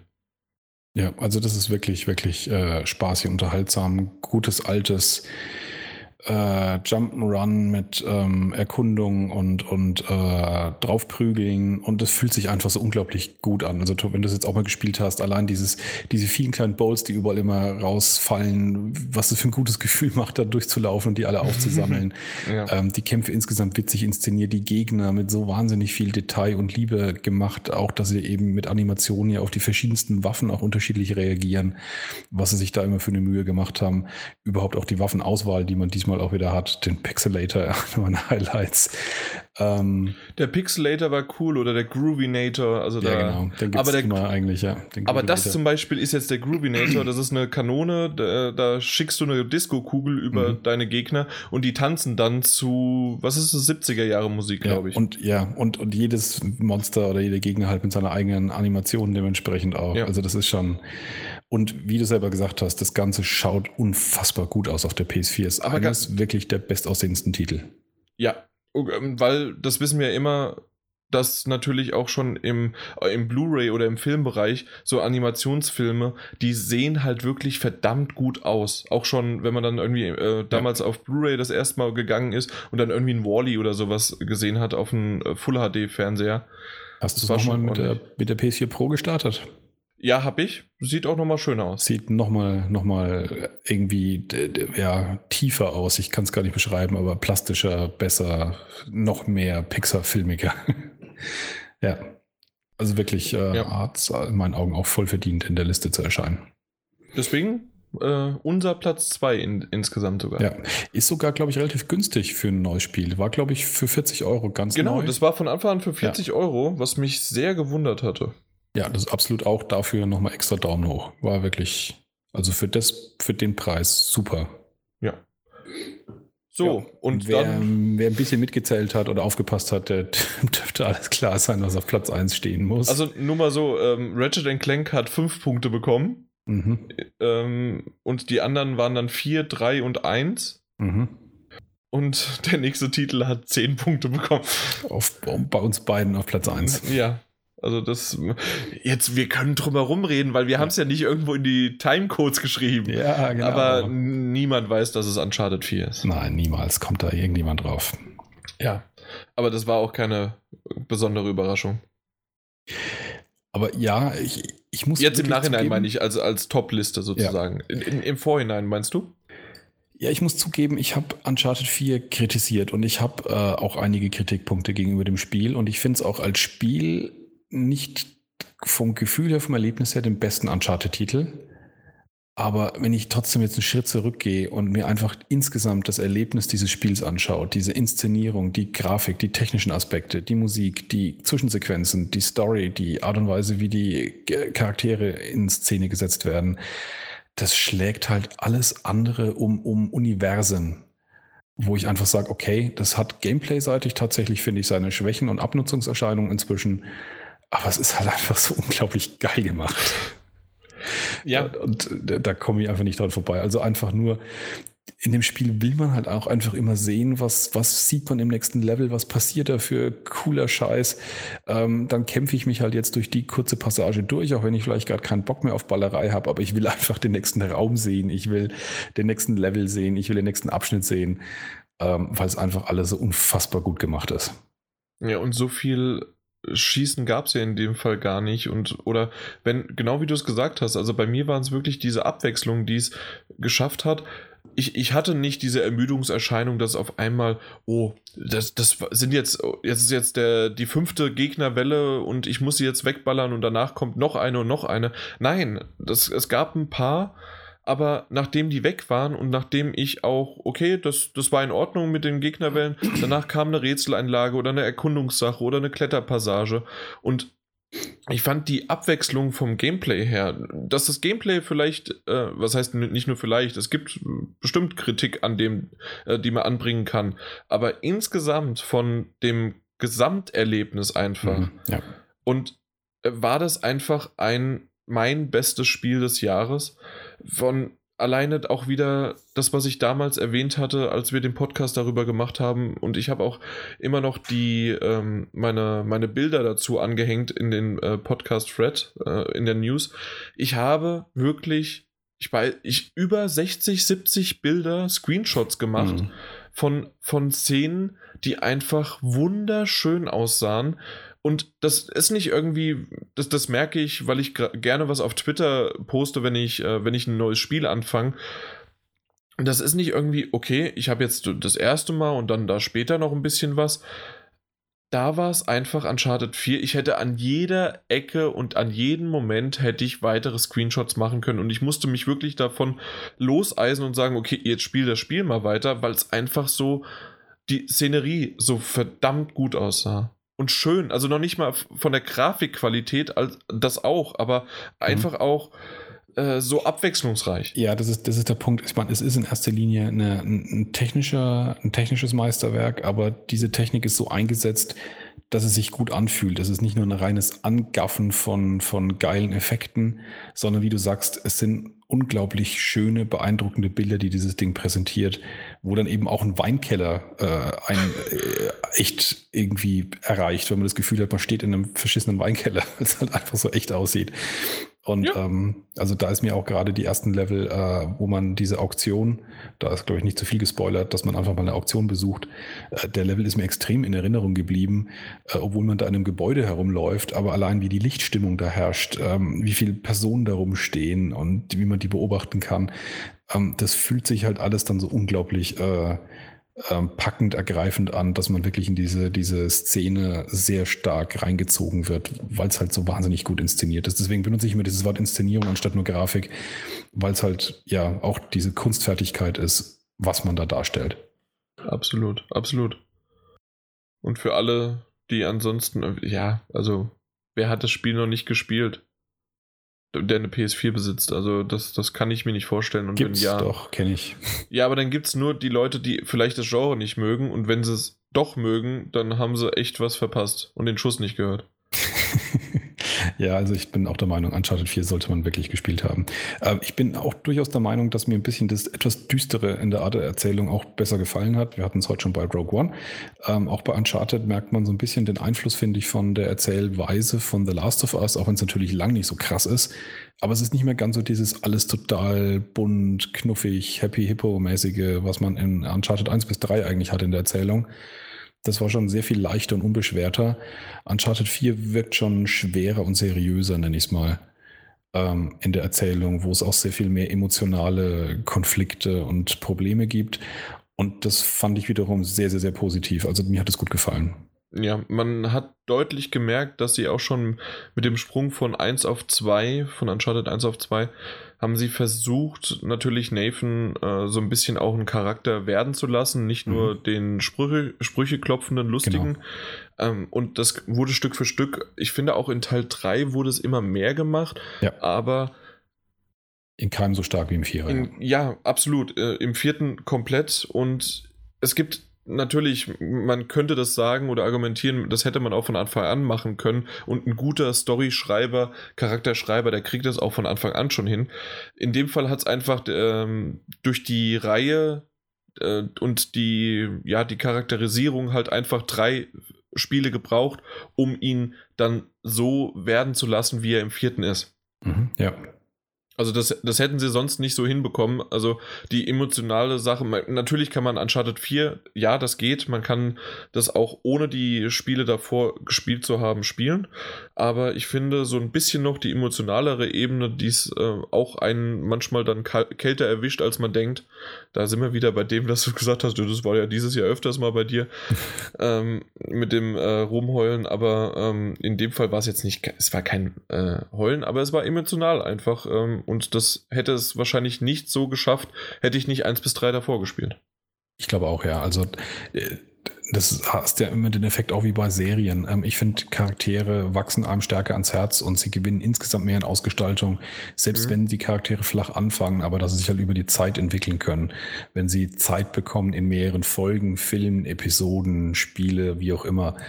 Äh, mit einer der Gründe, warum ich Mass Effect so toll finde, weil es halt drei Spiele waren, die aufeinander aufgebaut haben und dieselben Charaktere mitgenommen hat. Und genau dasselbe hat man eben auch bei Uncharted, die in jedem Teil so ein bisschen deutlicher ausgestaltet wurden. Exakt, ja. Jo, Wir müssen es langsam machen. Also wir müssen es langsam machen. Es wird spät. Ja, genau. Wir haben ja nur noch eine Liste. Das ist unsere naja, wir haben bald, wir haben bald 2017. so, also gefühlt. So lange brauchen wir zum Glück nicht mehr. genau. Also wir werden es auch nicht mehr heute schaffen. Es sind jetzt noch 18 Minuten bis zum Tageswechsel. 10, 9, Silvester. Nein. Jo. Ja, mit 2016 dann. sind wir durch. Genau, haben wir abgehakt. Äh, natürlich, um es nochmal kurz vorwegzunehmen, könnt ihr uns sagen, was euch am besten gefallen hat von 2016. Das, was wir alles gerade euch mitgeteilt haben, ähm, könnt ihr kritisieren, vor allen Dingen, wenn es Martin Alt gesagt hat, kein Problem. Einfach in die Kommentare. Und mittlerweile, ich habe euch ja im letzten Podcast schon darauf hingewiesen, ich weiß mittlerweile, dass ihr kommentieren könnt, aber bitte auch mehr Inhalt. Und das habt ihr leider unter dem neuen auch noch nicht ganz gemacht. Ähm, immer mal wieder. Ihr schreibt mir oftmals per Privatnachricht, ob es per PSN ist, ob Twitter oder auch übers Forum per PN. Macht es doch, setzt doch mal diese Diskussion in die Kommentare, sodass es dann da weitergeführt wird. Na? Und dann genau, können wir sie ignorieren. Gerne ja. auch mit einem neuen Account, der dann mal einfach mal heißt, nur für den Podcast. das war super. Ähm, das, das war auch, wer war das? Ich glaube, der Mike, der den Screenshot geschickt hat mhm, und einfach ja. nur ein augenrollendes Smiley. Was zum Teufel ist hier los? Nur für den Podcast angemeldet. Aber also der Nick ist vergeben. nur für den Podcast. Oder wegen des Podcasts? Äh, ich Oder weiß wegen nicht. Irgend sowas, ja. ja. da kann man noch sich äh, Abwandlung auf jeden Fall holen, wenn man noch einen braucht. Genau, nur wegen des Podcasts 1, 2, 3. Ja. Und wir können dann wieder alle anderen Redakteure und Mods und sonst was von PC Magazin trollen. jo, 2017, unsere Hoffnungen, unsere Erwartungen.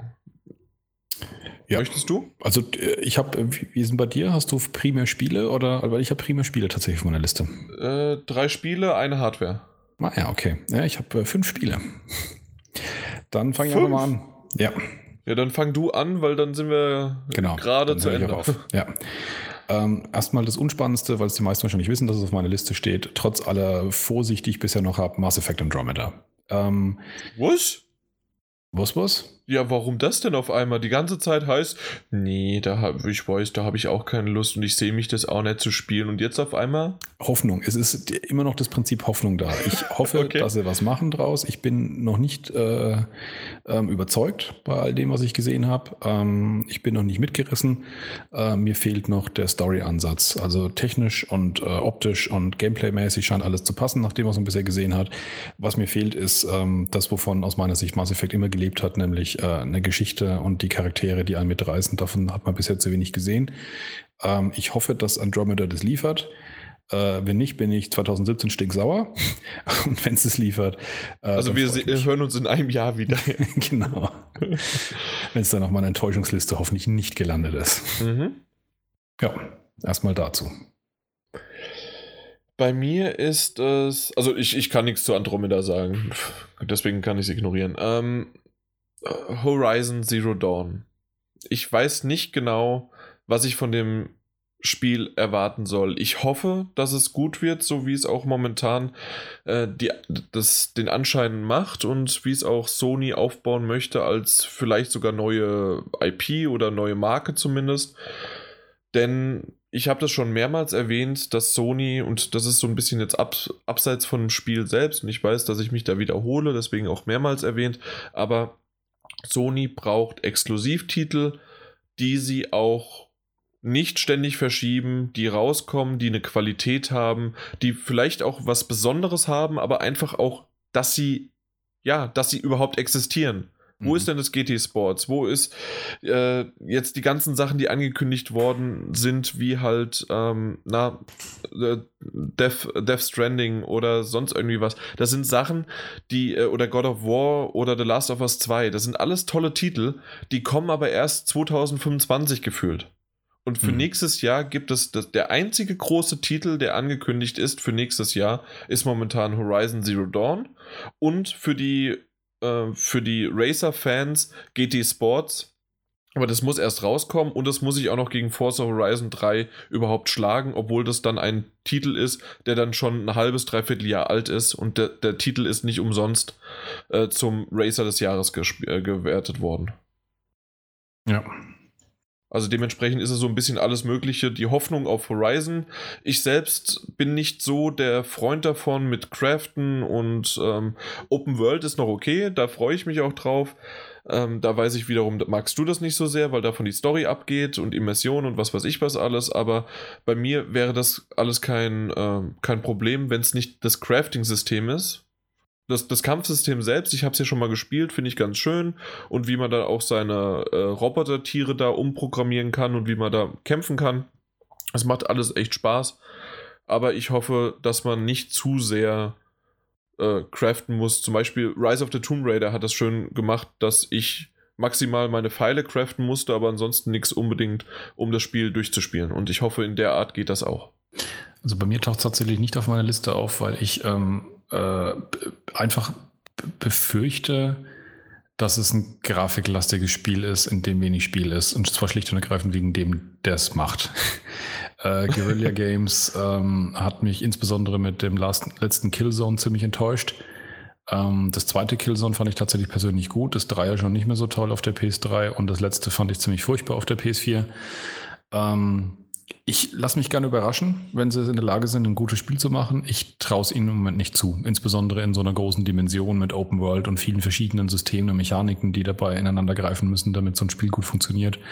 Ähm, und davon habe ich in dem Spiel bisher zu wenig gesehen. Und ich glaube tatsächlich aktuell nicht, dass es das ist. Aber wie gesagt, ich lasse mich gerne eines Besseren belehren. Mhm, ja. Ja, ich hatte bisher nur Killzone, äh, mein Gott, wie heißt das für die PS4? Shadowfall? Ja, genau. Hatte ich gespielt und wenn du sagst, das war das Schlechteste, so habe ich es auch empfunden, dass es wirklich nicht gut war. Mhm. Und deswegen nein, danke. Ich kann es auch gar nicht festmachen, woran oder warum eigentlich genau, aber es hat einfach irgendwie keinen Spaß gemacht. Nö, mir auch nicht. Ja. ja. Okay. Okay, da komme ich, zu, komme ich zu meinem zweiten Titel. Der ist etwas ähm, äh, kurioser, nenne ich es mal. Also ich glaube, die Mehrheit wird den Titel noch nie gehört haben. Und zwar ist, äh, heißt der Star Control Origins. Und Star Control Nein. ist eine Serie, oder was ist eine Serie? Doch, es gab drei Teile davon auf dem PC vor langer, langer Zeit. Und äh, das ist im Prinzip ein Spiel gewesen oder ist ein Spiel, ähm, in dem man äh, als Vertreter der menschlichen Rasse durchs Universum fliegt, ähm, sehr arcadisch von oben und ähm, hast ein großes Universum, das du wirklich so Open-World-mäßig bereisen kannst. Und das ganze Universum ist aber bevölkert von zig verschiedenen Rassen. Ich würde jetzt mal so aus dem Bauch raus schätzen, dass es so 15 verschiedene Rassen sind, ähm, mit denen du dich dann wirklich treffen kannst und, und Dialoge führen kannst. Und die hatten alle ihre eigene Musik und alle relativ coole Darstellungen und ihre Eigenheiten und Marotten. Und durch die Art der Interaktion war man ziemlich frei, mit wem man eben Frieden schließt, sich befreundet. Die ganzen Rassen hatten untereinander irgendwelche besonderen Beziehungen, ähm, dass es dann zu Kämpfen kommen konnte oder zu Bündnissen, äh, wo du bestimmte Sachen gefunden hast, um dein Raumschiff auszurüsten oder deine eigene Basis auszubauen, die du in dieser Welt hast. Und in das ganze System, das relativ offen funktioniert, hat dann auch noch eine Story eingebettet. Ähm, war wirklich ein ziemlich cooles, ziemlich episches Spiel, äh, das wie gesagt heute so ein bisschen an seine technischen Limitierungen, kann man sagen, vielleicht leidet. Und davon gibt es ein, im Prinzip ein Remake, das für nächstes Jahr angesetzt ist. Und da freue ich mich tatsächlich sehr drauf, weil das war, wie gesagt, ein sehr cooles Spiel mit sehr viel Charme und Charakter. Ähm, wird sicherlich kein großer Blockbuster werden, aber wenn sie das einigermaßen schaffen, vernünftig rüberzubringen, ähm, dann freue ich mich da wirklich drauf. Okay, noch nie was von gehört. So geht es wahrscheinlich den meisten. Aber ich kann empfehlen, mal kurz danach zu googeln oder sich umzuschauen. Ja, dann, dann googelt mal. ja, ich, ich habe jetzt nicht gegoogelt. Ich bin noch ein bisschen verwirrt. Äh, nee. Okay, ich, ich kann aber auch nichts zu sagen. Ich, ich freue mich für dich. Resident Evil 7 VR. Habe ich auch. Kommt halt jetzt direkt frisch um die Ecke im Januar schon, deswegen ist 2017 auch nicht weit weg entfernt. Ich weiß gar nicht mehr, wann es war. 24. Ich glaube schon. Ich kann es auch nicht genau sagen. Ja, auf jeden Fall, das Ding ist für mich. Ich will nicht sagen, der Dreh- und Angelpunkt jetzt für VR, das wäre zu gewichtig, aber zumindest ein sehr großer Lichtblick für wie VR sich in einem vielleicht Double A, nicht Triple A Titel ähm, ähm, ja widerspiegelt und dass es den dann auch exklusiv für die PlayStation VR nur gibt. Gibt es ja nicht für den PC, also für die Oculus Rift oder sowas. Äh, den also, VR, den VR-Modus. Genau, ja, ja. Ja, Wobei erstmal, genau. ne? Äh, es ist äh, zeitlich limitiert. Ist das zeitlich exklusiv? Ja, ja und zwar ein Jahr. Da, Na dann, da macht Sony den, den Tomb Raider. Ja, da machen wir den Tomb Raider, super. Nee, das wusste ich noch gar nicht. Ja, da kannst du mal sehen, dass selbst ich darauf reingefallen bin. Ne? Nun gut. Dann ich könnte jetzt gehässig sagen, äh, es läuft dann auch auf Oculus und Vive, also das heißt primär auf PlayStation VR, weil da draußen ist ja kaum eine Oculus oder eine Vive, aber insofern ist die Exklusivität tatsächlich fast eine echte. Mhm. Ja, aber ich, ich bin wirklich gespannt, wie es da generell halt einfach mit VR auch weitergeht. Wir hatten es vorhin schon mal angesprochen mit den ja. Ver äh, Verkaufszahlen, wie es da ähm, auch irgendwann mit der Stückzahl ist, dass es auch immer wieder bei Amazon verfügbar ist und ähm, ja, mal gucken, wie es in die Richtung einfach geht und da glaube ich, dass Resident Evil 7 da schon einen großen Teil dazu beiträgt, aber auch Farpoint zum Beispiel gibt es ja auch noch, dann gibt es das Golem noch und es mhm. gibt noch ein paar größere Titel, die vielversprechend jetzt ähm, gerade auch im ersten Quartal 2017 daherkommen. Ich glaube aber auch, dass tatsächlich von all denen, die du gerade genannt hast, Resident Evil 7 das größte und das vollständigste Spiel sozusagen ist im Sinne von dem, was die meisten Spieler heutzutage als ein, als ein Vollpreistitel äh, interpretieren. Ja. Das ist, glaube ich, von all denen äh, am ehesten Resident Evil 7. Ich bin mal gespannt. Das Einzige, was ich bisher noch nicht wirklich gesehen habe, ähm, obwohl, hat man in Trailern schon gesehen, dass die Person, der Charakter auch schießen kann? Das kannst du sogar in der Demo, in der VR-Demo. Ich habe die VR-Demo nicht gespielt. Da kann man Immer sogar machen. Nicht. Da kann man eine Waffe finden okay. und Munition. Okay, also das funktioniert. Ja. Na gut, ähm, dann wollte ich diesen Satz auch nicht weiter äh, bringen und ich schneide das Ding hier einfach raus, dann hört sich das besser an. Nee, ähm, gut, ich, ich, ja, ich bin gespannt. Ich, was mich, einfach, was mich was aber echt, Zeug. Was mich echt beeindruckt hat, die Demo ist ja ein bisschen erweitert geworden, äh, ähm, die man jetzt spielen kann, auch noch in VR. Und ja. es gibt tatsächlich ein erstes Monster in diesem Ding, dem man nicht unbedingt begegnen muss, aber kann. Und äh, ich habe mir das angetan vor ein paar Tagen und ich muss wirklich sagen, uiuiui, also ähm, ich bin inzwischen der Meinung, dass Resident Evil 7 ein ganz schön hammerhartes Spiel wird, äh, von der Wirkung her, weil. Ach, das erst jetzt, das sage ich ja schon eigentlich von Anfang an. Ich, äh, seit dem Trailer, seit dem ersten großen sozusagen Trailer. Ich, ähm also ich habe immer auch so das Gefühl gehabt, dass die ganz schön, dass es, dass es äh, cool und, und spannend wird. Aber wie gesagt, ich habe jetzt diese erste, dieses erste, diese erste Begegnung äh, erlebt in, in Virtual Reality und ähm, wo es wirklich auch ums Ganze geht, wo einem das Spiel nicht hilft, wo man sterben kann, wo es, äh, wo du also auch noch gut reagieren musst und schnell und das alles auf engem Raum und da sich schon ziemlich schnell so ein Gefühl von sehr unangenehmer Panik breit gemacht hat.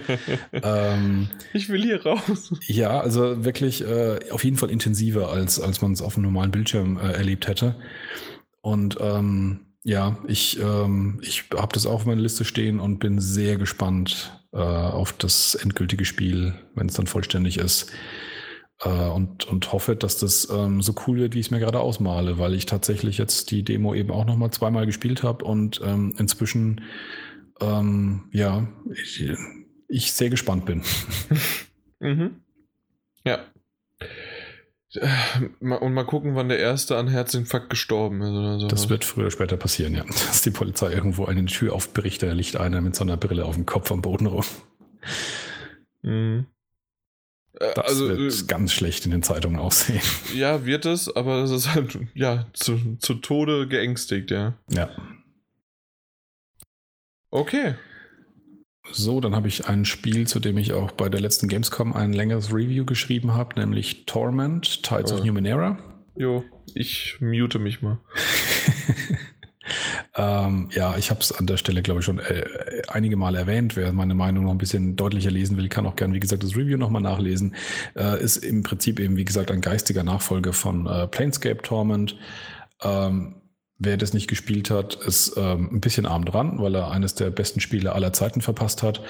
Äh, wenn es in Exile tatsächlich schafft, nur ansatzweise davon so ein bisschen den, den Charakter und den Spirit rüberzubringen, ähm, dann ist es ein ganz, ganz, ganz großes Ding, was äh, Storytelling und, und äh, die emotionale Beeinflussung des Spielers, so nenne ich es mal, ähm, mit einbezieht. Und ähm, nach allem, was ich bisher gesehen habe von dem Spiel, habe ich tatsächlich die Hoffnung, dass es ihnen gelingen könnte. Auch da bin ich Kickstarter-Backer, insofern ein bisschen voreingenommen.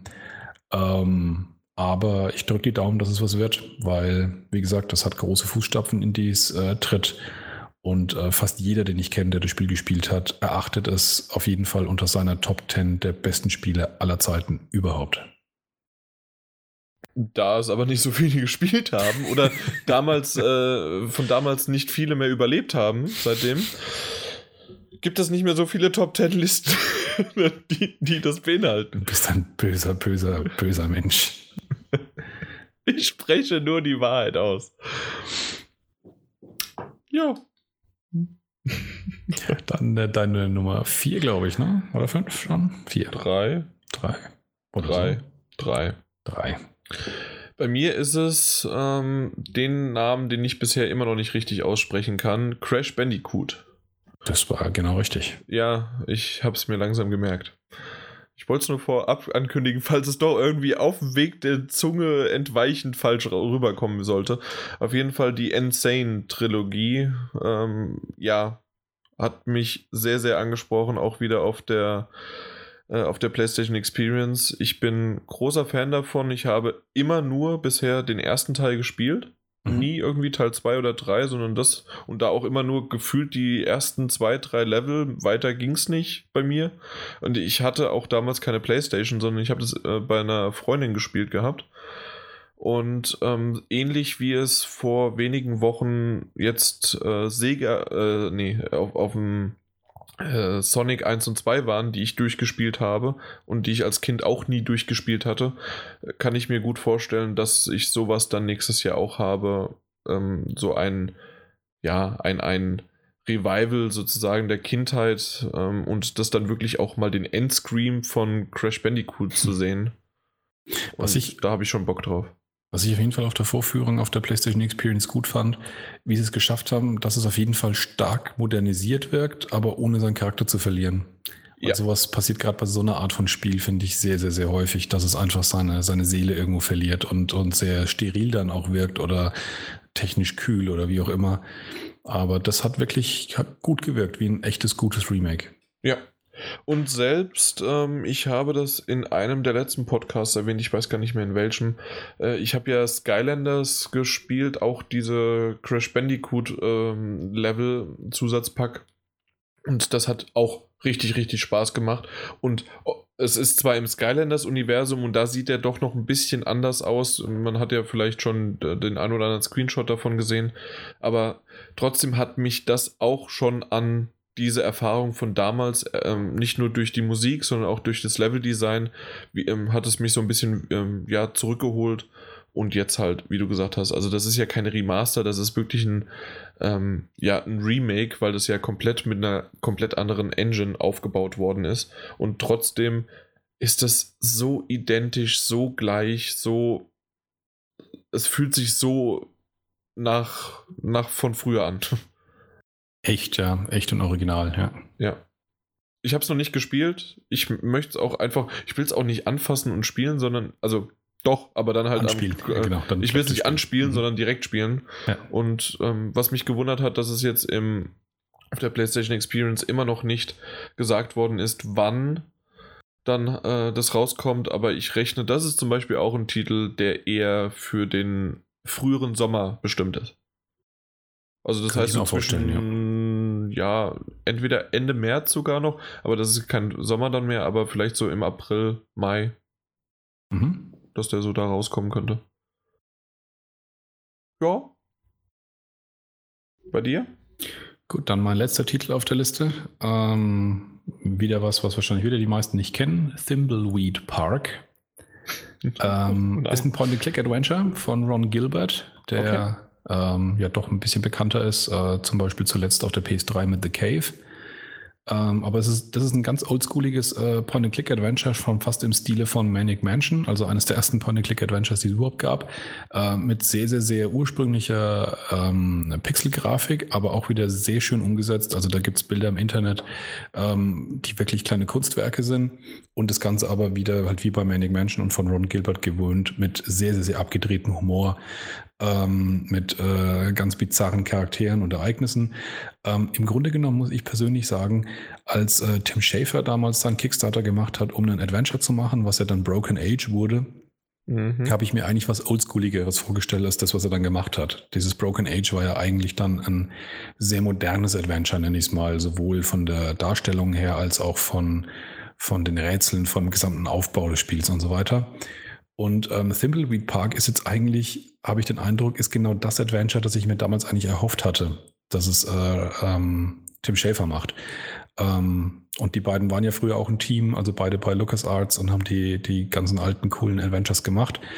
Und ähm, ja, auf, auf Thimbleweed Park freue ich mich im Prinzip mehr inzwischen als auf Broken Age, weil es, wie gesagt, diesen, diesen sehr absurden Humor von früher, sehr abgedrehte Rätsel wahrscheinlich und dieses, ja, diese, diese ganze Anmutung und die Grafik von früheren LucasArts Adventures äh, viel stärker rüberbringt. Ich hoffe nur, dass es dieses Jahr dann oder beziehungsweise nächstes Jahr halt 2017 für die PS4 erscheint, weil es ist äh, gesetzt, dass es eine Xbox One-Umsetzung gibt, aber bisher nur Xbox One. Ich gehe davon aus, dass es da auch wieder einen zeitlich begrenzten Exklusivdeal gibt. Näheres weiß man noch nicht genau. Ich bin mir sicher, dass es noch auf der PS4 erscheint, aber man muss halt mal gucken, ob es nächstes Jahr noch klappt oder dann erstes Jahr danach. Ja, und was du wieder für Titel rauskramst, ne? ne? Auf was ich mich so freue. ja, aber mein nächstes wäre genauso, worauf ich mich freue. Ähm, einfach nur, um zu sehen, wie es weitergeht. Ob es einfach weiter tiefer und steiniger und schlimmer wird oder ob da irgendwie auf einmal der heilige Kral vorbeikommt und die sagen, hey, wir haben es euch doch alle gesagt, es wird super. Und zwar die Nintendo Switch. Ah, also okay. das einfach nur gespannt, Hoffnung, Erwartung, ich weiß nicht, was man da das einen kategorisieren kann, aber einfach, ich möchte gerne wissen, wie das, wie, wie diese Geschichte weitergeht. Einfach äh, zurücklehnen, dabei zugucken und ob das komplett gegen die Wand gefahren wird, ob es seine Nische findet, ob das auf einmal, ja, am, eine Revolution wird und jeder äh, legt auf einmal den Basketball weg und die spielen alle im Park nur noch äh, NBA äh, da dann drauf. Ich, ja. Ich, das ist natürlich überzogen jetzt gerade, aber doch, die Geschichte selbst bin ich, da bin ich sehr gespannt drüber. Also tatsächlich, ja, es ist ein, es ist ein großer Hardware-Release und der ist auf jeden Fall interessant, so, so wie man dazu steht. Mhm. Ja, also mehr müssen wir nicht sagen. Wir haben davor, vor allen Dingen du, ich nicht. Ich will mich davon distanzieren. Du hast dich nur darüber äh, über die äh, über Nintendo beschwert. Ich habe konstruktive Kritik geleistet maximal. äh, ja, ansonsten sind wir dann mit 2017 auch durch, oder? Das stimmt ja. Und es waren erstaunlich wenig äh, AAA-Titel, die wir gerade aufgelistet haben, glaube ich. Ja. Ja, was gibt's nächstes Jahr? Freust du dich auf ein Assassin's Creed? auf, tatsächlich bin ich zumindest gespannt, was sie da machen. Okay, stimmt, gespannt schon, ja. Aber äh, freust du, ja, oder was, was gibt's noch? Dann hört's schon auf. ja, Battlefront 2. Ja, äh, äh, wenn der Singleplayer wirklich so eintritt äh, und so toll wird, wie's, äh, wie wir uns das vorstellen, natürlich, ja. Ja, und äh, ich schätze auf ein neues Call of Duty. Also, wow, also da, da, will ich jetzt aber hier Michael Pachter mäßig nicht äh, nach vorne lehnen, ne? aber weißt du, was ich noch sagen wollte? Wir haben jetzt, ich weiß es gar nicht, wie lange wir jetzt hier drüber reden. Es müssten so dreieinhalb Stunden, 3,45 oder sowas sein. Mhm, dreieinhalb, glaube ich, ja. Ja, auf jeden Fall haben wir über die Überraschung, über die Enttäuschung, über die versteckten und besten Spiele, über die wichtigsten Themen, über alles Mögliche haben wir gesprochen. Overwatch ist nicht vorgekommen. und das angeblich um, beste Spiel des Jahres. Das wäre es beinahe. Ich hatte mich fast als meine Enttäuschung aufgelistet, dass dieses Spiel Spiel des Jahres wird. Und zwar nicht, weil ich gegen dieses Spiel per se was habe. Ich habe nur was dagegen, dass wir den Punkt erreicht haben, wo ein Multiplayer-Online-Spiel ähm, tatsächlich Spiel des Jahres werden kann. Das lehne ich sozusagen selbst kategorisch ab. Ähm, hat natürlich was mit eigener Präferenz zu tun, aber ich finde trotzdem sowas wie Kampagne, wie Story, wie eine Inszenierung gehört aus meiner Sicht zu einem Spiel dazu, insbesondere wenn es in der Liga mitspielen will. Das mag so gut sein im Gameplay, wie es sein will, aber mir fehlt dann persönlich trotzdem da was ziemlich, äh, ziemlich Elementares, um, ja. um so einen großen Stellenwert zu haben. Und was ich auch nicht ganz mag, ist diese komische Verflechtung dass diese ganzen, dass es diese ganzen Mini-Videos gibt und diese ganzen äh, ähm, ähm, ähm, Videos, die halt äh, Blizzard produziert über die Charaktere, dass es da im Hintergrund so viel äh, Geränke gibt über die einzelnen Charaktere und was die in dieser Welt zu so tun, was aber alles nicht im Spiel stattfindet, aber dass man es trotzdem aus meiner Sicht gefühlt dem Spiel zugute heißt, als wäre das ein Bestandteil des Spiels. Aber ich bestehe darauf, dass wenn es ähm, zum Spiel gezählt werden soll, dass es dann bitteschön auch im Spiel integriert ist und nicht eben nebenher als eine wahnsinnig breite Marketingstrategie von einem Publisher über alle möglichen Medienkanäle, sei es Videos, äh, Filme, Comics, weiß der Teufel was nicht alles, eben noch parallel befeuert wird. Mhm.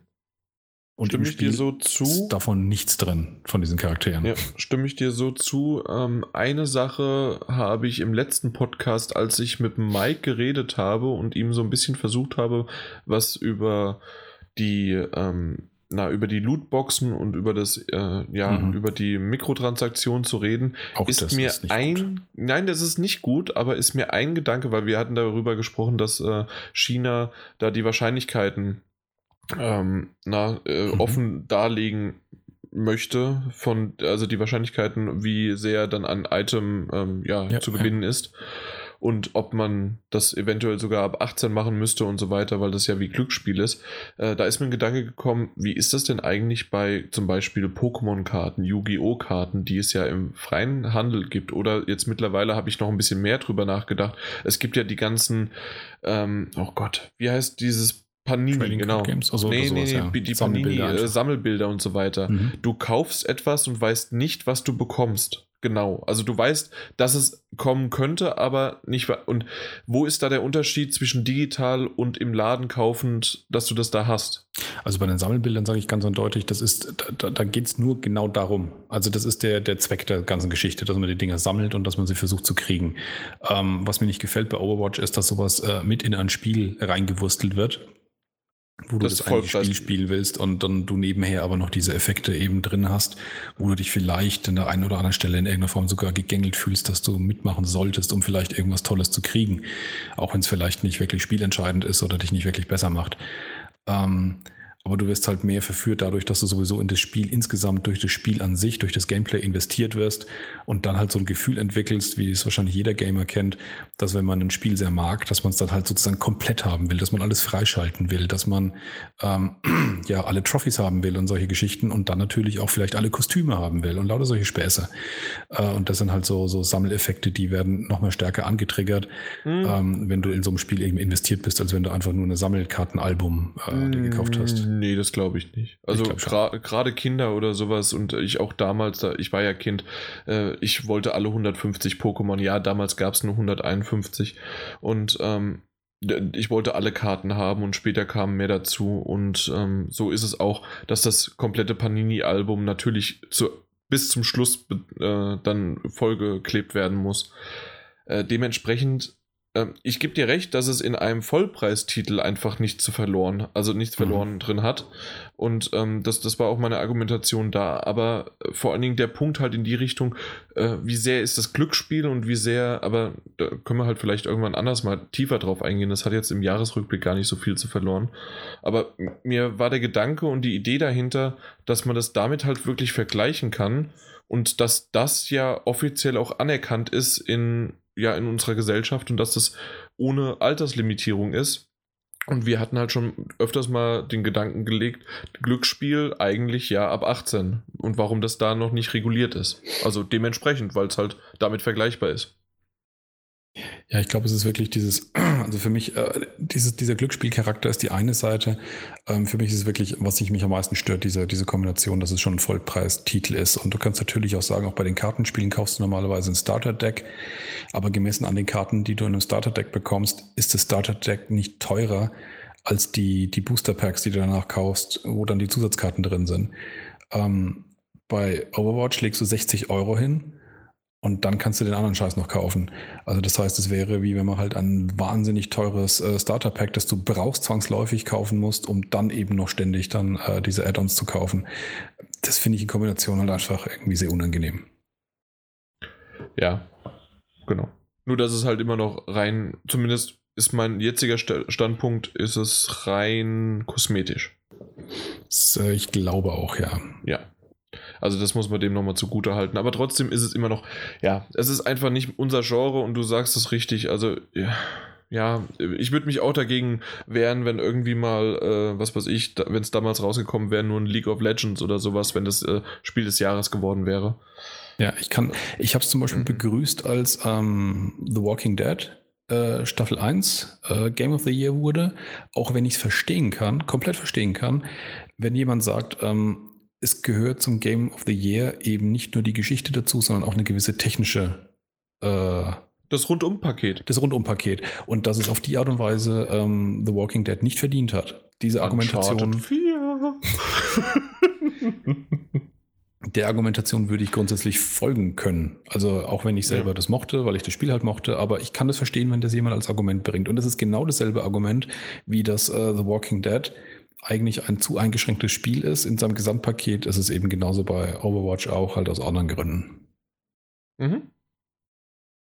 Haben wir es jetzt endlich geschafft? Ich glaube, du hast doch Overwatch hier in die Arena geworfen. äh, ja, ja, nein, nein, nein, nein, nein, nein, nein, nein, nicht, äh, dass ich dich jetzt abbrechen wollte, sondern insgesamt einfach jetzt endlich geschafft haben. Viertel nach zwölf. Ich wollte das Ding eigentlich heute noch online kriegen. Ich weiß nicht, ob ich das noch schaffe. Ja, ich habe auch gesagt, äh, später als zwölf jetzt auf keinen Fall. Ähm, ja, ja. Viertelstunde ist äh, knapp drüber. Okay. Ja, aber das, ist eigentlich für uns eben, das, das war wegen Rogue One. das stimmt. es lag nur an dir. Na gut, damit ist das auf jeden Fall der letzte Podcast von dir in diesem Jahr. Das stimmt.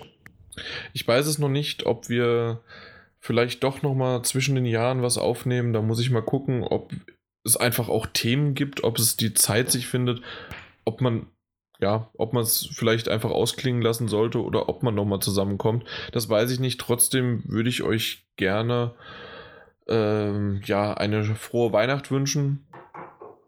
Das denke ich mal, im Namen von Martin dann auch. Auf jeden Fall. Und äh, ja, für den Fall des Falles, dass wir uns nicht mehr zwischen den Jahren hören, also mich, wie gesagt, äh, ist ziemlich wahrscheinlich nicht mehr äh, von meiner Seite auf jeden Fall schon mal einen guten Rutsch ins äh, neue Jahr 2017. Genau, richtig. Äh, von mir dementsprechend auch. Und wie immer der Aufruf, nicht nur, dass ihr in die Kommentare gerne was schreiben solltet, sondern auch uns bewerten und immer wieder schön und wichtig einfach mal euren Freunden Bescheid geben. Hier, da gibt es einen Podcast äh, und den könnte man sich vielleicht auch mal anhören. Und einer von den beiden, die heute auch gesprochen haben, haben sogar Ahnung. Ihr könnt euch jetzt äh, entscheiden, und optional ist es äh, für euch getätigt, sozusagen, wen ihr von den beiden als kompetent wahrnehmt und das dann euren Freunden auch so weitergebt. Und ähm, dann, ja, soll es das gewesen sein. Ich finde. Diesen beschaulichen Worten. Ja, besinnlichen, also, besinnlichen beschau beschaurigen, genau, ein bisschen sie Resident Evil noch mit reingebracht und dann auch nochmal im Namen von GameStop nicht nur Tschüss und Power to the Players, sondern auch eine frohe Weihnacht und dann auf ein tolles Jahr im 2017. Eventuell ohne ein Best-of 2016. Ich weiß noch nicht, ob ich es schaffe, aber vielen Dank, dass ihr so schön immer wieder dabei seid und ich sehe es und wir sehen es an den, äh, an den Downloadzahlen, die steigen stetig und ja, das wollen wir doch gerne in 2017 weiter fortführen. Macht's gut. Ciao. Bis dann. Ciao. So, fertig. Aufnahme beenden.